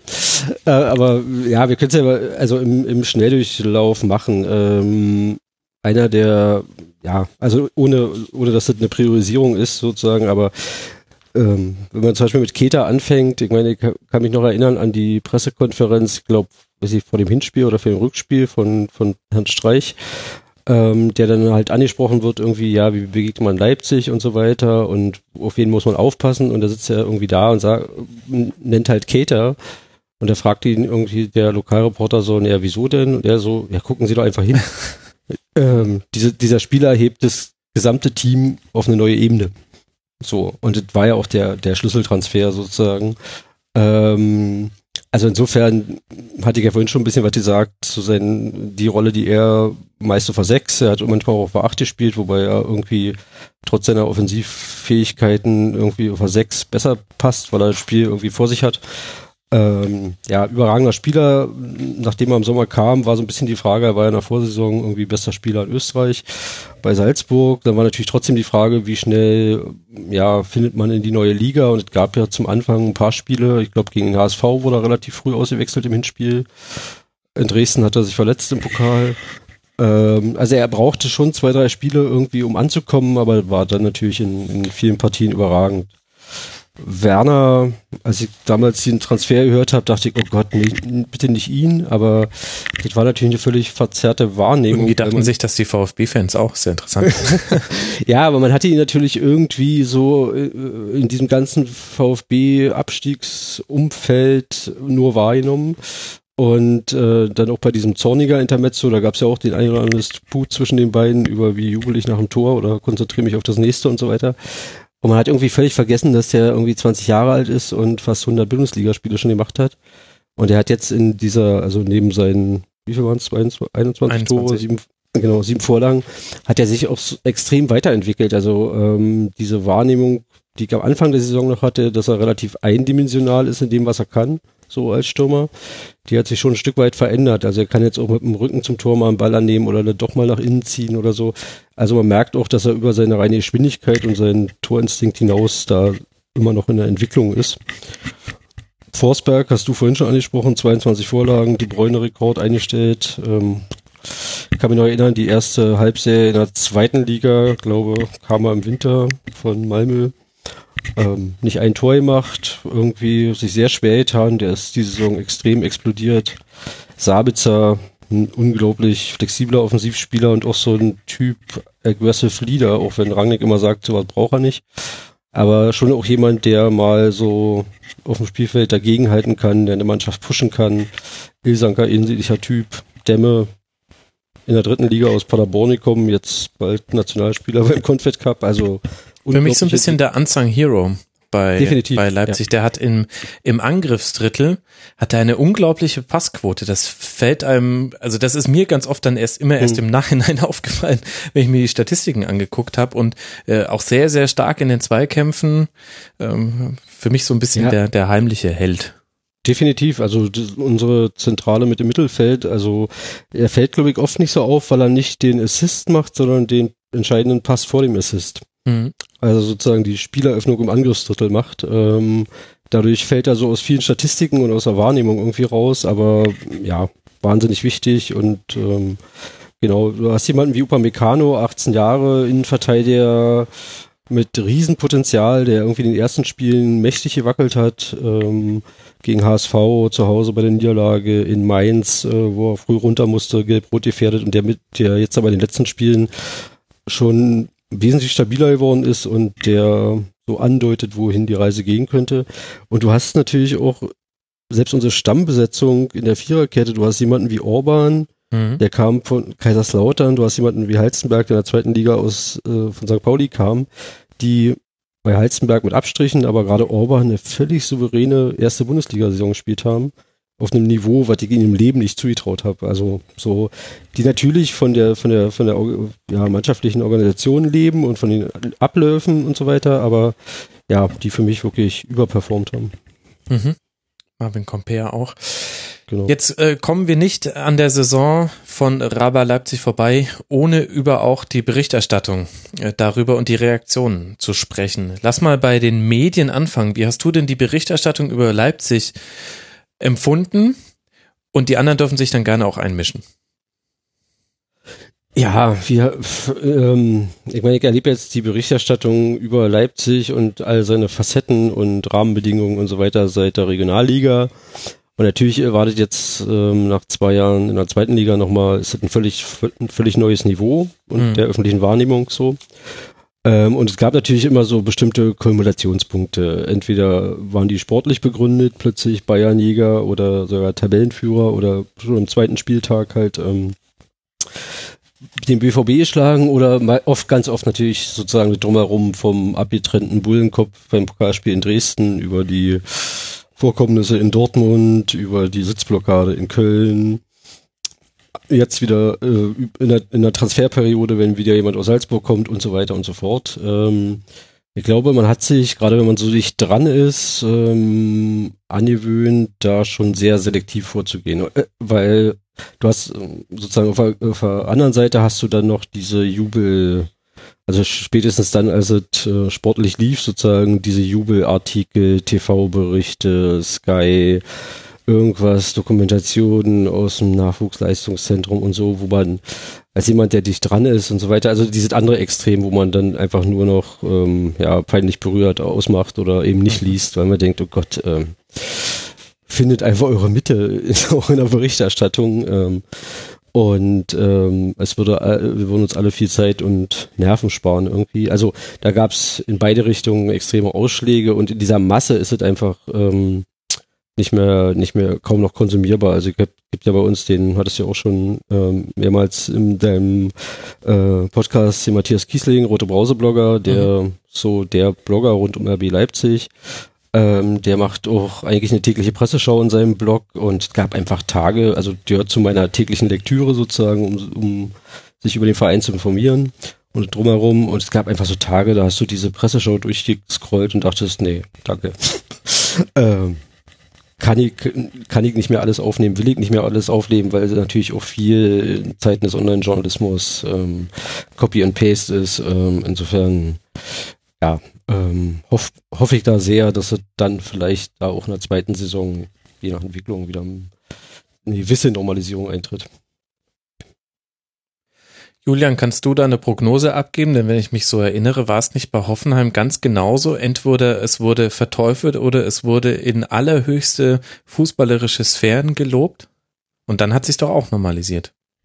Es gibt ja im, im, in diesem Kinofilm Das Leben ist äh, kein Heimspiel, gibt es ja die Szene, wo der damalige Geschäftsführer Jochen Rauthaus vor so einem kleinen Fernseher steht und auf dem Fernseher läuft der Sport 1 Trailer für das äh, Spiel Bayern gegen Hoffenheim damals im Winter und da sagt Sport 1, das Beste, was diese Liga zu bieten hat. Und Rothaus spult sich das dreimal zurück, weil er es so geil findet, aber solche Phasen gehen halt einfach auch vorbei und dann ist irgendwann auch wieder ruhig. Da hilft auch eine Saison, bei der man 14. wird. Glaube ich so ein bisschen. Äh, aber äh, ich finde es ganz interessant, ähm, dass auch du, Kai, schon gesagt hast, es war auch manchmal zu viel gelobt. Ich, ich würde da zustimmen. Es ist äh, anscheinend wirklich schwierig bei diesem Projekt Rasenballsport eine Mitte zu finden in der Meinung. Und das hat natürlich auch mit der Rezeption des Ganzen durch die Fans zu tun. Und da müssen wir jetzt natürlich auch äh, Jens nochmal ins Boot holen.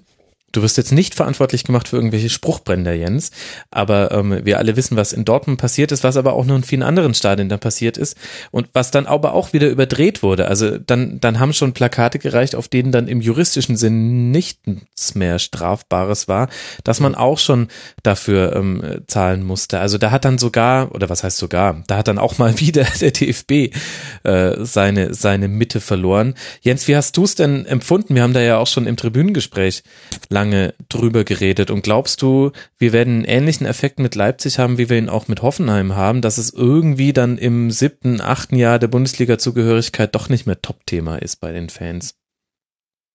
Äh, ja, also Gewöhnung schon. Ich glaube, es wird nicht in dem Maße abfallen, wie es bei Hoffenheim war, weil hinter äh, Raba Leipzig auch einfach eine sehr große und mediengewaltige Marketingmaschine steht, die dafür sorgen wird, dass das äh, dann natürlich auch Stromlinienfirmen nicht produziert wird und da steht auch jemand hinter, der sein Geld mit mit der äh, ja mit dem Verkauf von Events und dem Aufbau einer Marke verdient. Ähm, anders als Dietmar Hopp, der halt Software programmiert hat und damit sein Geld gemacht hat. Ähm, und um die erste Frage zu beantworten, ich fand es schon überwiegend einseitig und ähm, das jetzt nicht sonderlich kritisch, zumindest was die größeren Medien betrachtet, äh, angeht. Mhm. So.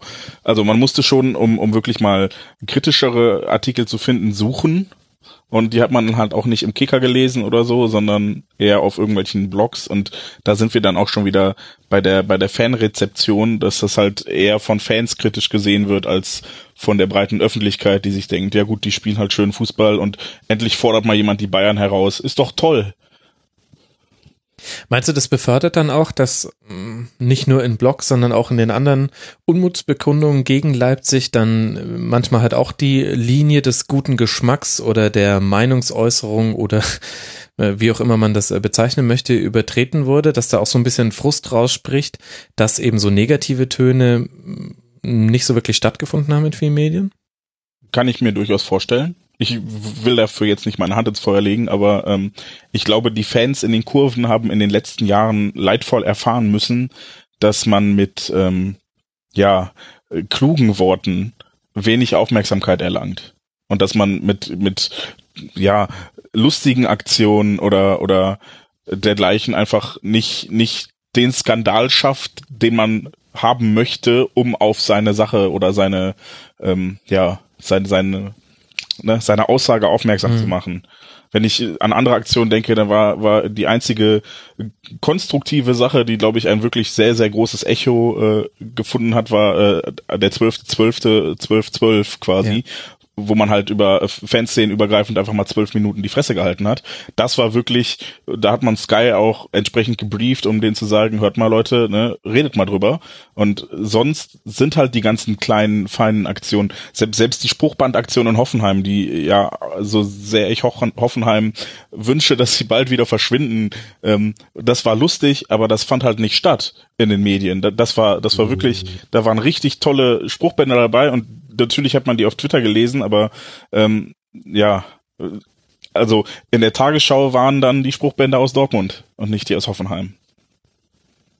Und das, das zeigt's ja dann. Also das ist so, also mir gefällt dieser Weg nicht und ich finde das als Mittel auch immer doof und denke immer, man müsste als als organisierte Fanszenen da einfach politischer agieren und nicht so krawallig und nicht so mit mit der mit dem Kopf durch die Wand.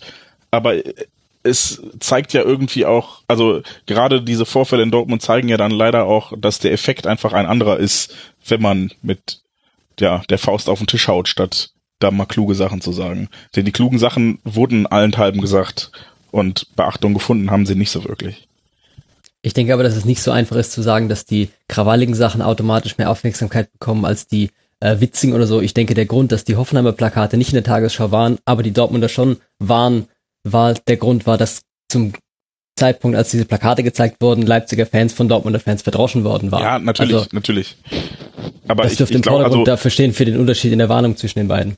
Ja, wo, wobei natürlich dann auch die Spruchbänder, wie Max gerade sagte, die ja überwiegend nicht justiziabel waren. Die waren vielleicht geschmacklos, aber hm. wir, wir sind ja auch noch in einem Fußballstadion und da ist derbere Sprache halt auch noch ein bisschen äh, normal. Wir müssen jetzt nicht über über Burnout-Ralle und sowas sprechen, das ist halt weit übers Ziel hinaus, aber da waren auch Spruchbänder dabei, äh, wo ich dann später Empörungen gelesen habe oder ja, wo ich gedacht habe, Leute, ganz ehrlich, in einem Fußballstadion muss man doch auch mal ein bisschen Kontra geben dürfen auf, auf eine ein bisschen plumpere Art und Weise als die Akademiker aus Hoffenheim.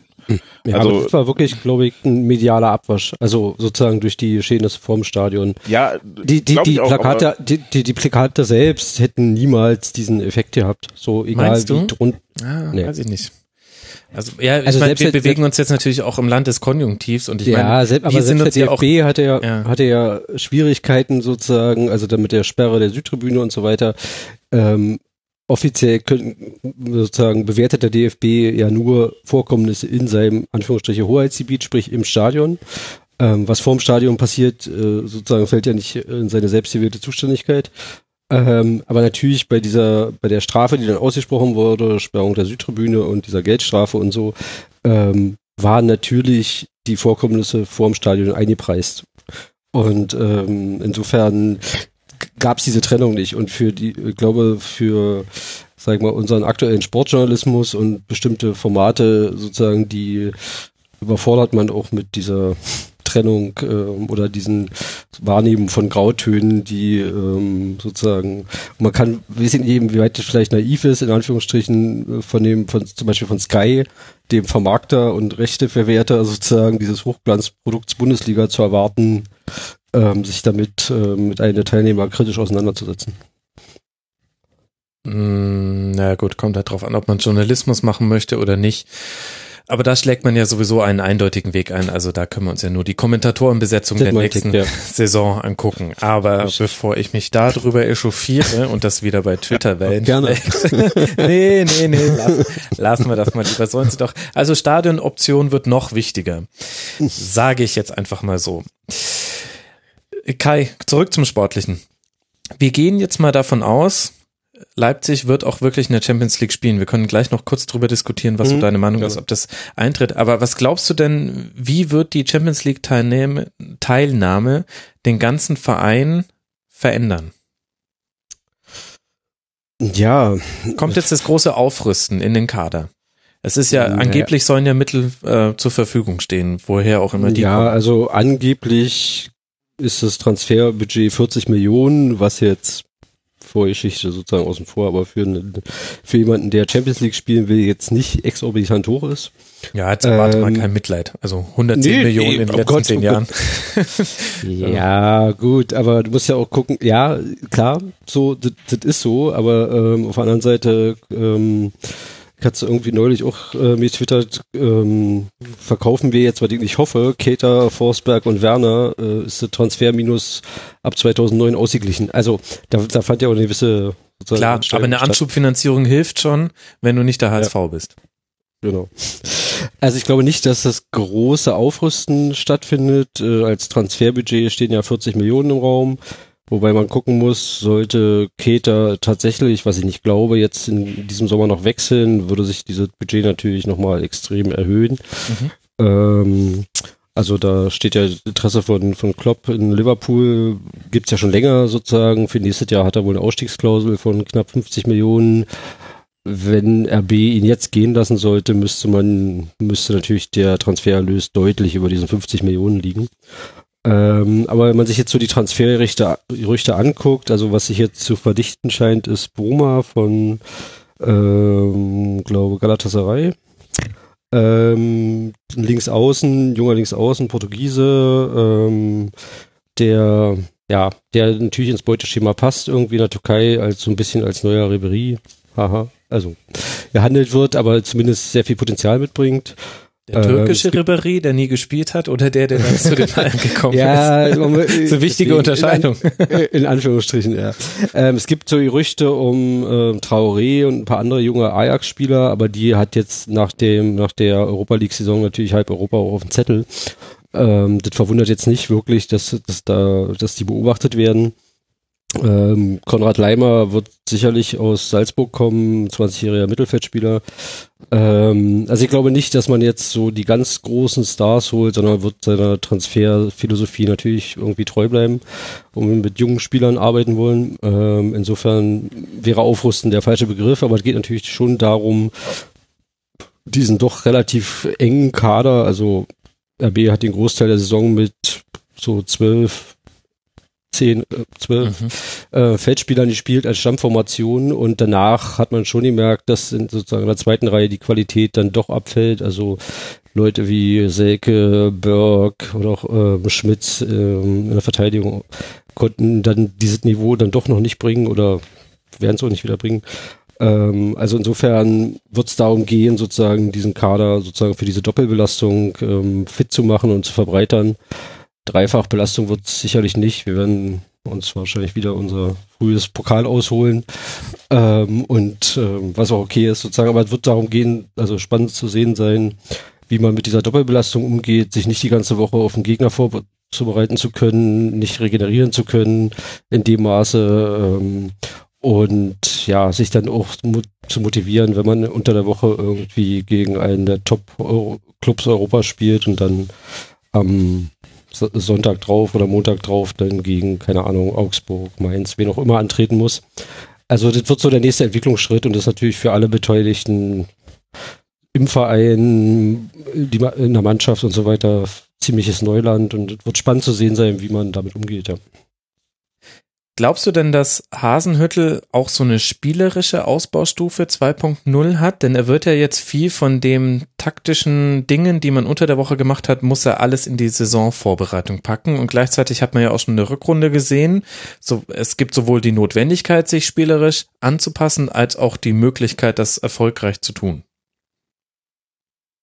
Ähm, ja, ich denke, dass dieser Prozess weitergehen wird. Ich meine, man hatte ja, es gab ja auch ähm, gerade in der Rückrunde so vereinzelt Experimente mit einer Dreierkette, Dreier-Fünferkette oder in dem 4-3-3, was Hasenhüttel halt ja in Ingolstadt spielen lassen. Die waren mm, mehr oder weniger erfolgreich, aber ich denke, es wird schon darum gehen, ähm, ja, noch mehr an taktischer Flexibilität zu gewinnen, um auf Gegner reagieren zu können, um auf äh, die personelle Situation oder Belastungssituation reagieren zu können. Und ich hatte, glaube heute war es von äh, Tobias Escher, war ja so ein, so ein Text dazu, sozusagen die taktischen Trends und der eigentlich, der eine Megatrend war ja sozusagen taktische Flexibilität, dass es immer mehr darum geht, bestimmte Systeme äh, miteinander zu verbinden, im Spiel zu variieren, um auf neue Situationen reagieren zu können. Und denke, die Herausforderung sieht auch Hasenhüttel und er hat sicherlich auch einen Kader, mit dem er das sozusagen umsetzen kann. Und ja, mal schauen, wie das sozusagen unter der neuen Situation Doppelbelastung funktioniert. Und dann bleibt mir abschließend nur noch eine Frage zu stellen. Die Saison von Rasenballsport Leipzig in einem Film. Und bitte Kai.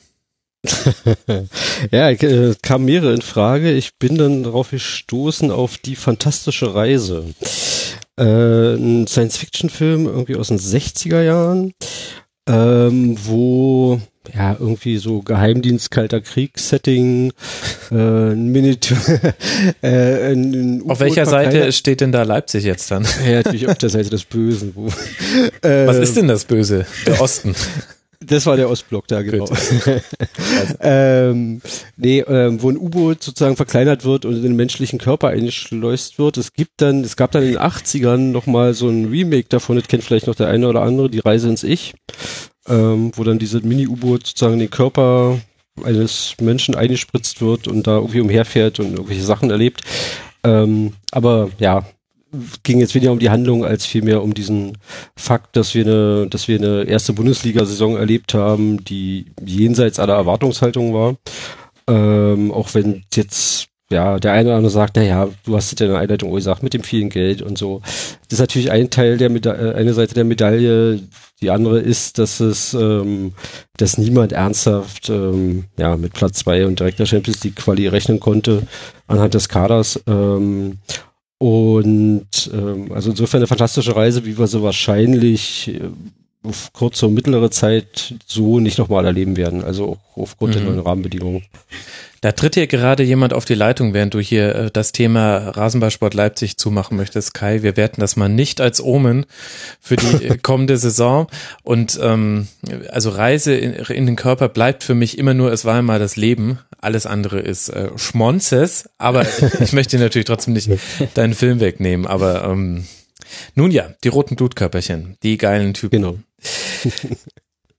Dann können wir doch jetzt über den Drittplatzierten dieser Saison sprechen und das ist, ich lasse jetzt nicht raten, denn wir alle wissen es, Borussia Dortmund mit 64 Punkten, drei Punkte Rückstand auf Leipzig, zwei Punkte Vorsprung auf Hoffenheim. Jens und uns steht jetzt die Mammutaufgabe bevor, diese Saison irgendwie in Worte zu fassen. Äh, Hummels weg, Mikitarian weg, Gündogan weg, junge Talente sind gekommen und andere Schürle. Und doch Und gibt Mario es Götze. und Mario Götze. Und doch gibt es ganz viele Themen, die sich ja nicht ums Sportliche drehen bei Dortmund, jetzt auch in der Rückschau. Wir nehmen auf am Tag, an dem die Trennung von Thomas Tuchel bekannt wurde, in der, naja, in der Art und Weise, wie es jeder mitbekommen hat. Deswegen müssen wir irgendwie fast hinten anfangen bei dieser Saison. Was würdest du denn sagen, welche Gemengelage hat es denn so zum Eskalieren gebracht in Dortmund? Das ist ja untypisch für euch. Ja, wenn ich das in kurzen Worten zusammenfassen könnte, wäre ich ein Zauberer. Ähm, ich Nimm dir glaube, die langen Worte. Ich erlaube sie dir. Ja, ich glaube, da hat sich einfach echt viel, viel angestaut über die Jahre und ähm, Über die Jahre, also auch über Tuchel hinaus? nein, nein, nein, nein. So, also okay. über die zwei Ja, okay. Jahre. Mhm. Also ich glaube, die diese Demission und diese Trennung hat jetzt nichts mit nicht viel mit dem zu tun, was davor war. Sicherlich geht's dann vielleicht auch ein bisschen darum, dass halt einfach schon Spieler da waren und Strukturen da waren, eine Mannschaft da war, ähm, die Tuchel vielleicht auch ein bisschen zu sehr aufbrechen wollte. Aber ähm, ich glaube, es geht da vor allem menschlich um die Art und Weise, wie er das getan hat. Und äh, wenn du von hinten anfangen sprichst, dann sind wir beim Pokalfinale und sind dabei, dass Nuri Sahin, der über Wochen lang äh, nach der Verletzung von Julian Weigel als designierter Nachfolger oder Vertreter für das Pokalfinale aufgebaut wurde, drei Stunden vor dem Spiel aus dem Kader geschmissen wird.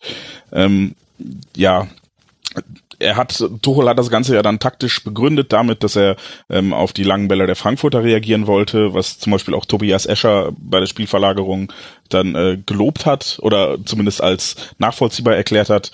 Ähm, die Art und Weise wirkte aber trotzdem wie ein, ein letztes vor dem Kopf stoßen eines vermutlich internen und möglicherweise auch externen Kritikers seiner Arbeit beim BVB und ähm, solche Aktionen, äh, die mehr oder weniger öffentlich sind, ziehen sich einfach durch die gesamte Zeit von Tuchel beim BVB. Äh, ich glaube, der erste größere Konflikt, der öffentlich wurde, war der mit dem äh, Chefscout Sven Mislintat, der ähm, ja ich, ich ja, weigere mich fast schon, das aufzuzählen, aber der halt einfach hervorragende Arbeit für den BVB gemacht hat, der, der Shinji Kagawa in Japan entdeckt hat, der Robert Lewandowski, äh, vermutlich einer der besten Stürmer der Welt heutzutage, äh, in Polen entdeckt hat, äh, der andauernd irgendwelche Spieler aus dem Hut zaubert und ein, ein hervorragendes Scouting-Netzwerk mittlerweile aufgebaut hat, was natürlich dann auch für den sportlichen Aufstieg von Borussia Dortmund der letzten zehn Jahre mit verantwortlich ist. Und mit dem hat sich Tuchel dermaßen überworfen, äh, nach ungefähr sechs Monaten im Verein, äh, dass er ihm dann am liebsten ähm, den Zutritt zum Trainingsgelände verwehren wollte. Woraufhin ähm, Watzke und auch Zorg die die Arbeit von Misslintat sehr schätzen und dann auch Werben anderer Vereine, ich glaube der HSV und Fortuna Düsseldorf haben ihm äh, Plätze als Sportdirektor angeboten, äh, wahrgenommen haben, haben ihn dann auch erstmal befördert und damit schon mal ein Zeichen gesetzt, auf, welchen, auf welcher Seite sie stehen in diesem Konflikt. Ja, und das sind Dinge, die ziehen sich so sehr durch diese Zeit von Thomas Tuchel beim BVB, dass äh, es letzten Endes zumindest so für mich als relativ nahestehenden Fan den Eindruck machte, als gäbe es einfach nahezu keinen Fürsprecher für Thomas Tuchel bei Borussia Dortmund intern. Mhm. Äh, es wäre jetzt zu einfach zu sagen, das ist alleine seine Schuld.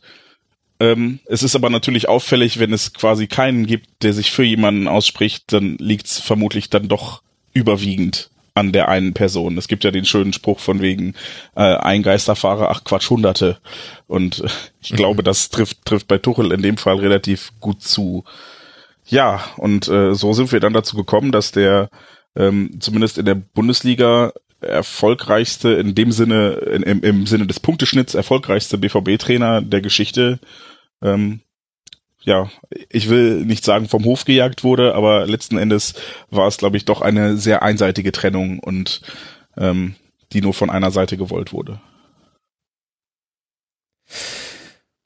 Und gleichzeitig haben wir sehr, sehr viel von dem Ganzen mitbekommen. Und man weiß natürlich nicht, äh, wie das alles intern lief. Aber schon sehr früh fand ich, hat die Rückendeckung gefehlt und ganz, ganz viele Geschichten, die du jetzt auch zitiert hast, sind irgendwie an Journalistenohren gekommen. Man hört da noch viel, viel mehr, wenn man mit Leuten spricht, die noch häufiger vor Ort in Dortmund sind. Das wurde immer alles durchgesteckt. Würdest du denn? Aber, aber ja? also, ähm, also ich, ich fand das schon relativ beeindruckend, wie wenig davon dann letzten Endes draußen gelandet ist. Und ähm, also wenn, wenn man jetzt sagt, man hat viel mitbekommen, finde ich, das wenn ist man auch alles glaubt, wenig. was man auch sonst so gehört hat. Das ist, ja, das ich finde das schwierig, denn es ist so ein bisschen, wir haben, also, ja, wie sage ich das jetzt? Sportjournalisten erzählen sich ja auch gerne immer viel. Und da muss man schon immer beim Zwei-Quellen-Prinzip aufpassen, dass man nicht mit zwei Quellen spricht, die das beides äh, von demselben Typen haben, mit dem sie abends ein Trinken waren. Und gleichzeitig äh, hatte man auch bei vielen Dingen den Eindruck, die man so hören konnte, das kann jetzt eigentlich nur aus einer sehr tuche kritischen Ecke kommen. Und die ist bei Aki Watzke zu suchen. Welche Rolle gibst du in dem jetzt in dieser ganzen Gemengelage? Äh, so ganz unbeschadet kommt er doch aus der Nummer jetzt auch nicht raus. Nee. Ähm, also zuerst würde ich dir prinzipiell zustimmen, dass das vielleicht aus der Watzke-Ecke kommt. Ich würde aber jetzt ja, zumindest für mich oder ja, hast recht.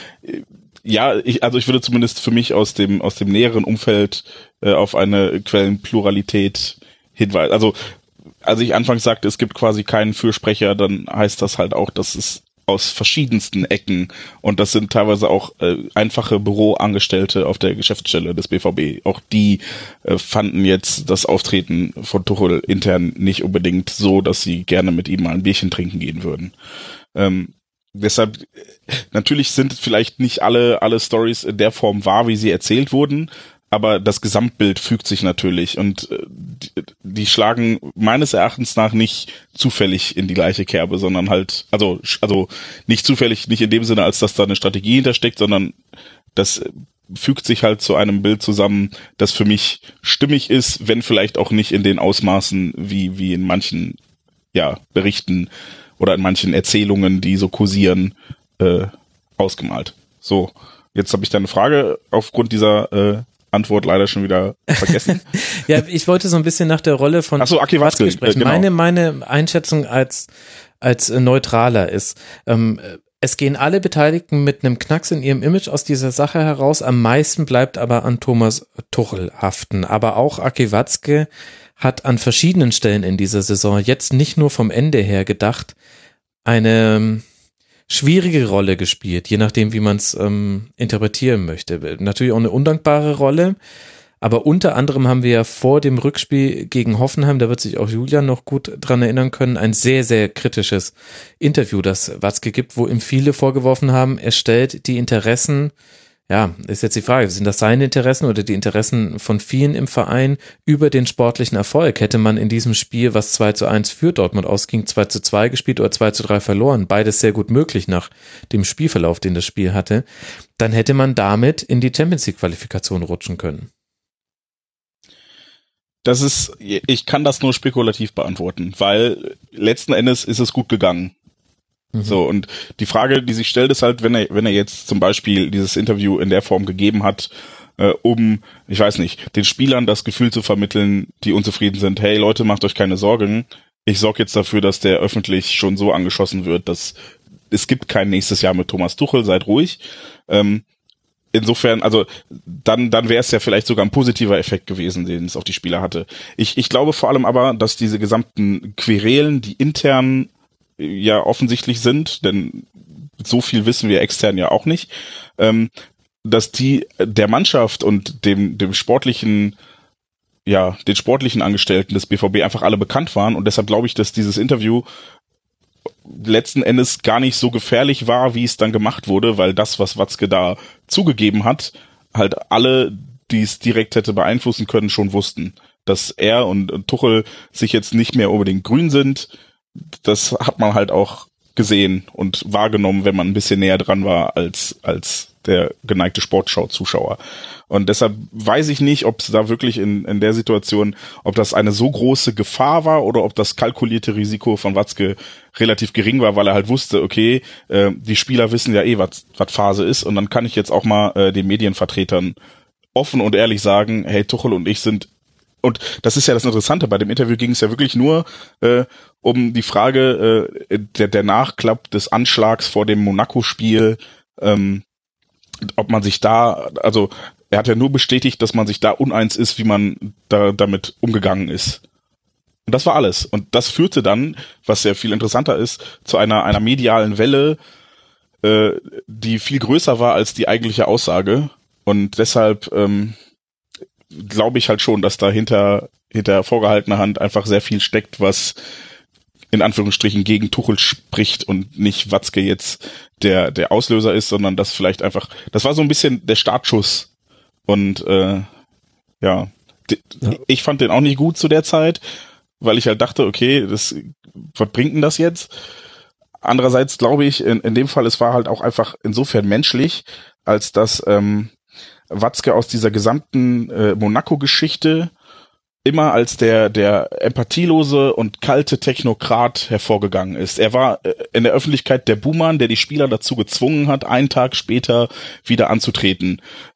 Seine Version der Geschichte und auch die, die übrigens die UEFA und äh, Dr. Reinhard Raubal bestätigt haben, widerspricht halt der von Tuchel. Und ich glaube, es ging in, ihm in dem Moment vielleicht auch einfach menschlich total auf den Senkel, dass Tuchel sich so schön und so empathisch darstellt und Watzke derjenige ist, der äh, die armen Spieler zum Spielen gezwungen hat, obwohl es hinter den Kulissen gar nicht so gelaufen sein könnte.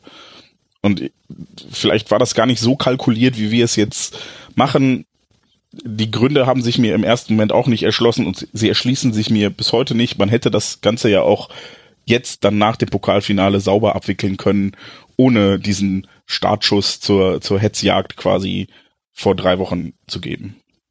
Aber also diese mediale Welle, wenn ich mal einhaken darf, die hatte ja, glaube ich, auch damit was zu tun, dass diese dieses Interview und die Aussage äh, so so völlig nicht das war, was man in so einer Situation eigentlich erwartet. So, also ich hätte in so einer Situation als Reaktion auf diese diesen unfassbaren Anschlag erwartet, so dieses Schulterschluss, ähm, man, man rückt enger zusammen, man hat eine sozusagen gemeinsame Erfahrung, eine sehr traumatische erlebt und das schweißt irgendwie diesen, die Akteure, die da alle mit dran bet beteiligt sind, irgendwie zusammen. Und dann kommt so ein Nebensatz eigentlich, der, bei dem man sich kaum vorstellen kann, dass der nicht bewusst gesetzt wurde, weil so ein Interview ja auch immer noch mal durch eine Autorisierungsschleife muss.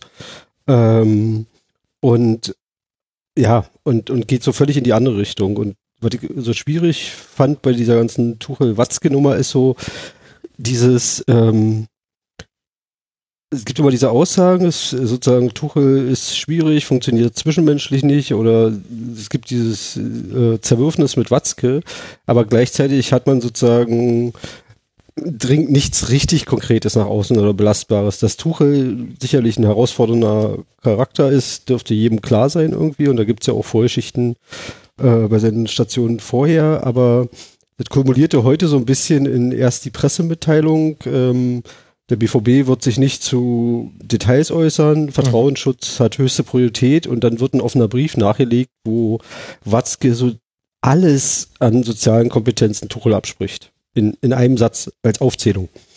Ähm, also schon, schon, ja, krasse Gegensätze so. Also ähm, ja, und vorher Tuchel, der irgendwie einen Twitter-Account scheinbar öffnet, um sozusagen dem, dem, dem Verein zuvorzukommen, um äh, sozusagen seine Entlassung zu verkünden. Also das hatte schon 1860 ähm, passt ja, ja jetzt jetzt jetzt irgendwie. nicht nicht übertreiben ja okay? war hart okay ja ja naja aber es hatte schon ein bisschen sehr ähm, ja theaterhafte Züge so ja, ich, ich glaube in der Tat, dass der BVB gewillt war, das Ganze halt nicht so theaterhaft darzustellen, aber ähm, du sprichst den Twitter-Account an und das ist halt etwas, was bei Thomas Tuchel dann auch aufgefallen ist. Ähm, wir haben zum Beispiel als schwarzgelb.de durchaus versucht, Interviews zu bekommen und die wurden immer abgeblockt. Ich weiß jetzt nicht, ob der BVB nicht wollte oder ob äh, Tuchel nicht wollte, aber man hat, äh, es gab kein Interview, äh, bis plötzlich Tuchel im Winter anfing, Interviews zu geben. Nachdem er anderthalb Jahre beim Verein war, fing er an, mit der Sportschau zu reden, fing er an, äh, ich weiß nicht, wo er noch äh, Interviews gegeben hat, dann war er im DFB-Museum, hat da einen Vortrag gehalten. Jemand, der, der vorher kein, kein Stück Öffentlichkeitsarbeit gemacht hat. Nicht, nicht für sich und nicht für den Verein. Der war nur auf Pressekonferenzen zu sprechen, fängt mhm. an, sich komplett um 180 Grad zu drehen. Und ähm, ja, das war halt schon schon so ein bisschen. Also ich ich fand es im ersten Moment super, weil ich gedacht habe, okay, cool. Alles was was bisher gefehlt hat an an Tuchel, der war ja sportlich in der ersten Saison einfach unfassbar erfolgreich. Ähm, hat da ja die die beste Punktzahl eines Zweitplatzierten der Bundesliga-Historie aufs Parkett gezaubert und hat er dann auch ja immerhin ordentliche Arbeit gemacht jetzt in, in der zweiten Saison. Ähm, und was halt allen BVB-Fans immer fehlte, war halt dieses Nahbare, diese Identifikation, dieses, okay, der, der ist auch hier, weil er gern hier ist und nicht nur so projektmäßig, wie, wie hm. Guardiola das zu machen pflegt. Und diese Nähe wird eben auch bis Was, heute, glaube ich, Guardiola liebt München, sag sowas nicht, Jens. Ja, natürlich liebt er München. Ja, Vor allen Dingen die 14 Millionen Euro pro Jahr.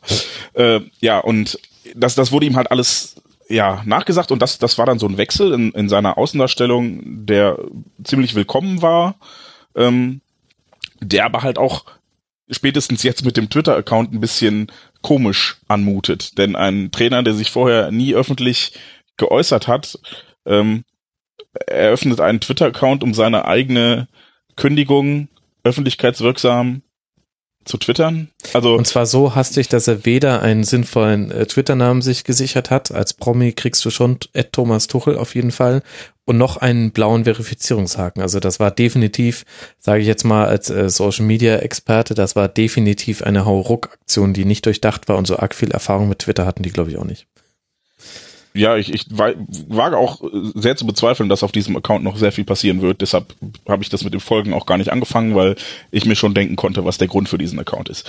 Ähm, jedenfalls, also es, es gab so einen krassen Wechsel in, in seiner Außendarstellung und während ich den anfangs begrüßt habe, wirkt es halt jetzt in der Nachbetrachtung so ein bisschen wie Schauspiel. Also ein bisschen Charade und ein bisschen, äh, ja, vielleicht Image-Rettung oder Rückzugsgefecht ähm, als als da nämlich vielleicht die die Kritik intern Überhand nahm und auch klar war, dass man den Vertrag vielleicht nicht verlängern wurde. Es wurde ja dann auch im Winter gesagt, nein, wir äh, führen während der Saison keine Gespräche. Ähm, und das Ganze wurde auf diesen Sommer vertagt quasi. Das war quasi so der Startschuss, in dem man merkte, okay, wir müssen mal so ein bisschen das Image drehen. Tuchel kommt nicht so gut an.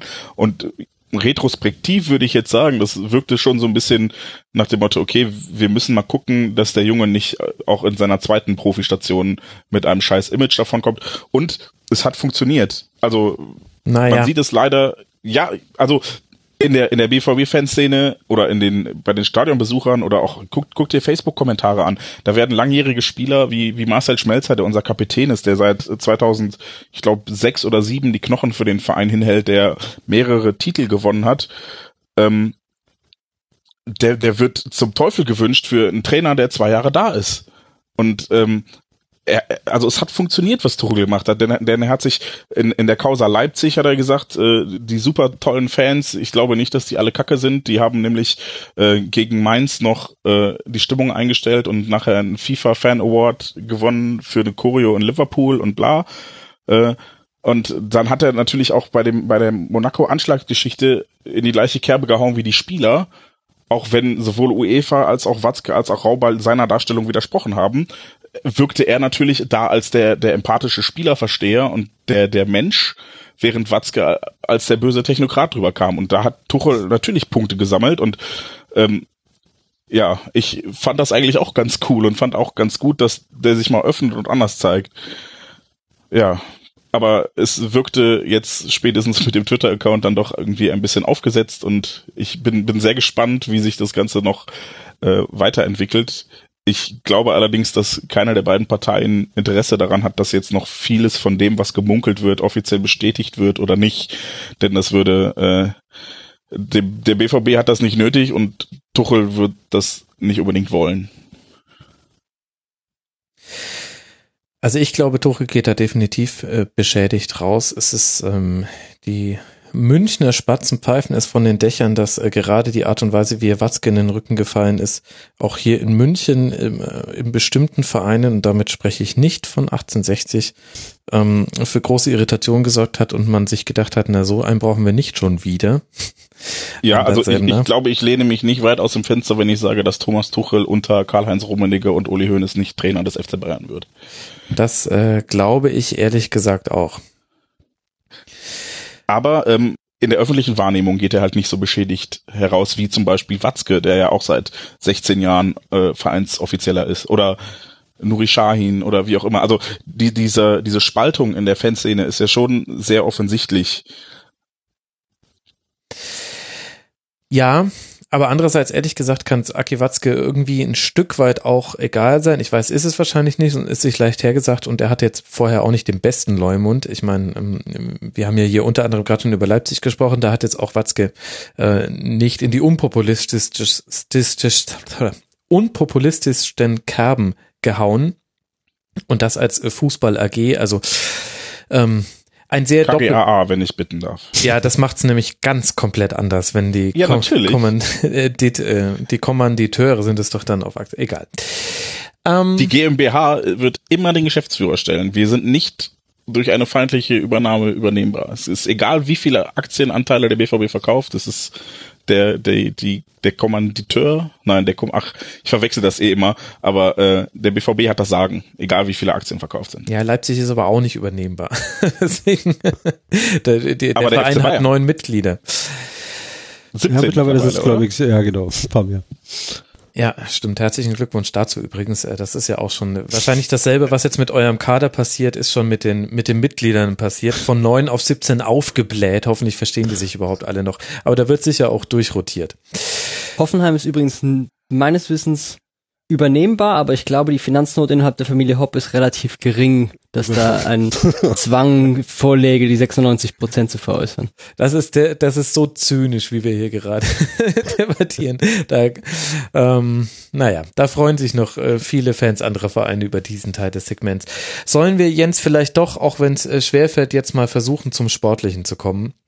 Denn Gerne. irgendwie hat das ja doch auch eine Rolle gespielt in dieser Saison.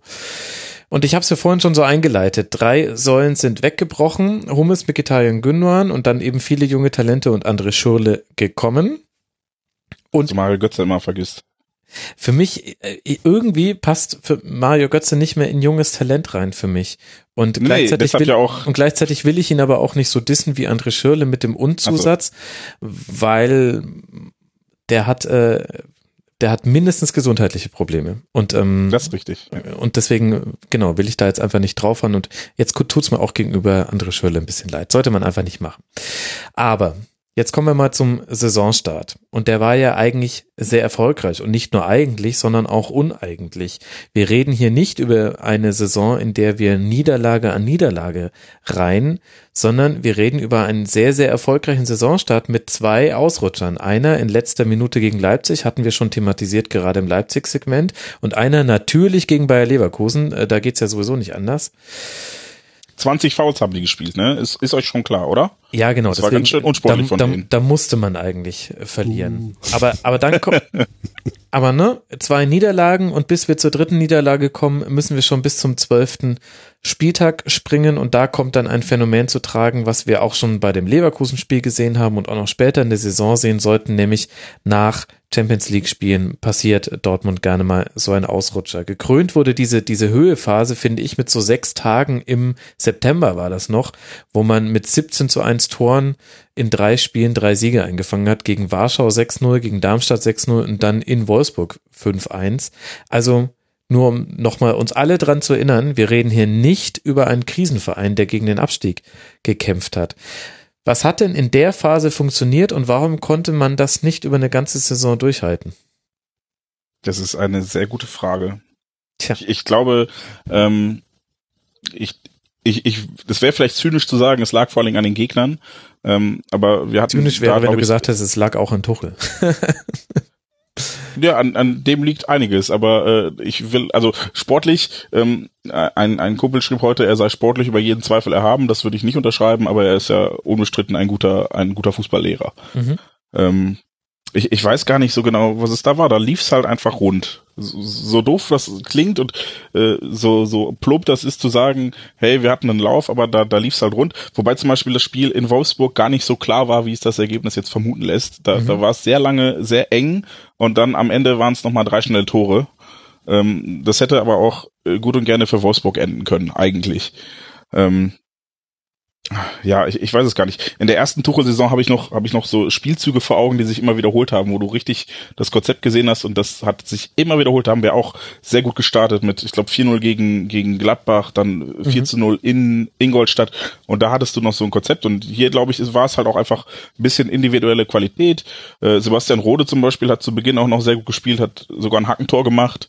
Ähm, da, da war halt alles noch so ein bisschen fluide und hat gut funktioniert und äh, da waren zum Beispiel auch die Verletzungssorgen, die ja dann später äh, hinzukamen bei bei Schürle oder Götze äh, noch nicht so gravierend, äh, dass das aufgefallen ist. Mhm. Das kam dann nämlich später dazu, dass die ganzen äh, 19-jährigen Neueinkäufe und äh, ehemaligen A-Jugendspieler plötzlich Verantwortung übernehmen mussten, obwohl sie dafür gar nicht so wirklich gemacht waren. Ach so, genau. Was mir jetzt auch noch einfällt, ein, ein Einbruchspunkt war, glaube ich, auch die Verletzung von äh, Guerrero, der äh, gegen, Ja. gegen Rasenball, äh, glaube ich, sein Debüt gefeiert hat und dann auch wirklich im, im, ja, im zentralen Mittelfeld äh, sehr, sehr gut diesen Verbindungsspieler gegeben hat, der Gündogan in der Saison vorher war und der uns auch heute eigentlich noch sehr schmerzhaft fehlt.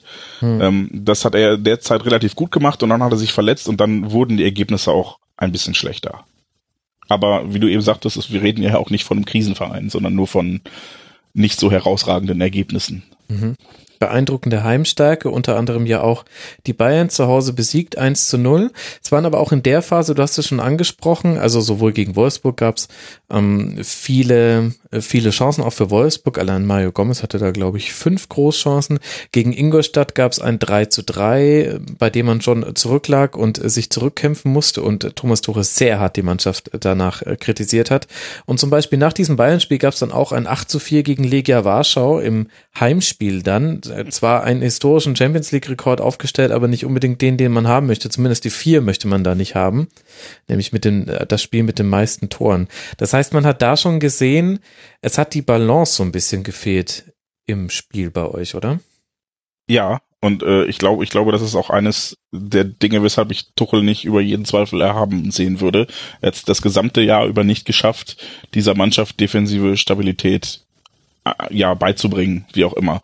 Ähm, man, er, er könnte sich jetzt darauf berufen, dass er ja seinen Wunschspieler Ömer Topak nicht bekommen hat, aber äh, wir reden ja jetzt auch mit mit äh, Sokrates und ähm, Piszczek und Schmelzer zum Beispiel nicht von irgendwelchen dahergelaufenen Zweitligaspielern, sondern das sind äh, international erfahrene Bundesligaspieler, die sicherlich dazu gemacht sind, äh, so eine so eine Verteidigung auch mal dicht zu halten. Es gab oft äh, große Abstände zwischen ähm, der Defensive und der Offensive. Mhm. Ähm, es, es wirkte manchmal so, als sei die Offensive so ein bisschen autonom. Das lag dann auch ein bisschen an dem mangelhaften äh, Mitarbeit der der Angreifer Usman Dembele, der äh, mittlerweile spielentscheidender Spieler sein kann und äh, einfach geniale Momente in der Offensive hat, hat mich auch beim Pokalfinale noch mit seiner schlechten Arbeit nach hinten äh, auf die Palme gebracht in der Kurve und deshalb ja, also es, es wirkte alles nicht so kompakt, äh, wie es zum Beispiel unter Klopp war, als der immer gesagt hat, der Stürmer ist der erste Verteidiger, sondern bei Tuchel war es eher so, okay, ihr, ihr kümmert euch um den Angriff und ihr kümmert euch um die Verteidigung und das sorgte dann einfach für Lücken, äh, die gerade ja auswärts und von von schnellen Kontern sehr häufig und sehr gerne genutzt wurden. Ich weiß nicht, also ich, ich bin mit dieser mit dieser Dreierkette von Tuchel bin ich die er dann irgendwann eingeführt hat, aus vor allen Dingen aus dem Grund nicht warm geworden, weil sie einfach nicht wirklich funktioniert hat.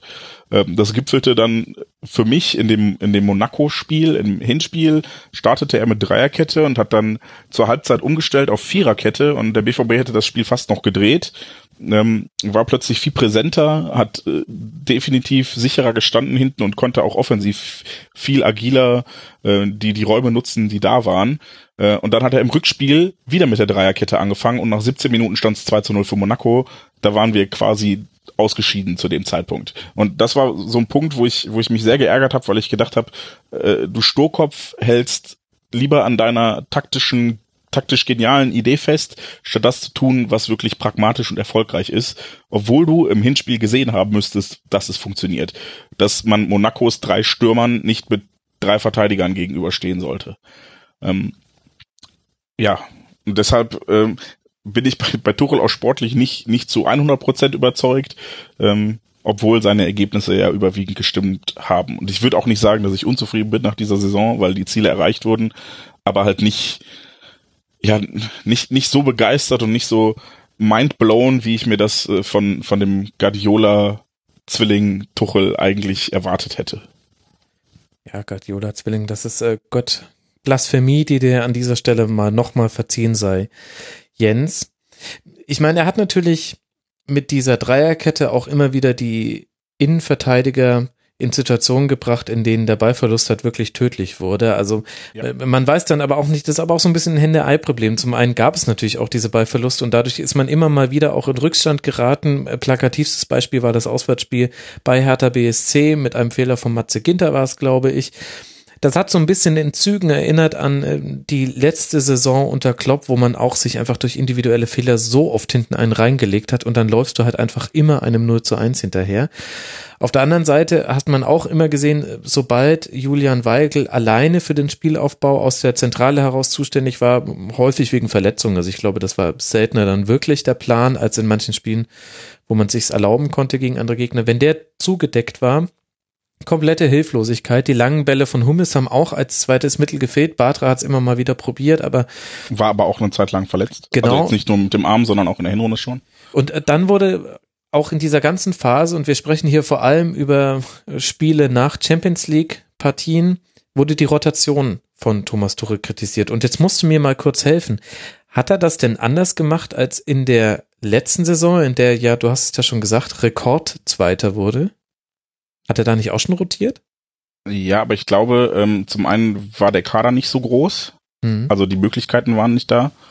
Äh, und zum anderen gab es halt, glaube ich, auch äh, ein bisschen herausragendere Spieler, die halt einfach dann nicht rausgenommen werden konnten. Während, während er jetzt wirklich vor keinem Halt gemacht hat und die echt, außer Aubameyang und ich glaube, Aubameyang war wirklich derjenige, der äh, dann später auch mangels Alternative, weil wir Ramos im Winter verkauft haben, äh, der wirklich jedes Spiel gemacht hat, gefühlt. Aber ähm, ich glaube, letztes Jahr gab es halt so, so ein paar feste Stützen. Mikitarian, der eine herausragende letzte Saison gespielt hat, äh, Gündogan, als er dann fit war, oder auch Hummels, der wirklich nur drei, vier Spiele nicht gemacht hat. Ähm, ich glaube, da waren die Alternativen nicht so mannigfaltig wie, wie diese Saison, wo es dann auch ein bisschen übertrieben hat finde ich. Und ähm, das widerspricht dann auch wieder dieser Aussage, ähm, die ja nach dem, ich glaube in Darmstadt war das oder in Frankfurt. In Frankfurt hat er, glaube ich, gesagt, äh, die Mannschaft äh, sei technisch, taktisch, äh, mhm. von der Einstellung her ein einziges Defizit und äh, zwei Sätze später von wegen, äh, vielleicht müssten wir einfach mal einsehen, dass wir das sind, dass wir nicht so gut sind wie, Klammer auf, Watzke es von mir verlangt, Klammer zu. Ähm, das, das ist dann der Punkt, an dem ich mich frage, okay, wenn du genau weißt, du hast Spieler, die 17, 18, 19, 20 Jahre alt sind, warum wechselst du dann A, in, in jedem Spiel gefühlt die taktische Ausrichtung und B, andauernd die Spieler? Mhm. Und ähm, es, mein Gefühl war, dass dass dass ja zu Beginn der der Rückrunde ein bisschen nachgelassen hat, dass er da dann irgendwann anfing, eine ähm, Stammformation zu etablieren, die dann auch ein bisschen stabilere Ergebnisse produziert hat. Also vielleicht irre ich mich da. Ich bin mir gerade auch nicht mehr ganz sicher, aber das war so mein Eindruck, dass, dass diese Kritik an seiner wirklich ausufernden Rotation, teilweise ja von, von acht, neun Spielern pro Spiel und das drei Wochen in Folge. Du sprachst das Legia-Spiel an, wo, glaube ich, acht Spieler getauscht wurden, nur um dann äh, in Frankfurt zu verlieren mhm. mit den acht anderen Spielern. Ähm, ja, das, das sind äh, Sachen, da hat er dann, glaube ich, auch wirklich drauf reagiert. Ich glaube, das lag, also das, das kam aus der Mannschaft heraus, dass die gesagt hat, hör mal, Trainer, ähm, wenn du uns schon öffentlich so anpfeifst, dann pack dir doch bitte mal an die eigene Nase und sorg mal dafür, dass du ein bisschen Stabilität reinbringst, weil du kannst, kannst nicht meckern, dass du mit 17, 18, 19-Jährigen hantieren musst, weil Hummels, Gündogan und Mikitarian weg sind, aber gleichzeitig von denen fordern, dass die jedes Spiel vier verschiedene taktische Varianten spielen. Äh, und dann, dann hatte ich den Eindruck, es wurde auch besser. Und unsere Rückrunde war ja auch einen kleinen Tick besser, glaube ich, als die Hinrunde. Julian und Kai, hört ihr auch gut zu, was bei so einer Dreifachbelastung wichtig ist zu beachten. Nicht wild alles durchwechseln. Ihr habt keine Möglichkeit, außerhalb der Saisonvorbereitung diese Taktik einzustudieren. Schreibt's euch bitte hinter die Ohren, okay? Ist notiert. Aber was ich Okay. gerade frage, ähm, ähm, ist es äh, gab ja immer mal wieder auch Stimmen, ich weiß nicht, wie du das siehst, sozusagen, dass, dass der K, also das, ähm, man könnte das ja auch so lesen, als sozusagen Kritik von Tuchel immer wieder verklausuliert an seiner Vereinsführung, an seinem Chefscout, dass der Kader eben nicht optimal Mhm. zusammengestellt ist, um genau diese Balance zwischen Offensive und Defensive äh, kontinuierlich oder stabil hinzubekommen. Und das schwingt natürlich auch mit, diese damals ähm, sozusagen Versprechen in Anführungsstrichen, wir verkaufen nicht alle drei auf einmal. Ähm, ja, so ein verletzter Stolz oder ein Trainer, der sich vielleicht darum gebracht sieht, seine Vorstellungen des perfekten Fußballspiels dann auch personell sozusagen auf den Rasen zu bekommen. Also siehst du da auch so ein, ein Kaderproblem? Jein. Einzel Also ich, ich finde die die Position Gündogan, das, das habe ich glaube ich bei schwarzgelb.de zu Beginn der Saison geschrieben, das ist so eine so ein Spielertyp, den gibt's selten, aber genau der hat uns gefehlt, so ein Verbindungsspieler einfach, Hm. weil Weigel halt wirklich äh, eine Passmaschine ist, aber halt eher in die in die Breite als in die Tiefe. Und der Weigel ist auch niemand, der mal 15 Meter Dribbling macht und bevor den nächsten Pass spielt. Deshalb ähm, weiß ich nicht, ob wann genau Tuchel Modahu wollte, der jetzt dann zur neuen Saison kommt. Ähm, aber er wollte ihn offenbar, denn er kommt ja jetzt. Und ähm, ich weiß nicht, ob darin, darin dann wirklich der, der Zwist. Könnte aber Also auch heißen, dass äh, Tuchel Moderhut hasst. Also, ist Gott sicher wäre ich mir da nicht. Warum? Weil er ihn haben wollte? Nein. Damit er ihn quälen kann, meinst du? Nein, es, äh, nein, es sollte ein Witz sein, dass er Tuchel ja nie bekommen hat, was er haben wollte. Doch, André Schürle. Klischee nach. Ja, herzlichen Glückwunsch dazu. Nein, also ich, ich glaube in der Tat, dass die, dass die Transferpolitik nicht ideal war.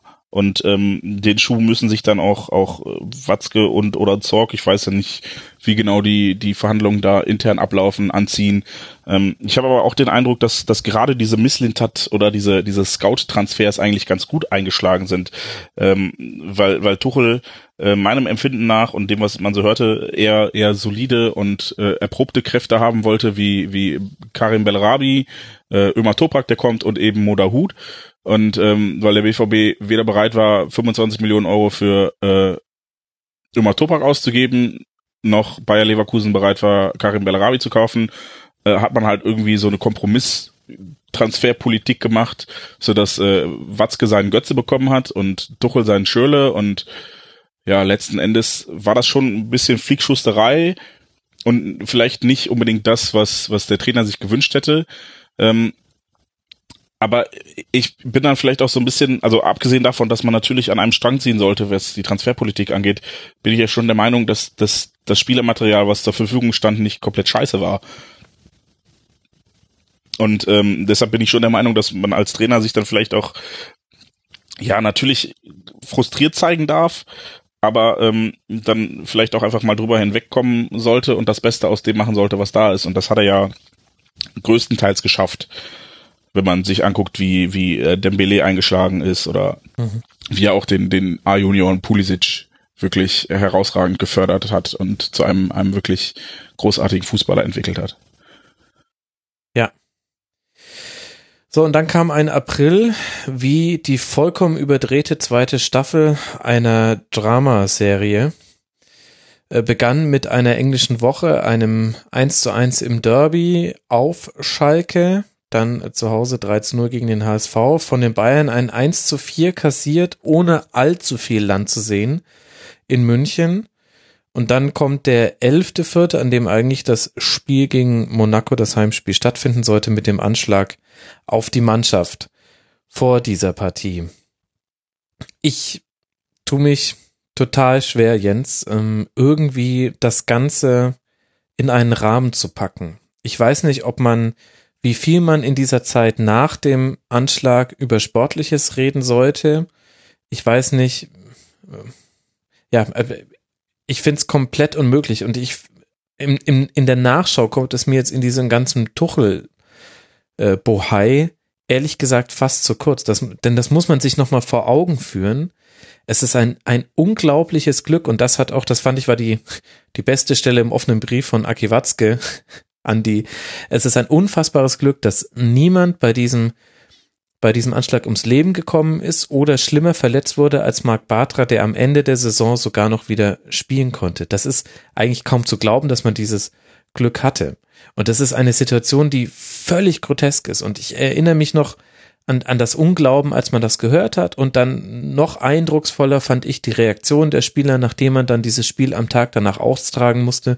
Und man einfach diese menschliche Komponente Opfer zu sein eines solchen Anschlags mal viel deutlicher ähm, vor Augen geführt bekommen hat als bei ganz vielen anderen Anschlägen, wo sich solche Opfer dann nicht vor Kameras stellen müssen wollen und auch dann die rhetorischen Mittel haben, so drüber zu reden. Ich weiß nicht, wie kann man denn, wie kann man denn überhaupt die ganze Saison nach Monaco noch einordnen? Ja, auf der einen Seite ist das, glaube ich, super schwierig und man muss echt aufpassen, da äh, niemandem zu nahe zu treten. Genau. Auf der anderen Seite finde ich es halt auch entsprechend beeindruckend, äh, wie erfolgreich die Mannschaft danach noch war. Ja. Und ähm, das ist halt wirklich seitdem ja gefühlt sportlich quasi ohne, ohne Reibung oder ohne Makel weitergegangen ist, bis halt auf das Rückspiel in Monaco. Ja, es war eine komische Situation und äh, es ist natürlich auch ein bisschen doof, dass sich dieser Konflikt zwischen Watzke und Tuchel immer darauf beschränken soll, äh, wie das nach diesem Tag oder an diesem Tag weiterging. Ähm, ich, ich glaube, wir haben alle noch dieses sehr eindrucksvolle Interview von Nuri Shahin und von Marcel mhm. Schmelzer und auch von Papa Sokrates, der, der nahezu geheult hat, als er gesagt hat, dass wir keine Tiere sind, dass, also, dass die Spieler keine Tiere seien und die doch nicht einfach wie im Zoo einfach wieder ins Gehege geschmissen werden können. Ähm, ja, ich äh, könnte jetzt noch ewige Hasstiraden Richtung UEFA losschießen, die äh, dieser Mannschaft nur die Wahl gelassen haben, entweder ihr spielt am nächsten Tag oder ihr fliegt halt raus.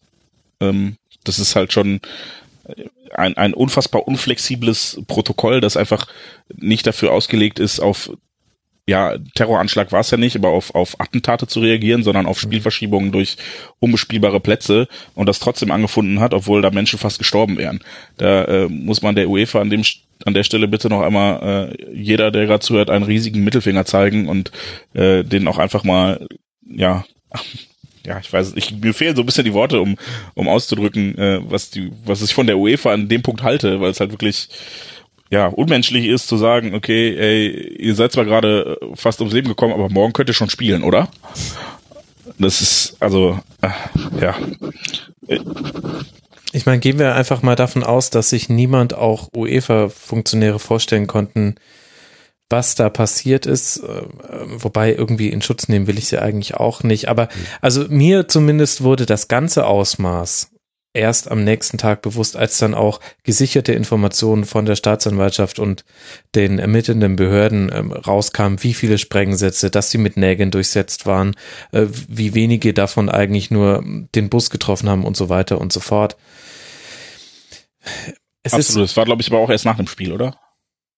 Also ich, also ich könnte mir vorstellen, wenn das vor dem Spiel passiert wäre, dann wäre es, glaube ich, unmöglich geworden zu spielen. Aber ich bin mir da nicht mehr ganz sicher. Ja, es, es war wirklich so. Also ähm, als ich nach Hause gegangen bin, dachte ich noch, okay, vielleicht war es nur ein Böller, vielleicht haben da ein paar Fans die Mannschaft verunsichern wollen. Man kennt ja die Geschichten äh, von, keine Ahnung, Hotelzimmern, wo an die Tür geklopft wird, damit die Spieler nicht schlafen können und sowas. Das war mein erster Gedanke bei sowas. Mhm. Ich ging nicht von einem Mordanschlag aus, als ich da im Stadion saß und mir ein Kumpel erzählte, ey, yo, es gab einen Angriff auf den Bus. Da dachte ich, okay, da hat jemand, selbst wenn es ein Stein gewesen wäre, wäre es immer noch unfassbar scheiße, aber nicht eine Bombe.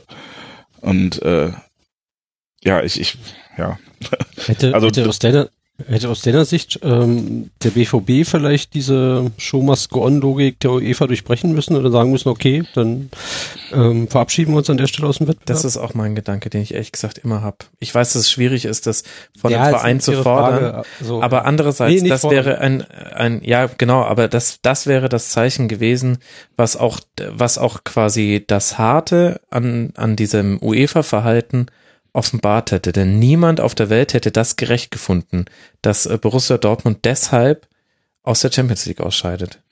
Ich, ich habe es äh, bei uns im Podcast auch gesagt, dass ich glaube, dass das wäre äh, retrospektiv, also so im Nachgang weiß man natürlich, hey, hätten wir es mal so gemacht, weil äh, wir hätten mit Sicherheit die Öffentlichkeit auf unserer Seite gehabt. Ähm, aber in, in dem Moment, weiß ich, also es gibt ja bis heute Streit darüber, wie diese Kommunikation ablief und wer da letzten Endes welche Entscheidung getroffen hat und wer nicht. Ähm, die Spieler haben im Nachgang alle gesagt, sie wollten spielen, nur nicht zu diesem Zeitpunkt. Und sie wollten halt auch einfach sich nicht die Chance auf ein Champions League Halbfinale nehmen lassen. Nur nicht einen Tag danach. Und ähm, deshalb kann ich halt auch verstehen, wenn man dann die Entscheidung trifft, okay, wir machen das, bevor man überhaupt das, das Ausmaß kennt. Ich glaube, viele der Spieler waren zum Zeitpunkt der Entscheidung, wie gesagt, das muss, glaube ich, zwei Stunden ähm, nach Nicht-Anpfiff des Spiels muss eine Entscheidung gefällt sein, wann der neue Spieltermin ist Genau. oder zwei Stunden nach Absage. Ähm, und ich kann mir auch vorstellen, dass die Spieler, die zu dem Zeitpunkt wahrscheinlich auch noch irgendwie im Hotel waren oder von Polizei um, umzingelt, ähm, noch gar nicht wirklich wahrgenommen hatten, was passiert ist. Ich äh, erinnere mich an Erzählungen, dass, dass die Spieler halt wirklich, dass denen erst bewusst wurde, dass es da gerade um ihr Leben ging, als sie dann zu Hause bei ihren Kindern angekommen sind. Und dann erst gemerkt haben, und die, die Kinder, also die Kinder sind ihnen um den Hals gefallen und da merken sie erst so, oh krass, was, was, was ist mir denn da gerade oder was für einer, was für eine Tragweite hatte das, was da gerade um mich herum passiert ist. Und ähm, deshalb kann ich mir auch vorstellen, dass die Spieler vielleicht in, in voller Adrenalin oder Schock oder äh, wie man sich in so einer Situation halt fühlt, auch einfach gesagt haben, ja klar geht das morgen, ist alles gut, ich, mir fehlt nichts, ich bin nicht verletzt.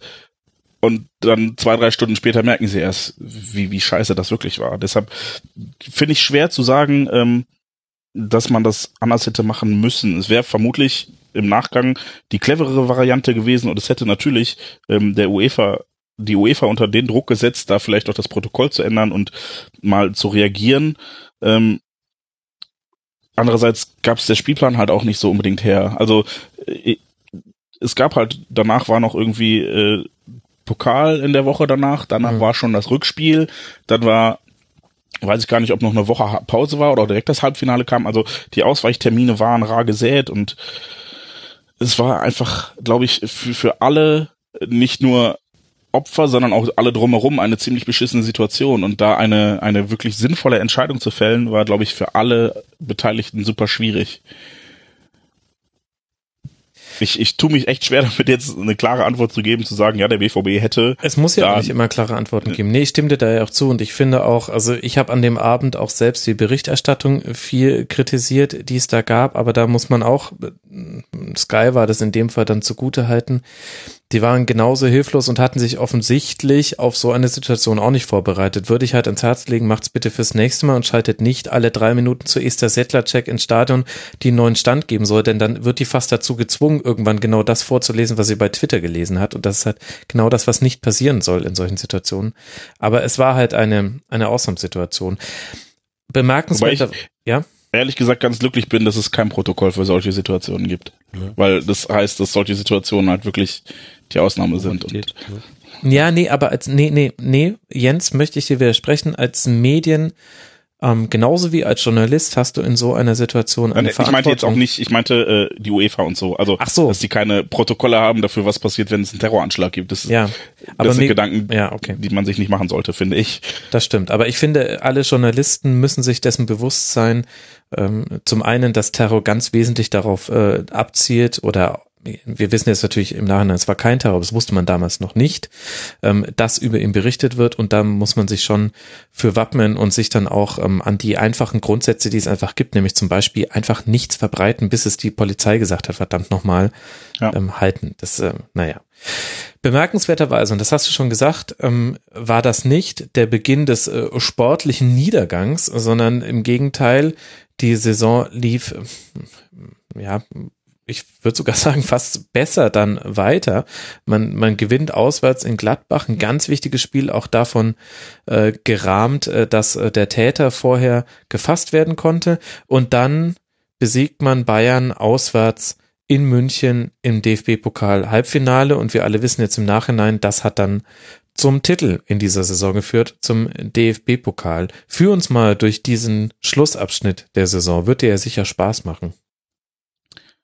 Ja, so ein bisschen. Also zu, zuerst war halt noch das Spiel in Monaco, ähm, wo ich ja eben schon sagte, ich mein Eindruck war, dass Tuchel sich da vercoacht hat. Aber es gab halt auch vor diesem Spiel wieder eine Situation, äh, in der der Mannschaftsbus irgendwie eine Viertelstunde aufgehalten wurde ja. und es dann noch keine Informationen an die Spieler gab. Und ähm, deshalb möchte ich da zumindest die, die, die ja, Leistung nicht ganz so hoch hängen, wie, wie ich es tun würde, wenn das ein Spiel ohne irgendwelche Vorzeichen gewesen wäre. Denn die Spieler waren da, haben sie auch alle nachher gesagt, nochmal unfassbar verunsichert, weil das einfach die, die kompletten normalen Abläufe vor so einem Fußballspiel gestört hat und mit, vor dem Hintergrund, dass eine Woche zuvor äh, erst äh, ein, ein Mordanschlag auf einen verübt wurde, kann ich jedem Spieler nachsehen, wenn er danach dann nicht mehr wirklich richtig Fußball spielen kann. Ähm, andererseits haben die Spieler halt auch gesagt, dass Fußball danach hilft und waren, glaube ich, auch ganz froh über diesen Dreitagesrhythmus, der dann kam und dass sie dann auch nicht den ganzen Tag zu Hause lagen und drüber nachgedacht hatten, was wäre wenn. Und ja, dann haben sie äh, erst in Gladbach gewonnen und dann in München, was ähm, ein bisschen ja ein, ein sehr, sehr komisches Spiel war, denn äh, nach dem klassisch guten Start, den wir eigentlich immer haben in München und wir haben da jetzt, mhm. glaube ich, auch oft das 1 zu 0 geschossen, äh, dachte ich dann, nachdem äh, die Bayern das umgedreht hatten und natürlich auch ausgerechnet Hummels ein Tor geschossen hat, ähm, dass sich das erledigt hat und äh, dann waren die Bayern in der zweiten Halbzeit aber irgendwie platt und die Dortmunder auch. Es war äh, für mich, also zu, zum Schluss hin war das ein wirklich, es, es wirkte, es war ein sehr langsames Fußballspiel äh, ein, eins, wo ich das Gefühl hatte, beide Mannschaften sind einfach fertig, aber der BVB hatte äh, zweimal die individuelle Qualität von äh, Usman Dembele auf seiner Seite und konnte dann äh, ja sehr euphorisch und sehr groß umjubelt, äh, umjubelt ins Pokalfinale einziehen. Dann ähm, gab es noch einen, einen sehr lauen Sommerkick gegen den FC Köln zu Hause, wo ich persönlich mich so ein bisschen über, über die Stimmung im Stadion aufgeregt habe, weil es halt sehr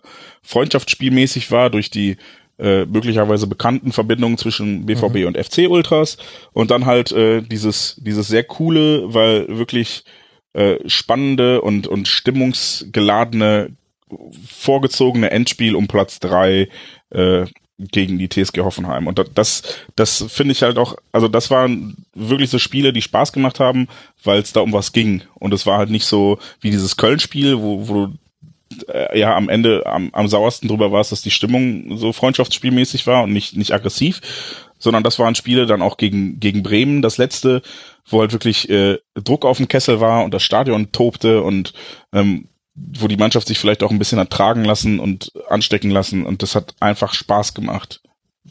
Es mhm. hat einfach Spaß gemacht, der Mannschaft zuzugucken und da dann äh, vor allem auch als äh, Sieger auf Platz drei davon zu gehen wir müssen jetzt Julian wieder in die Runde holen, auch um überhaupt festzustellen, ob er noch dazu da ist. Ich bin noch da, keine Sorge.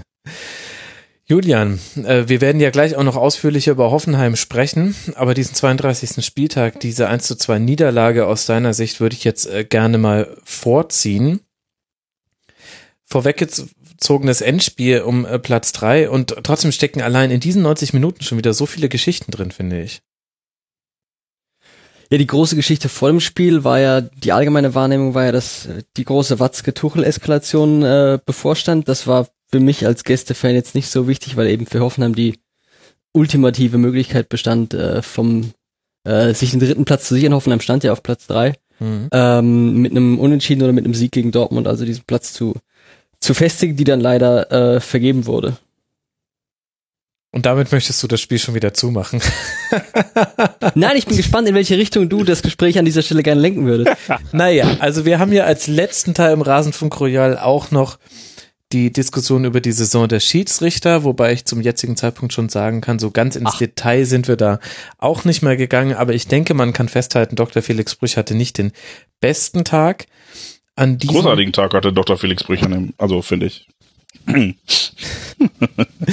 Nun ja, es hätte halt sehr gut auch ein 2 zu 2 werden äh, können, Minimum äh, aus äh, Sicht der TSG und dann hätte das Ganze anders ausgesehen, denn im Nachhinein wissen wir, Dortmund hat in Augsburg nochmal Punkte liegen lassen und dann im Heimspiel gegen Werder spektakulär 4 zu 3 gewonnen.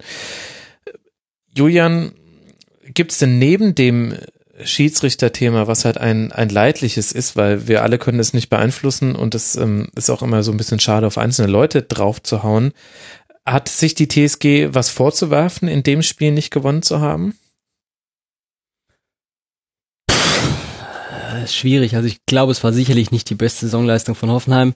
Es war aber auch gleichzeitig nicht die beste Saisonleistung äh, von Dortmund. Dortmund hat aber in dem Spiel relativ konzentriert und äh, äh, gut zusammenarbeitend verteidigt, was äh, ihnen dabei geholfen hat, äh, das Spiel zu gewinnen.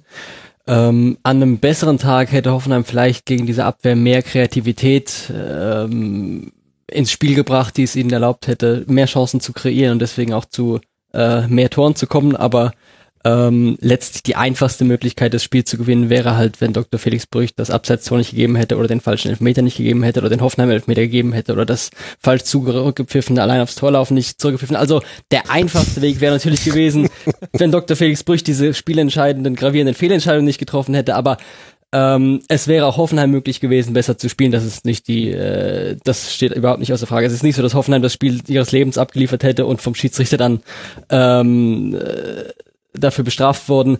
Hoffenheim hat ein normales Spiel gemacht, Dortmund hat ein normales Spiel gemacht. Es wäre wahrscheinlich anders ausgegangen, wenn Brüch die Situation anders bewertet hätte, aber ähm, ja, es war jetzt nicht so, dass ähm, Hoffenheim die Überleistung abgeliefert hat. Okay. Mit dieser Einschätzung kann ich jetzt leben. Das andere war mir ein bisschen zu kurz. Julian, wir sind hier im, im, immerhin im Rasenfunk Royal. Irgendwie müssen wir auf unsere 24 Stunden auch kommen. Wir so. können gerne noch ein bisschen über nicht sportliche Belange beim BVB reden. Da gab es noch einiges. Ach ja, Jens, nee. Nee, also gewisse UEFA Themen. Lizenzierung? Ach genau, wir können auch noch über Rasenballsport reden.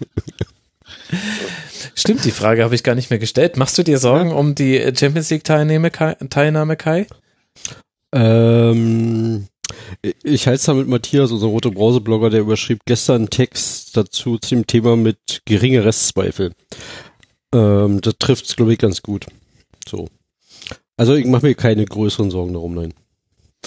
Ich mache mir auch im Gegenzug keine größeren Hoffnungen, weil der ein Entzug für Leipzig würde wahrscheinlich bedeuten, dass Hoffenheim direkt qualifiziert war. Ich sehe da nicht genau durch, aber ich glaube, es wäre ja, ja. eine relativ naheliegende Ergänzung. Ähm, auch für mich keine große Hoffnung da an der Stelle. Ich mache mir keine große Hoffnung, dass die UEFA einfach mal Eier in der Hose hat und äh, das tut, was richtig wäre. Aber gut, wir reden auch von der UEFA.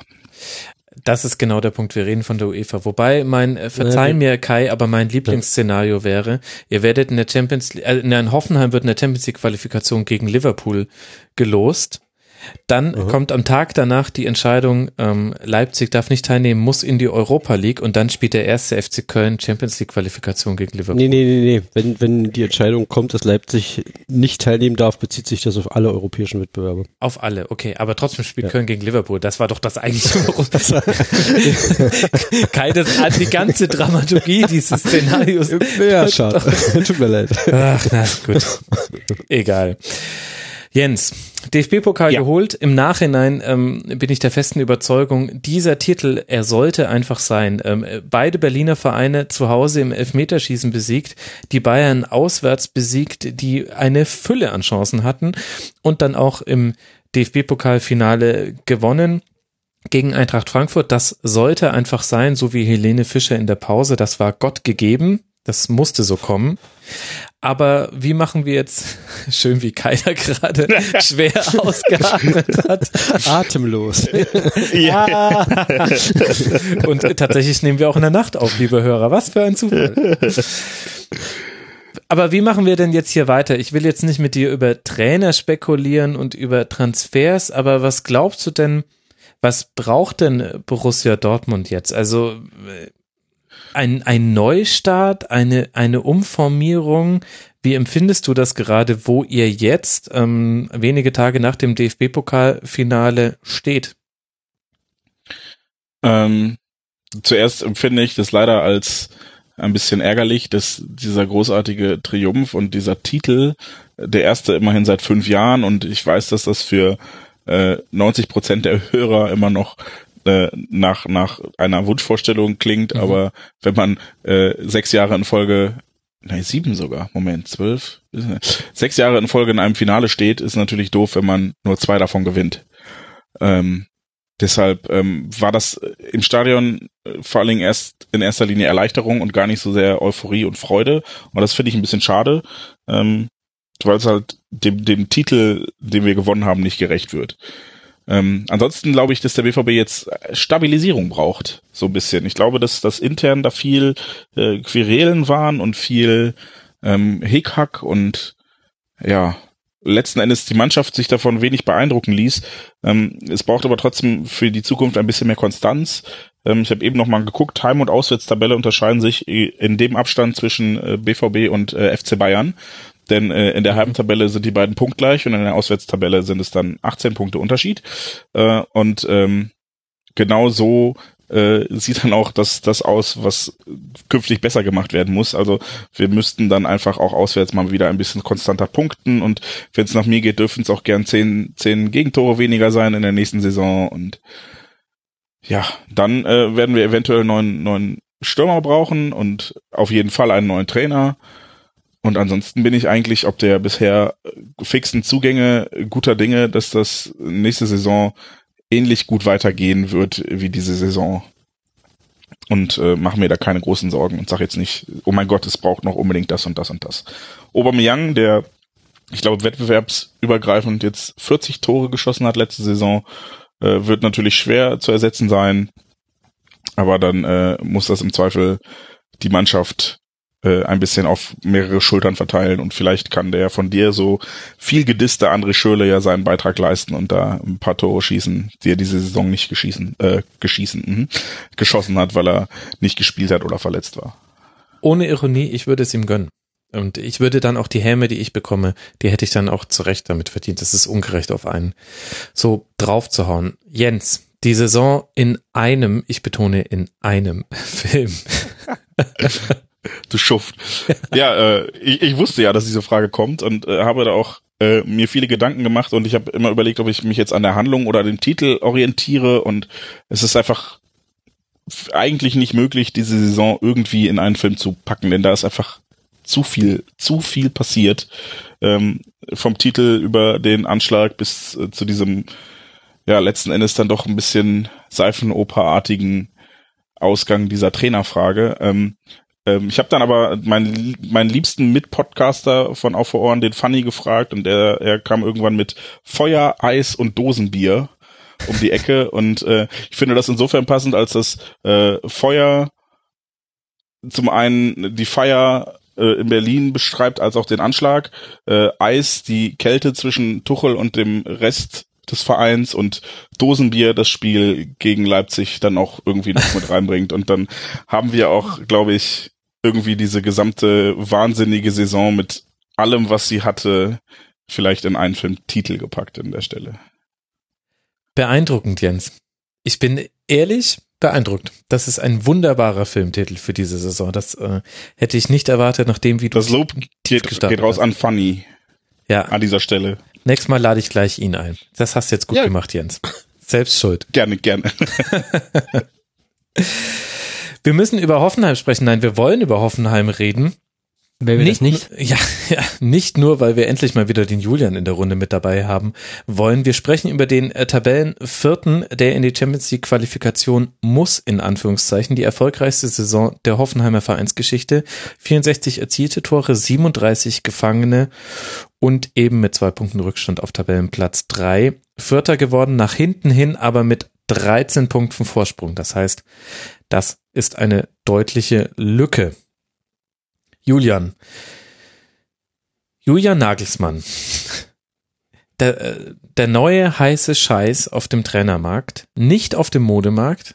Da hat er sich so, wenn er sich ähnlich oft vercoachen würde, wie er sich beim Griff in den Schrank vertut, werdet ihr. Das war der, das war der kurze Moment, als die ähm, Hoffenheimer Saison auch diesen boulevardesken Nebenklang bekam, wie sie die Dortmunder mit ihren äh, Tuchel-Watz-Geschichten hatten, als Nagelsmann im roten Mantel das Bayern-Spiel besuchte. Aber jetzt mal ganz im Ernst, was hat er sich denn dabei auch gedacht? Also, are you fucking kidding me? Also äh, in diesem roten Mantel hätte ich mich nicht mal auf den Karneval getraut. Und dann zu einem Bayern-Spiel zu fahren, wo du auch noch weißt, du wirst fotografiert. Und der war ja auch unter anderem bei Amateurspielen äh, der Bayern auch äh, zugegen, wo es auch noch, noch einfacher ist, jemanden auf der Tribüne zu finden. Also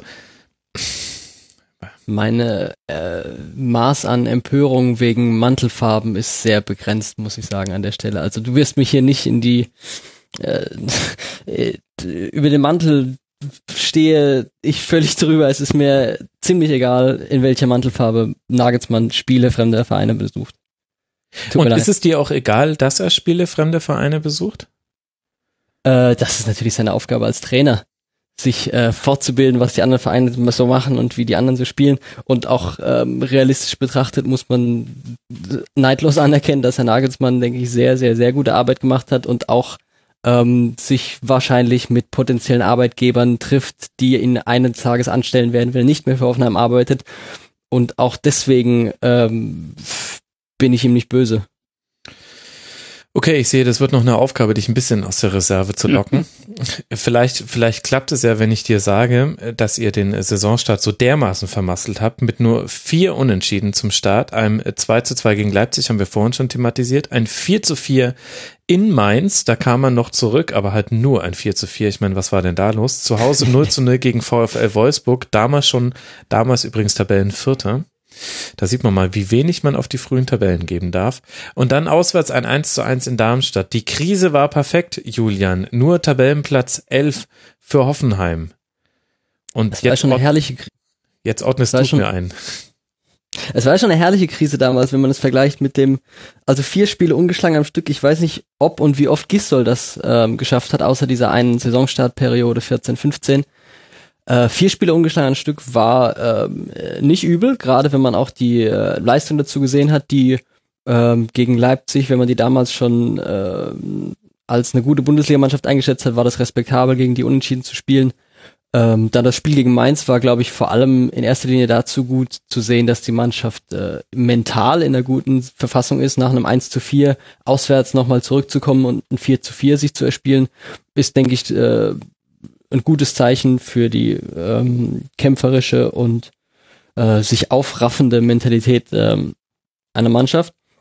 Ähm, und dann die restlichen Spiele gegen Wolfsburg ein Unentschieden sehr seltsam, dass es nur 0 ausgegangen ist, weil es so viele Schüsse gab. Äh, das Spiel gegen Darmstadt unglücklich, dass man da in der letzten Minute noch den äh, Ausgleichstreffer kriegt, aber es war auch keine spielerisch glänzende Leistung. Von daher, das waren Spiele, wo die Mannschaft noch im Finden begriffen war, was man auch daran sieht, dass die ähm, in den Spielen noch komplett mit Viererkette gespielt hat, was ja dann in der mhm. späteren mhm. Saison äh, nur noch ganz selten der Fall war. Mhm. Hatte das auch mit den Transfers zur neuen Saison hin zu tun, dass man sich noch so ein bisschen finden musste, oder hat es eher damit zu tun, dass Nagelsmann ein bisschen anders spielen lassen wollte als in der Vorsaison? Sowohl als auch, aber es war ja deutlich zu sehen, dass die ähm, Neuzugänge noch nicht so ähm, sich gefunden hatten, wie sie dann ab dem, also ab dem ersten Spiel, wo die äh, ab dem ersten Spiel, das gewonnen wurde, hatte sich die Mannschaft dann ja in dieser Fünferkettenformation und so weiter gefunden. Bis dahin hatte ja Vogt entweder gar nicht oder im defensiven Mittelfeld gespielt. Mhm. Ähm, Hübner hatte gar nicht gespielt.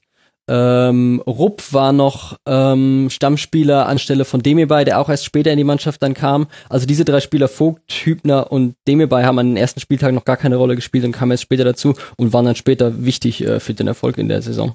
Mhm. Schaue ich mir nur die Transfersummen an, dann ist Andrej Kamaric von Leicester mit 10 Millionen kolportierten Ablösesummen teuerster, Lukas Rupp 5 Millionen und dann Kevin Vogt mit 3 Millionen schaue ich mir an, wer was für die Mannschaft geleistet hat, dann äh, alle drei gut und äh, dann auch Sandro Wagner, die mir bei Hübner, du hast es gerade schon genannt, aber war Vogt ein bisschen der Königstransfer, wenn ich mir ansehe, welche Rolle er dann gespielt hat? Ähm, ich denke, Vogt hat den anderen eben nochmal voraus, dass er dann in Hoffenheim auch noch auf einer anderen Position gespielt hat, als er es vorher mhm. äh, bei äh, Köln oder Augsburg getan hatte, nämlich als zentraler Mann in einer Drei- oder Fünferkette. Das macht ihn, glaube ich, nochmal zu so einer größeren Entdeckung. Also man hält ihn für eine größere Entdeckung, weil er nicht genau die Position gespielt hat wie die anderen. Aber auch ein Hübner hat ja zum Beispiel in Augsburg, äh, in Ingolstadt normalerweise in der Viererkette gespielt, wenn ich das richtig in Erinnerung habe, in der Vorsaison. Äh, und dann jetzt ein Halbverteidiger in der Dreierkette, der viel mehr Aufgaben im Spielaufbau hat und auch viel häufiger auf der Seitenlinie mit dem Außenverteidiger zusammenspielt. Also die hatten auch andere Rollen natürlich zu spielen, aber ins hervorstechend ist natürlich ein Vogt, der ähm, bei einem Verein wie Köln auf der Bank sitzt und dann in Hoffenheim auf einer anderen Position Stammspieler wird und auf der Position auch noch einer der besten Spieler der Saison dann wird. Das ist natürlich ähm, ein herausragender Neuzugang. Wir sprechen mit Hoffenheim über eine Mannschaft, die erst am 28. Januar, und da beginnen viele Fans anderer Bundesliga-Vereine, nein, eigentlich alle Fans aller anderen Bundesliga-Vereine zu jaulen. Erst am 28. Januar gab es die erste Niederlage und die in Leipzig, und das haben wir vorhin schon besprochen, da spielte eine rote Karte eine nicht unwesentliche Rolle. Warum? Aber nicht die Hauptrolle, würde ich behaupten. In dem Spiel okay. ähm, hat sich Kevin Vogt, eben schon erwähnt, zur Halbzeit oder hatte sich in der ersten Halbzeit verletzt und musste zur Pause ausgewechselt werden. Stimmt. Und schon zu dem Zeitpunkt ging es bergab, weil sein Ersatz äh, Fabian Scher eben einfach nicht ihn eins zu eins ersetzen konnte. Das Wagner dann noch äh, vom Platz flog, hatte natürlich negative Auswirkungen auf das Spiel, aber der entscheidende Bruch war in meinen Augen schon in der Halbzeit durch die Auswechslung von Vogt. Also sehr wichtiger Spieler für Hoffenheim. Absolut. Aber warum ist es denn so schwierig, gegen Hoffenheim zu gewinnen? Denn das haben die Bayern nicht geschafft, das hat Borussia Dortmund nicht geschafft und Leipzig sollte es eben auch erst im Rückspiel schaffen. Zum einen die ähm, schon genannte ähm, in Mainz gezeigte Mentalität, also es hat sich ja durch die Saison hinweg fortgesetzt, dass Hoffenheim, glaube ich, erst am 28. Spieltag oder so zum ersten Mal nach einem 0-1 verloren hat. Also sie sind, glaube ich, sechsmal in sechsmal 0 zu 1 Rückstand geraten, haben aber keines davon verloren. Mhm. Über die ganze Und dann Saison gegen hinweg. den HSV, Julian, echt. Und dann gegen den HSV, ja. Na, egal, anderes Thema. Es, es war eine, um da mal kurz vorzugreifen, das, das HSV-Spiel ist, finde ich, relativ verzeiht. Das war die Woche, nachdem sie zuerst auswärts bei Hertha gewonnen hatten, die bis dahin die beste Heimmannschaft gewesen waren, dann unter der Woche den FC Bayern geschlagen hatten und dass man nach so zwei äh, kraftintensiven Siegen dann nicht mehr die Kraft hat, gegen, gegen Gistols ähm, äh, Pressing und Zerstörungsfußball zu bestehen, finde ich noch äh, erträglich. Red einfach mal weiter, Julian. Ich möchte mich da. Ich habe vergessen, an welcher Stelle der Saison wir vorher waren. Naja, ich habe jetzt einen großen Sprung gemacht äh, schon in den Januar, wo dann die erste Niederlage eben kam. Ich genau. versuche dem Ganzen noch so auf den Grund zu gehen. Also wir haben Kevin Vogt schon hervorgehoben, der eine andere Rolle gespielt hat, so ein bisschen. Ich glaube, Julian Nagelsmann hat selber mal irgendwann gesagt, wie ein Quarterback. Das finde ich trifft es auch ganz gut, weil er hat er hat beide Rollen übernommen, sowohl ähm, das Ball verschieben zwischen den drei Verteidigern. Also zum Hoffenheimer Spiel gehörte schon auch immer mal wieder eine abwartende Komponente. Man hat dann nicht immer so immer gleich vertikal gespielt, aber diese vertikalen Bälle kamen auch und alle drei hinten drin konnten diese vertikalen Bälle spielen. Und besonders ähm, Vogt hat es aber häufig häufig geschafft, äh, zum Beispiel Rudi zu finden, der dann der dann den weiteren Spielaufbau übernommen hat. Und da hat er wirklich super Pässe geschlagen. Das ist jetzt eine Komponente. Dann haben wir schon die Mentalität, das heißt häufig nach 0 zu 1 Rückständen wieder zurückgekommen. Aber das alleine macht ja noch nicht die Saison von Hoffenheim aus, wenn ich mir überlege, wie lange man ungeschlagen geblieben ist und dass man gegen im Grunde das ist komplett äh, zufällig gewesen, gegen wen man auch die Niederlagen bekommen hat. Das heißt, wir können jetzt nicht sagen, Hoffenheim konnte nicht mit Ballbesitz umgehen und wir können auch nicht sagen, Hoffenheim konnte nicht mit Gegnern umgehen, die, die Hoffenheim niedergepresst haben, sondern es waren immer so Einzelgeschichten. Das heißt, Nagelsmann hat das geschafft, was die größten Trainer sich immer vornehmen, nämlich den Zufall maximal zu minimieren. Ja, das hat immer auch, ähm, er hat ja ein paar so größere Interviews gegeben, wo er auch Einblick in seine, in seine ähm, Vorstellungen von Fußball gegeben hat. Und ein Aspekt davon war ja, dass eben, wie es auch Pep Guardiola sagt, der, ähm, der Zufall durch ein paar ähm, durch ein paar Aspekte möglichst aus dem Spiel verbannt wird. Zum Beispiel, dass die Spieler angehalten sind, nicht so viele Zweikämpfe einzugehen, weil in einem Zweikampf kann der Ball wegspringen, in einem Zweikampf kann ähm, es sein, dass man aus Versehen einen Gegner erwischt und eine Karte kriegt, im Zweikampf kann es sein, dass der Schiedsrichter ähm, irgendwas anders sieht. Ähm, deswegen ist es äh, hilfreich, wenn man das Spiel kontrollieren will, wenn man souverän agieren will, wenn man die Kontrolle behalten will, ähm, dass man Zweikämpfen aus dem Weg geht, indem man ähm, ja, den Gegner gar nicht erst in die Zweikämpfe kommen lässt, gar nicht erst die Möglichkeit gibt, um den Ball in Zweikampf zu führen. Und das hat Hoffenheim in der Saison auf jeden Fall auch umgesetzt. Ähm, vor allem durch eben den schon angesprochenen Sebastian Rudi im, im, im Zentrum des Spiels, der eben häufig von der Dreierkette ähm, relativ hoch schon angespielt wurde. Also er war selten, mhm. wurde selten, hat sich selten so weit zurückfallen lassen, dass er das Spiel von hinten aufgebaut hat, sondern das war die Aufgabe der Innenverteidigung. Und das ist Rudi auch neu gewesen, oder? Rudi hat sich doch in der letzten Saison noch viel häufiger fallen lassen. Rudi hat eine Vielzahl von Rollen von bei Hoffenheim schon gespielt und ähm, die des, des äh, tiefen Aufbauers hatte er, glaube ich, in erster Linie unter äh, unter Stevens, weil meistens mhm. war Rudi nicht der defensivste Mittelfeldspieler. Auch unter Nagelsmann in der Vorsaison war ja noch Tobias Strobel da, der dann meistens noch äh, defensiver als Volland, äh, nicht als Volland, defensiver als äh, Rudi gespielt hat. Mhm. Und in den Jahren zuvor waren immer auch äh, Polanski, Schwegler da gewesen, die noch neben ihm gespielt haben. Ganz früher sei es Luis Gustavo. Also Rudi war selten wirklich der defensivste Mittelfeldspieler und erst durch die Etablierung dieser Dreierkette, mhm. äh, in der Rudi eben nicht mehr so viele direkte Defensivaufgaben zu erledigen hatte, ähm, konnte er eben seine Spielweise so äh, umgestalten, dass sie viel stärker seinen, seinen Stärken entspricht. Mhm. Okay, aber ich hatte dich äh, kurz unterbrochen, was also äh, Zweikämpfe vermeiden, äh, so grotesk es sich anhört. Ich glaube, die Geschwindigkeit, mit der der Ball ins Angriffsdrittel getragen wird, ist bei allen drei Trainern äh, wichtig, über die wir hier sprechen, nämlich sowohl über ähm, äh, Nagelsmann als auch über Tuchel und äh, Guardiola hast du gerade genannt, die alle drei vertreten die Philosophie, je schneller du einen Ball nach vorne spielst, desto schneller kann er auch zurückkommen. Das hört sich so ein bisschen grotesk an. Hasenhüttel ist da übrigens die Ausnahme hier in dieser Runde. Der hat da eine andere Philosophie, wobei es da viel um die Balleroberung geht. Da geht es darum, den Ball auf jeden Fall im Sprint zu erobern.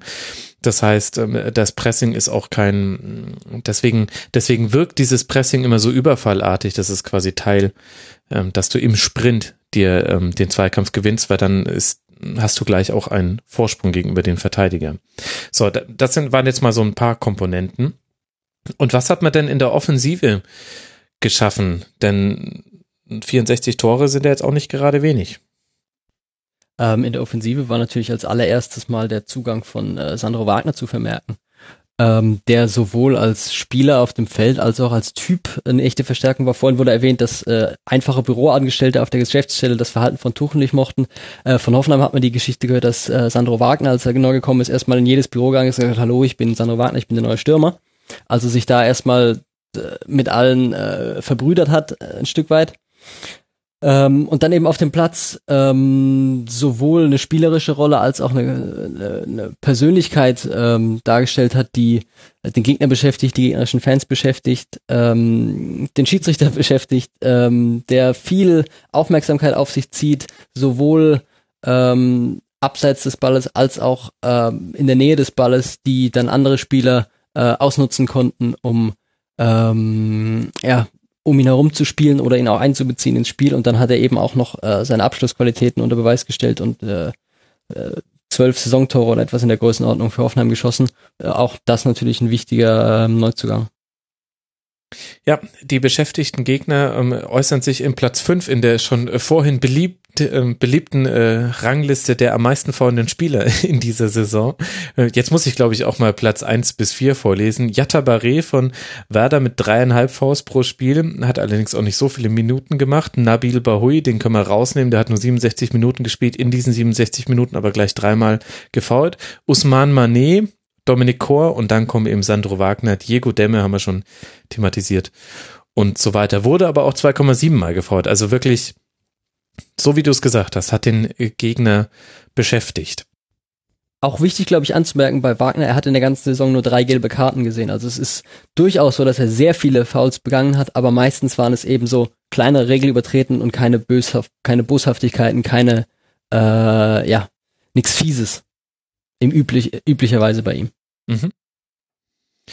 So, Tabellenplatz 4 ist logischerweise ein Erfolg. Wie das Ganze dann hinten raus zustande kam, haben wir indirekt und vorhin auch im Dortmund-Segment schon thematisiert, nämlich zum einen diese Niederlage beim HSV, ein Unentschieden gegen Köln, dann vor allem die Niederlage in Dortmund und hinten raus hat man nochmal 0 zu 0 gegen Augsburg gespielt. Das wäre aber auch ähm, sowieso schwierig geworden, da Dortmund sein Spiel gegen Werder gewinnen konnte. Dass die Saison ein Erfolg ist, ist vollkommen klar. Gleichzeitig ist aber auch klar, eine Saison, wie sie jetzt kommt, hat Hoffenheim noch nie gespielt. Und es fängt ja schon damit an, dass sich die komplette Vorbereitung durch die Champions League Qualifikation verändert. Was glaubst du, wie wird man da jetzt drauf reagieren? Um was geht es jetzt vor allem in den nächsten Monaten in Hoffenheim?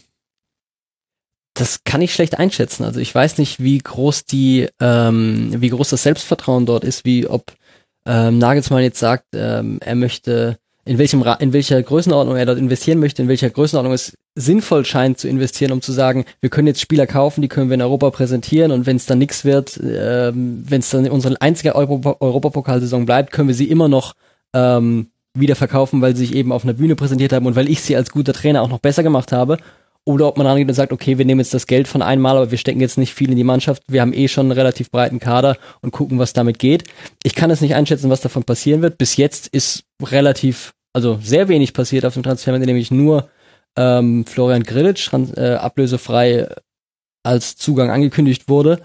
Darüber hinaus fällt mir gleich, glaube ich, kein äh, bekannt gegebener Neuzugang ein. Es gibt immer wieder Gerüchte zu vielen, aber das liegt sicherlich auch daran, dass alle wissen, dass Hoffenheim jetzt international spielt und alle wissen, dass Hoffenheim durch die Verkauf, durch den Verkauf von Niklas Süle ein gewissen, mhm. gewisses Transferplus schon hat. Deswegen ist es naheliegend, Hoffenheim bei Spielern als Interessenten dran zu schreiben, wo Hoffenheim vielleicht nicht unbedingt interessiert ist. Ich kann es wirklich nicht einschätzen, was da transfermäßig passieren wird. Was ich ja spannend finde, ist, dass äh, unsere drei Vereine sozusagen bei eigentlich, also bei ganz vielen sozusagen Transferrüchten jetzt im Augenblick ja parallel genannt werden, einfach weil es sozusagen von der Philosophie her passt, junge Spieler, entwicklungsfähige Spieler zu holen, intelligente Spieler und weil natürlich sozusagen auf dem Niveau der Pool der in Frage kommenden Talente sozusagen relativ überschaubarer ist, selbst wenn man sozusagen Europa im Blick hat. Also da wird sicherlich in Zukunft, ja, da befindet man sich einfach in einer Wettbewerbssituation immer wieder. Ähm, und also Ajax ist ja jetzt zum Beispiel so, also so ein Beispiel, wo sowohl Hoffenheim auch teilweise gerüchtelt wird oder auch Leipzig. Ich würde aber eher, also ich würde zumindest einschätzen, dass Hoffenheim sich nicht in der gleichen äh, Talentkategorie wie äh, Dortmund und Leipzig bedienen möchte, weil sie das zum einen noch nie gemacht haben und zum anderen ähm, auch äh, eben ihre eigenen äh, Qualitäten in der äh, Förderung von jungen deutschsprachigen Spielern wahrscheinlich äh, stärker zu, ins Vordergrund äh, bringen mhm. werden wollen. Ich kann mir zum Beispiel nicht gut vorstellen, dass so wie Wolfsburg John Anthony Brooks für irgendwas zwischen 15 und 20 Millionen verpflichtet, Hoffenheim einen Spieler von dem Format in dem Preissegment sich kaufen würde. Kramaric ist immer noch, Kramaric war mit 10 Millionen Euro der Rekordtransfer der Vereinsgeschichte und ich wüsste nicht, für welchen äh, Spielertyp, der unbedingt im Kader fehlen würde, man jetzt äh, dringend einen zweistelligen Millionenbetrag ausgeben müsste. Also es würde mich überraschen, wenn so ein ganz dicker Fisch ähm, käme. Wobei das bei Hoffenheim ja schon auch anders war früher, ne? Also die haben ja in der zweiten Liga durchaus Talente äh, genommen, die jetzt so in der Größenordnung sind, in der der BVB sie abgräst, so acht, neun Millionen. Äh, und das ist halt für Zweitliga-Verhältnisse natürlich was ganz anderes als heutzutage.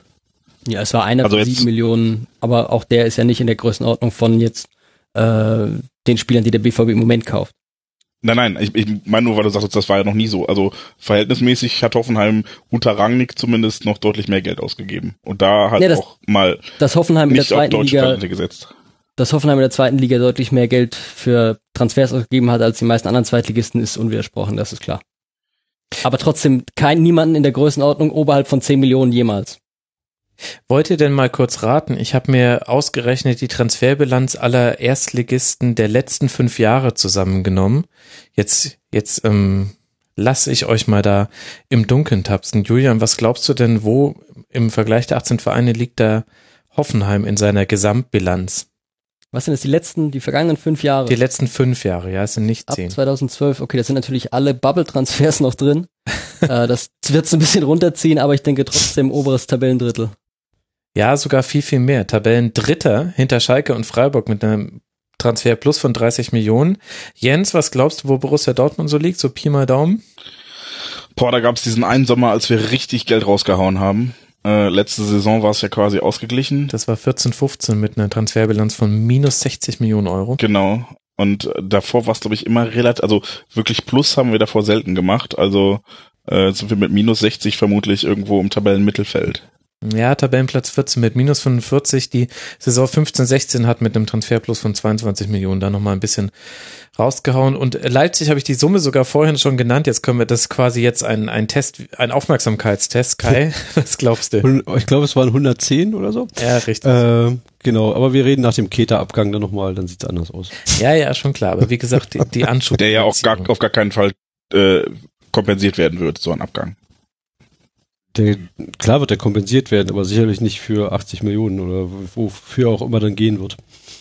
Boah, wenn ihr 80 Millionen für Cater kriegt, ey, wie viel kriegen wir denn dann für Aubameyang? 400? Wie alt, wie, wie alt ist Aubameyang?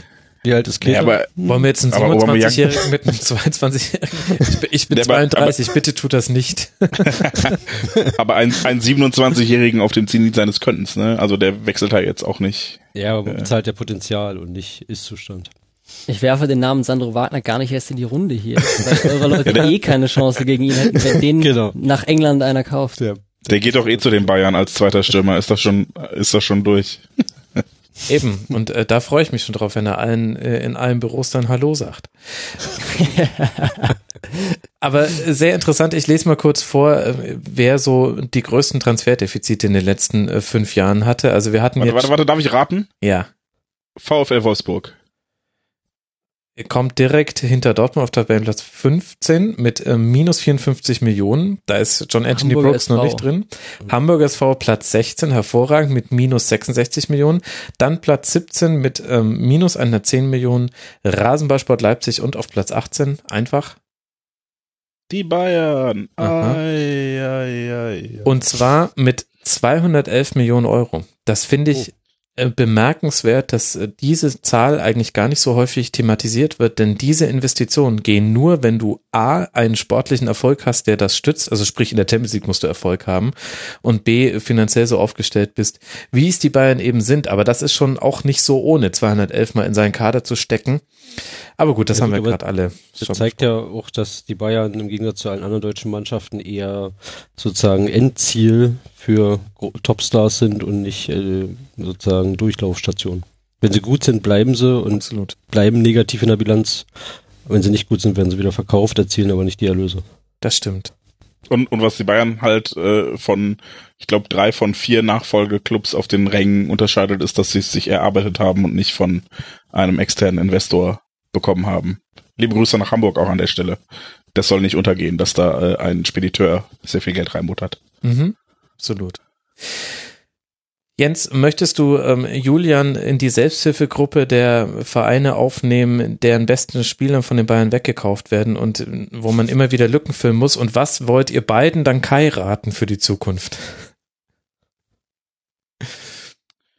Hm, ja, ich, ich tue mich so- also ein bisschen schwer damit, aber das mag jetzt vielleicht auch einfach daran liegen, dass wir, als das passierte, die Bayern zweimal hintereinander um die Meisterschaft gebracht haben und es dann, dann noch Mhm. ein bisschen was anderes war als, also das, das Größenverhältnis war ein bisschen anders. Es ist ja auch, äh, bei Marco Reus kommt ja dann oft das Argument von wegen, ihr kauft doch auch bei, bei anderen Vereinen den besten Spieler weg. Ja, aber als wir Marco Reus bei Gladbach weggekauft haben, waren die 17.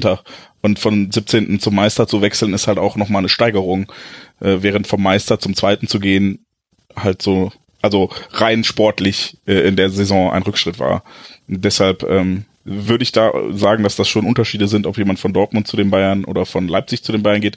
Aber auf lange Sicht sollte Bayern zum, äh, sollte Leipzig zum Beispiel den Erfolg haben, dann äh, wird das sicherlich auch irgendwann nicht mehr ganz so freundschaftlich von dann gehen, wie das jetzt vielleicht in der näheren Zukunft passieren sollte.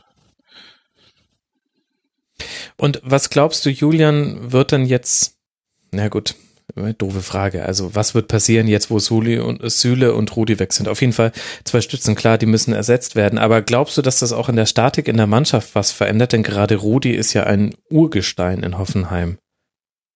Ja, Rudi ist lange dabei gewesen, aber ist, glaube ich, von seinem Naturell nicht der äh, große Wortführer und Anführer. Da hat man sich, glaube ich, ähm, gerade mit Vogt und Wagner Leute gekauft, die diese Rolle viel lieber äh, übernehmen würden, auch wenn sie Mhm. vielleicht nicht das äh, Fußballverständnis auf dem Platz eines Sebastian Rudi haben. Ähm, ich kann das ganz schwer einschätzen, inwiefern Rudi ähm, für das Innenleben, für das Funktionieren der Mannschaft äh, als Persönlichkeit wichtig ist. Da erlaube ich mir kein Urteil. Sportlich, denke ich, wird er deutlich schwerer zu ersetzen sein als Süle, weil Süle ist ein riesiges Talent, aber er hat auch noch seine, äh, seine Schwächen und seine schwachen Spieler und seine Inkonstanzen. Und äh, wenn man dort einen anderen Innenverteidiger hinstellt, wird man nicht den Einbruch haben, wie man hat, wenn man irgendjemand anderen mit derselben Rolle betrauen möchte, die Sebastian Rusi in dieser Saison gespielt hat. Das wird, glaube ich, nicht möglich sein, ihn eins zu eins zu ersetzen. Da muss schon ein anderes, tatsächlich ein anderes äh, Spielprinzip, eine andere, eine andere Rolle äh, an den Sechser und auch eine andere Rolle eben dadurch an die Mitspieler ähm, erst konzipiert werden, um de, diesen Abgang aufzufangen. Und nervt euch drei das, wie die Bundesliga-Saison sich jetzt im Grunde schon seit mehreren Jahren gestaltet. Also Kai, du bist jetzt natürlich ein bisschen außen vor, weil ihr erfahrt das erst zum ersten Mal, dass man als Tabellenzweiter 15 Tabellen, äh, 15 Punkte Rückstand auf den FC Bayern haben kann. Aber der Fakt, dass äh, das jetzt die fünfte Meisterschaft in Folge ist, dürfte auch dir bekannt sein. Seht ihr denn für eure Vereine jetzt äh, ein, ein Möglichkeit, eine Möglichkeit, dieser Spirale zu entkommen? Dass dass man immer Gefahr läuft, mein bester Spieler wechselt zu den Bayern. Für Hoffenheim gesprochen ist es, glaube ich, die selbst ausgesuchte und selbst als realistisch empfundene Rolle, dass man ein Verein ist, der eben nie zur Spitze gehören wird, wenn man nicht dauerhaft äh, Geldzuschüsse bekommen möchte und dann halt damit leben muss, dass regelmäßig die besten Spieler den Verein verlassen. Das war vor zwei Jahren Firmino, das war vor einem Jahr Volland, das ist dieses Jahr Rudi, und Süle, das wird nächstes Jahr wieder jemand sein, ob das Amiri ist oder sonst wer. Ähm, ich glaube, da haben sich alle damit abgefunden und ähm, da sind auch keine großen Träumereien jetzt ähm, angelegt, auch weil schon erkennbar ist, dass Nagelsmann voraussichtlich in seiner letzten Hoffenheimer gehen wird und äh, danach auch nicht mehr der äh, von allen äh, gehypte Übertrainer die Mannschaft trainieren will, sondern ein in Anführungsstrichen normaler Bundesliga-Trainer, dann wird sich das ohnehin wieder sportlich äh, ins Tabellenmittelfeld einpendeln, voraussichtlich. Ähm, das ist absehbar, aber solange freut man sich doch auf eine Saison in Europa und hofft, dass man dabei nicht absteigt. Und ähm, ob die Bayern dann Meister werden, das sollen sie mit Dortmund oder irgendjemandem anderes ausmachen, aber Hoffenheims Aufgabe da reinzuspielen, ist es äh, eigentlich nicht. Ich glaube, diese, also die Machtverhältnisse in der Bundesliga sind klar und die sind zementiert und die sind auf, soweit man vorausblicken kann, zementiert, weil sie sind ja, die legen ja Strukturen zugrunde, die teilweise oder ähm, vorhin war die Rede von erarbeitet, das ist natürlich auch erarbeitet durch ein verdammt gutes Management, aber begann ja, weiß ich nicht, ist jetzt willkürlich, aber ähm, mit dem Bau des Olympiastadions 72 so. Danach hatte man damals modernes Stadion mit einer riesen Kapazität und hat pro Spieltag damals, weiß ich nicht, 100.000 Mark mehr eingenommen als alle Konkurrenten. Ähm, das geht, sie haben es geschafft, eine internationale Marke aufzubauen, sie sind der einzige deutsche Verein, Dortmund mit Abstrichen sozusagen, der international funktioniert, mit all den ja, negativen oder merkwürdigen äh, Implikationen, die es hat und die wir alle, glaube ich, nicht so toll finden. Ähm, Pokalfinale in Shanghai oder so. Ähm, so, aber das sind natürlich äh, bestimmte Strukturen und die sind da und solange man die nicht aufbricht durch ja neue Denkansätze ähm, wie im US-Sport bestimmten Sachen ähm, wird das so bleiben, weil jede Saison ähm, sozusagen, Bayern ist glaube ich jetzt im Viertelfinale rausgegangen aus der Champions League mit 68 Millionen Erlösen. Zuschauer, Vermarktung etc. Das heißt, jede Saison ähm, sozusagen zementiert oder vergrößert diesen Vorsprung so in, in den vorhandenen Strukturen. Und ähm, solange man nicht gewillt ist, die irgendwie aufzubrechen, kann es durchaus mal sein, dass in einem Jahr jemand mal entweder sogar Meister wird, wie Dortmund zweimal miteinander, oder vorher Wolfsburg, oder zumindest den Bayernjäger in Anführungsstrichen gibt, wie dieser der Leipzig. Aber an den grundlegenden Machtverhältnissen wird sich da nichts ändern. Nee. Ja, dem würde ich prinzipiell zustimmen. Ich habe gestern äh, den Fehler gemacht, hart aber fair zu gucken. Ach, das war, äh, das sind aber auch Anfängerfehler. Ja, also wirklich. aber, aber ehrlich, ehrlich gesagt war es halt vor allen Dingen deshalb ein Fehler, weil Edmund Stoiber äh, gefühlt alles mit seinen, also er hat nur rumgebrüllt, während äh, zum Beispiel Reif und Lemke eigentlich ganz kluge Sachen gesagt haben und äh, darauf hinwiesen, dass diese Schere halt auch einfach immer größer wird, dadurch, dass, äh, wie Kai gerade sagte, der FC Bayern halt immer oben stehen wird und dadurch immer mehr Geld bekommen wird als die ganz unten. Und das macht es halt nur noch schwieriger, um aufzuholen. Ich glaube aber auch, dass man ähm, mit, weiß ich nicht, taktisch innovativen Ideen oder äh, wie Leipzig jetzt mit einer Mannschaft, die einfach schon ein Jahr zusammengespielt hat, bevor sie überhaupt Teil des Wettbewerbs wurde, ähm, da sicherlich noch mal ein bisschen Wirbel erzeugen kann. Ähm, und äh, deshalb wäre es natürlich doof, wenn Nagelsmann jetzt zu den Bayern geht, kann er doch lieber nach Dortmund kommen äh, und, und da dann mal eine Herausforderung suchen, statt einfach nur den Status quo zu verwalten. Ähm, aber klar, äh, mittelfristig sind die Bayern da oben und das wird sich nicht nicht ändern, solange sie nicht entweder in eine Superliga abwandern oder äh, an der Geldverteilung in der Bundesliga massiv massiv Änderungen vorgenommen werden, die äh, nicht nur die kleineren in der Bundesliga, sondern auch die zweite Liga ein bisschen besser bevorzugen, weil ähm, ich glaube, wir haben alle die Relegationsspiele gesehen und da war es jetzt zumindest zwischen erster und zweiten Bundesliga jetzt, glaube ich, in acht von neun Fällen so, dass der Zweitligist nicht durchgekommen ist und das liegt natürlich auch an den Mitteln, die man in der ersten Bundesliga hat und in den zweiten nicht. Hm, sieben von neun waren es, glaube ich, aber ändert jetzt nicht äh, so wirklich viel daran. Das war aber auch eine schöne Schlagzeile, die ich heute gelesen habe, dass der BVB, bevor er mit irgendjemandem anderen verhandelt hat, erstmal bei Julian Nagelsmann angefragt hat und der, B der Borussia Dortmund ein bisschen enttäuscht ist, dass der Trainer der TSG Hoffenheim ähm, nicht ihr neuer Trainer werden möchte im Moment und dann erst sich nach anderen Kandidaten umgesehen hat. Das ist, glaube ich, das hätte man vor 20 Jahren für eine sehr seltsame Schlagzeile gehalten. Was glaubst du denn, warum er nicht zu Dortmund geht? Das würde mich mal interessieren. Wir sind ja eigentlich noch im Hoffenheim-Segment.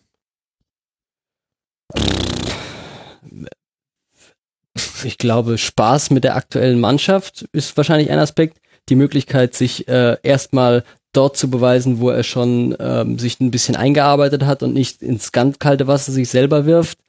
Vielleicht auch äh, Loyalität gegenüber Hoffenheim, die ihn als 22-Jährigen oder so geholt haben und dann langsam herangezogen haben. Weiß nicht, ob das im Fußballbusiness eine realistische äh, Begründung ist, aber in dem, in dem Bereich von Gründen, denke ich, dürfte sich das bewegen. Ich glaube, der hat eine sehr realistische und sehr auch rationale Vorstellung von seiner Karriereplanung. Und da wäre Bayern, ist Bayern einfach der sozusagen, also klar, du nimmst sowieso eine internationale Saison mit, wenn du sie erreicht hast mit dem Team, so. Ähm, ähm, und bereitest sich da schon auf größere Aufgaben vor, weil ich glaube auch, das wird glaube ich auch beim Bayern erwartet. Also ich glaube, die holen keinen Trainer, der nicht zumindest eine Champions oder Europa League Saison gespielt hat und Klinsmann. Rhythmus okay. Also deswegen, sorry, deswegen holen sie keinen Trainer mehr, der nicht. genau, richtig. nee, also ich glaube, das ist schon wichtig. Also, dass er sich sozusagen auch in diesem Rhythmus, auf diesem Niveau nochmal beweist, ähm, da Lösungen entwickelt, Erfahrungen sammelt, etc. Und wenn er das halbwegs hinbekommt, diesen Spagat, auch gerade mit diesen Möglichkeiten und dem Kader, dann wird er umso interessanter für die Bayern bin mir ziemlich sicher, dass er schon Lust gehabt hätte an so hochtalentierten und hoch äh, dekorierten Vereinen wie und dem überhaupt BVB. Wunderbaren. Ja, überwiegend. Es gibt sicherlich auch bei uns Makel, aber äh, ich glaube, das Team, also die, die sportliche Mannschaft ja. ist wirklich äh, etwas, da hätte, glaube ich, jeder Trainer Bock drauf. Wenn ich mir äh, alleine Dembele und äh, Pulisic angucke, dann kommt jetzt noch Dahut dazu.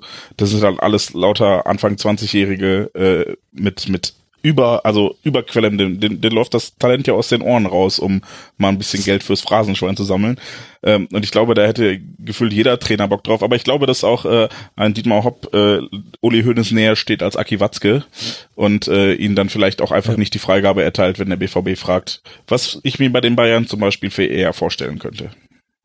Wobei ich da noch einhaken möchte, was bei Nagelsmann ja aufgefallen ist, auch in der Transferpolitik äh, im, zum Saisonübergang und im Winter auch, bis auf Kramaric, der ja schon eigentlich als Leihspieler da war und einfach zu gut war, um ihn wieder wegzugeben, hat Hoffenheim nur deutschsprachige Spieler verpflichtet, hat fast nur mit deutschsprachigen Spielern gespielt und hat auch mit Vargas oder Kim ähm, die nicht deutschsprachigen Spieler, die auch die Sprache nicht äh, auf einem ähm, ja, verkehrsfähigen Niveau gesprochen haben, abgegeben. Also die Trainingsinhalte, die er vermittelt und die, von denen er immer sagt, dass er lieber zehn rüberbringt und es ist okay, wenn er die Spieler völlig überfordert und sie behalten nur drei danach davon, ähm, ich denke, dass da die Sprache schon eine sehr wichtige Rolle spielt und es ihm wichtig ist, dass die Spieler wirklich verstehen, was er von ihnen möchte und dann nicht über irgendwelche Übersetzungen erst noch äh, Inhalte verloren gehen. Von daher möchte ich kurz anzweifeln, ob er wirklich so versessen darauf ist, diese sehr international talentierte Mannschaft des BVB ähm, zu trainieren im Vergleich zu einer Mannschaft, die komplett seine Sprache spricht, nicht nur, also sowohl im,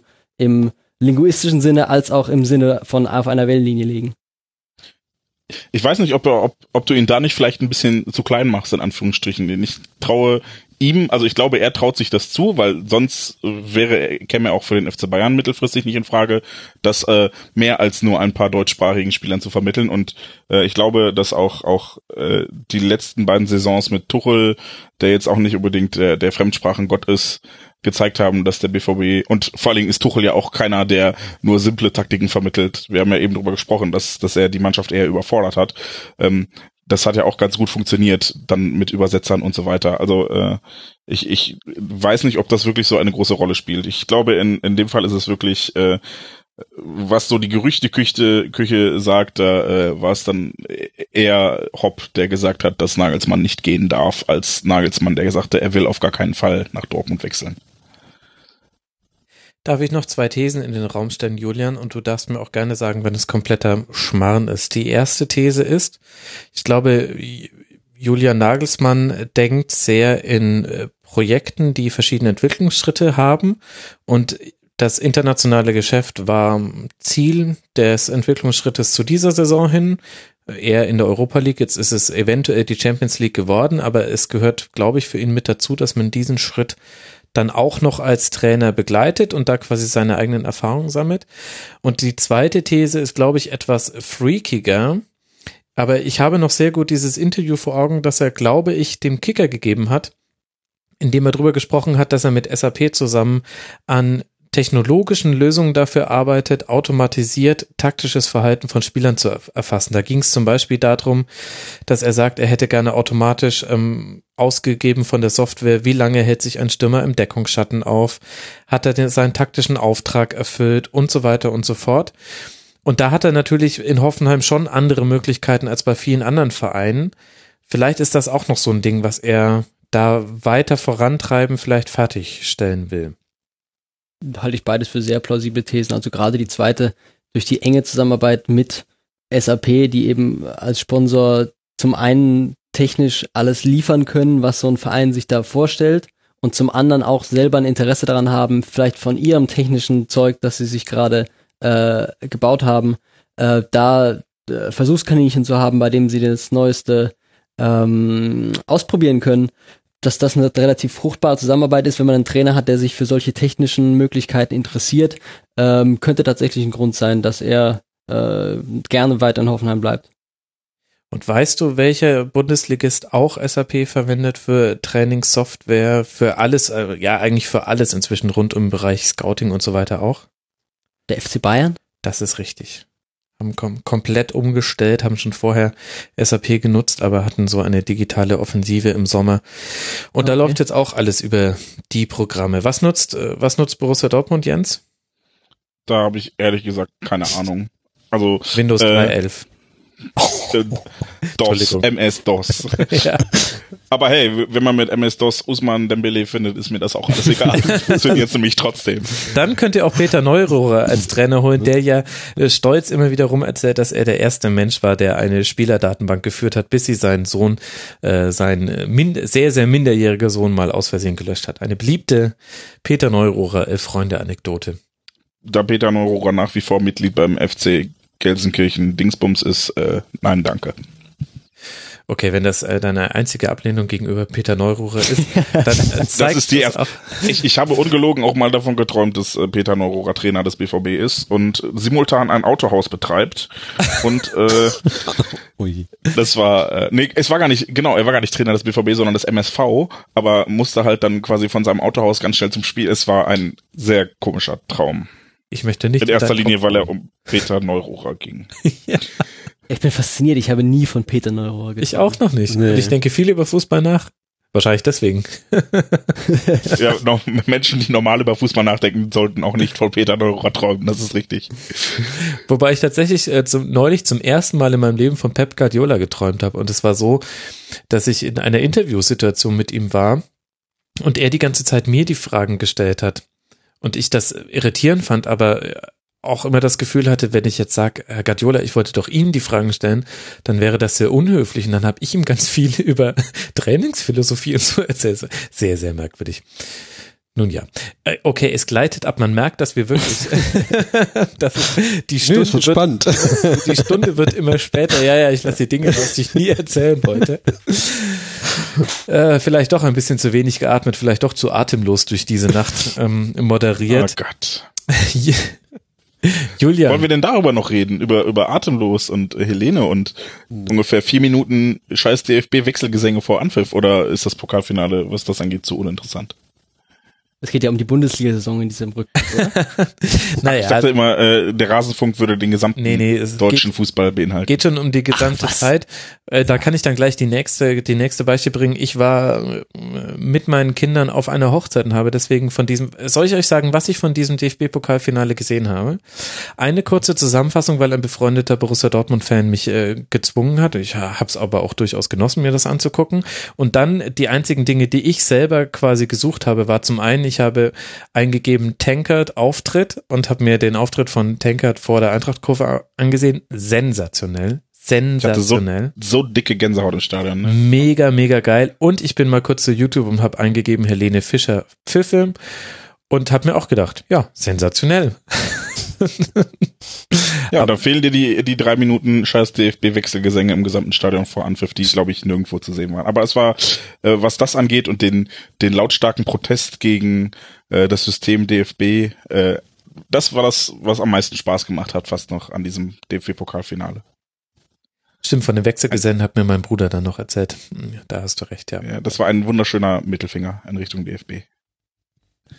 Auch nicht zum ersten Mal. Gab es bei Dortmund äh, Bayern Spielen, ich weiß noch, es gab mal ein Auswärtsspiel von euch bei uns. Da wurde das auch zelebriert. Weiß gar nicht mehr, was der Auslöser war. Irgendwas Dummes wird der DFB mal wieder gemacht haben. Ja, ein Grindel gebaut. Oder damals war es wahrscheinlich noch ein Niersdorf. Oder vielleicht sogar ein 20er. Ein 20er für den Steher. Genau. So, Julian, ich kann dich nicht rauslassen aus dieser Aufnahme und das meine ich bitter ernst. Wenn du dir jetzt nicht einen Film überlegt hast, dann nehmen wir noch eine Stunde auf. Für die Saison der TSG. Ich könnte auch fast eine Stunde über den Film reden. Also die Saison selbst war ja, war ja ziemlich, war ja ziemlich langweilig. Die Saison hatte keinen Spannungsbogen, die Saison hatte keine Wendung. Ähm, es wurde kein Personal, keine Hauptfigur ging verloren unterwegs, keine Hauptfigur kam dazu. Ähm, und deswegen habe ich einen Film genommen, der ein bisschen weiteren Bogen spannt, nämlich seit dem äh, Beginn von Nagelsmann. Und ich habe mich entschieden für Der Flug des Phönix von 1965, ein Abenteuerfilm mit James Stewart und Hardy Krüger bei dem ein, ein Flugzeug in einen Sandsturm gerät und in der Sahara notlanden muss und die Maschine wird beschädigt. Ähm, äh, eines der Triebwerke lässt sich überhaupt nicht mehr verwenden, weil es voller, voller Sand ist. Einer der Flügel ist ähm, defekt, ist zerbrochen. Und die Leute, die in diesem Flugzeug saßen, sitzen da in der Wüste und beratschlagen, wie sie das Flugzeug wieder zum Laufen bringen. Und sie wissen es nicht so recht und sie wissen auch, wenn sie es nicht hinkriegen, dann werden sie demnächst verdursten. Und der Einzige, der einen Plan hat, wie man das wieder machen könnte, ist ein junger Mann, ähm, der zwar nie selber geflogen ist, der aber Modellflugzeuge früher gebaut hat. Und die Piloten, die dabei sind, sagen, was will der denn, der junge Kerl, der weiß doch gar nicht, wie das funktioniert mit dem Fliegen hier. Aber er sagt, okay, ich habe den Plan hier und wir machen das jetzt so und dann machen sie es halt so, weil sie wollen ja doch ähm, irgendwann wieder da rauskommen aus der Wüste und dann ähm, bauen sie so ein paar Bauteile von dem Flugzeug auseinander und setzen das wieder anders zusammen. Das Grundgerüst wird anders, die Bauteile werden an neue Positionen verbracht, als es vorher so war. Ähm, viele Glieder von der alten Maschine bekommen eine neue Aufgabe beim neuen Flugzeug. Ein paar neue Bauteile werden aus dem Frachtraum geholt und alles zusammen wird dann so zusammengeschweißt, dass es funktioniert und tatsächlich abheben kann. Ähm, und sie taufen dieses Flugzeug eben äh, den Phoenix, weil er aus den Bestandteilen des verunglückten Flugzeuges äh, zusammengebaut wurde. Ähm, äh, was den, was das alte Flugzeug, was die ähm, ja, bruch, bruchgelandete Maschine an Asche hinterlassen hat, fliegt dann als Phoenix höher als ähm, je eine Hoffenheimer Mannschaft zuvor äh, in den Europapokal. Sonnenuntergang. Also selbst wenn du dir diesen Film aus den angeblichen 60ern komplett ausgedacht hättest, die Metapher ist sehr, sehr schön und passt sehr, sehr gut. Und äh, weil dieser Trainer, äh, Entschuldigung, dieser Modellbauer so talentiert war, musste die Besatzung nicht mehr in Sandhausen. Uh. Ja, das Lass ist ich so stehen. Danke für diesen Moment der Stille. Da muss ich im Nachhinein noch einen Lacher drüber legen. Toll, jetzt darf ich nochmal in mein Soundarchiv. Scripted steigen. Reality. Ich hoffe, du nimmst bitte den aus Big Bang Theory, der äh, jedes Mal kommt und immer gleich klingt. Ja, generell haben ja diese US-Sitcoms ganz oft noch Lacher, die in den 60er, 70ern aufgenommen werden. Und denkt mal drüber Passend nach. also zum Film von Julian. Ja, genau. Und vor allem denkt mal drüber nach, wenn ihr das nächste Mal eine US-Sitcom seht, es ist sehr gut möglich, dass da tote Menschen lachen. Das verändert es für immer, wie ihr King of Queens seht. Ich, Ich werde an nichts anderes mehr denken können. Das war ganz schön düster, aber das muss vielleicht auch sein, wenn man Über, Hoffenheim und Leipzig redet, ja. ich habe gerade überlegt, wem ich den Diss jetzt zuschiebe und konnte mich nicht entscheiden. Sorry. Nein, das ist extrem unhöflich, vor allem nachdem ihr euch so viel Zeit genommen habe, genommen habt für diesen Rasenfunk Royal. Ich danke sehr. Zum einen Kai Bieler, dem Ed Aufziehvogel unterstrich LE. Kai, vielen Dank, dass du im Rasenfunk mit dabei warst. Ja, aber schön. Da ist er ganz abgebrüht. Außerdem äh, vielen lieben herzlichen Dank äh, für deine Rückkehr in den Rasenfunk. Jens Buschmann, Ed Baumwollhose. Hört bitte auf für Ohren, den Borussia Dortmund Podcast sehr zu empfehlen, auch mit Jens Stimmenzwilling, dem Funny. Und äh, lest auch auf schwarzgelb.de. Vielen Dank, Jens. Gerne, gerne. Und außerdem vielen Dank an Julian Ritter, den äh, Cineasten, der ganz tief in die Kiste greifen kann. Ihr könnt ihm auf Twitter folgen, dort heißt er Ed Bimbishausen und ihr könnt seinen Blog konsumieren, das unter Neurauch, Neureich Bimbishausen zu finden ist. Ich glaube, an genau an dieser Stelle habe ich mich schon beim Intro auch. versprochen. ich habe offensichtlich Hat eine trotzdem Spaß Sprachstörung. gemacht. Das freut mich sehr. Und bitte ändere den Namen deines Blogs für die nächste Einladung in den Rasenfunk. Neurauch Bimbishausen. ja, oder nach so vielen Jahren stimmt's ja auch nicht mehr so richtig. Ja, das stimmt. Beziehungsweise man Auch könnte nicht. jetzt Neureich Bimbishausen Genau. 2.0 gründen und es etwas weiter in Ostdeutschland verorten. Ihr Lieben, ich danke euch sehr. Ich bin sehr gespannt, wie sich eure Teams in der nächsten Saison schlagen. Ich freue mich schon jetzt darauf, euch dann hoffentlich mal wieder im Rasenfunk begrüßen zu dürfen und ich wünsche euch jetzt noch einen ereignislosen und hoffentlich Peter Neururer traumlosen Abend. Das wäre schön. Vielen Dank. Macht's gut, ihr drei. Ciao. Ciao. Tschüss. So endet er, der erste Teil des Rasenfunk Royals 2016-2017. Wir haben jetzt die ersten vier Tabellenplätze, ich hoffe doch ausführlich behandelt. Und wenn ihr mögt, dann könnt ihr jetzt gleich weitermachen. Im zweiten Teil des Rasenfunk Royal, da wird es dann unter anderem um den ersten FC Köln gehen, um Hertha BSC und so weiter und so fort. Lasst euch überraschen. Lasst auch gerne ein Retweet da, eine Menschen bei Twitter oder folgt uns bei Facebook. Freuen wir uns sehr drüber. Und jetzt würde ich sagen, ab in den nächsten Teil. Danach sind es ja auch nur noch drei weiteren. Dann habt ihr schon geschafft.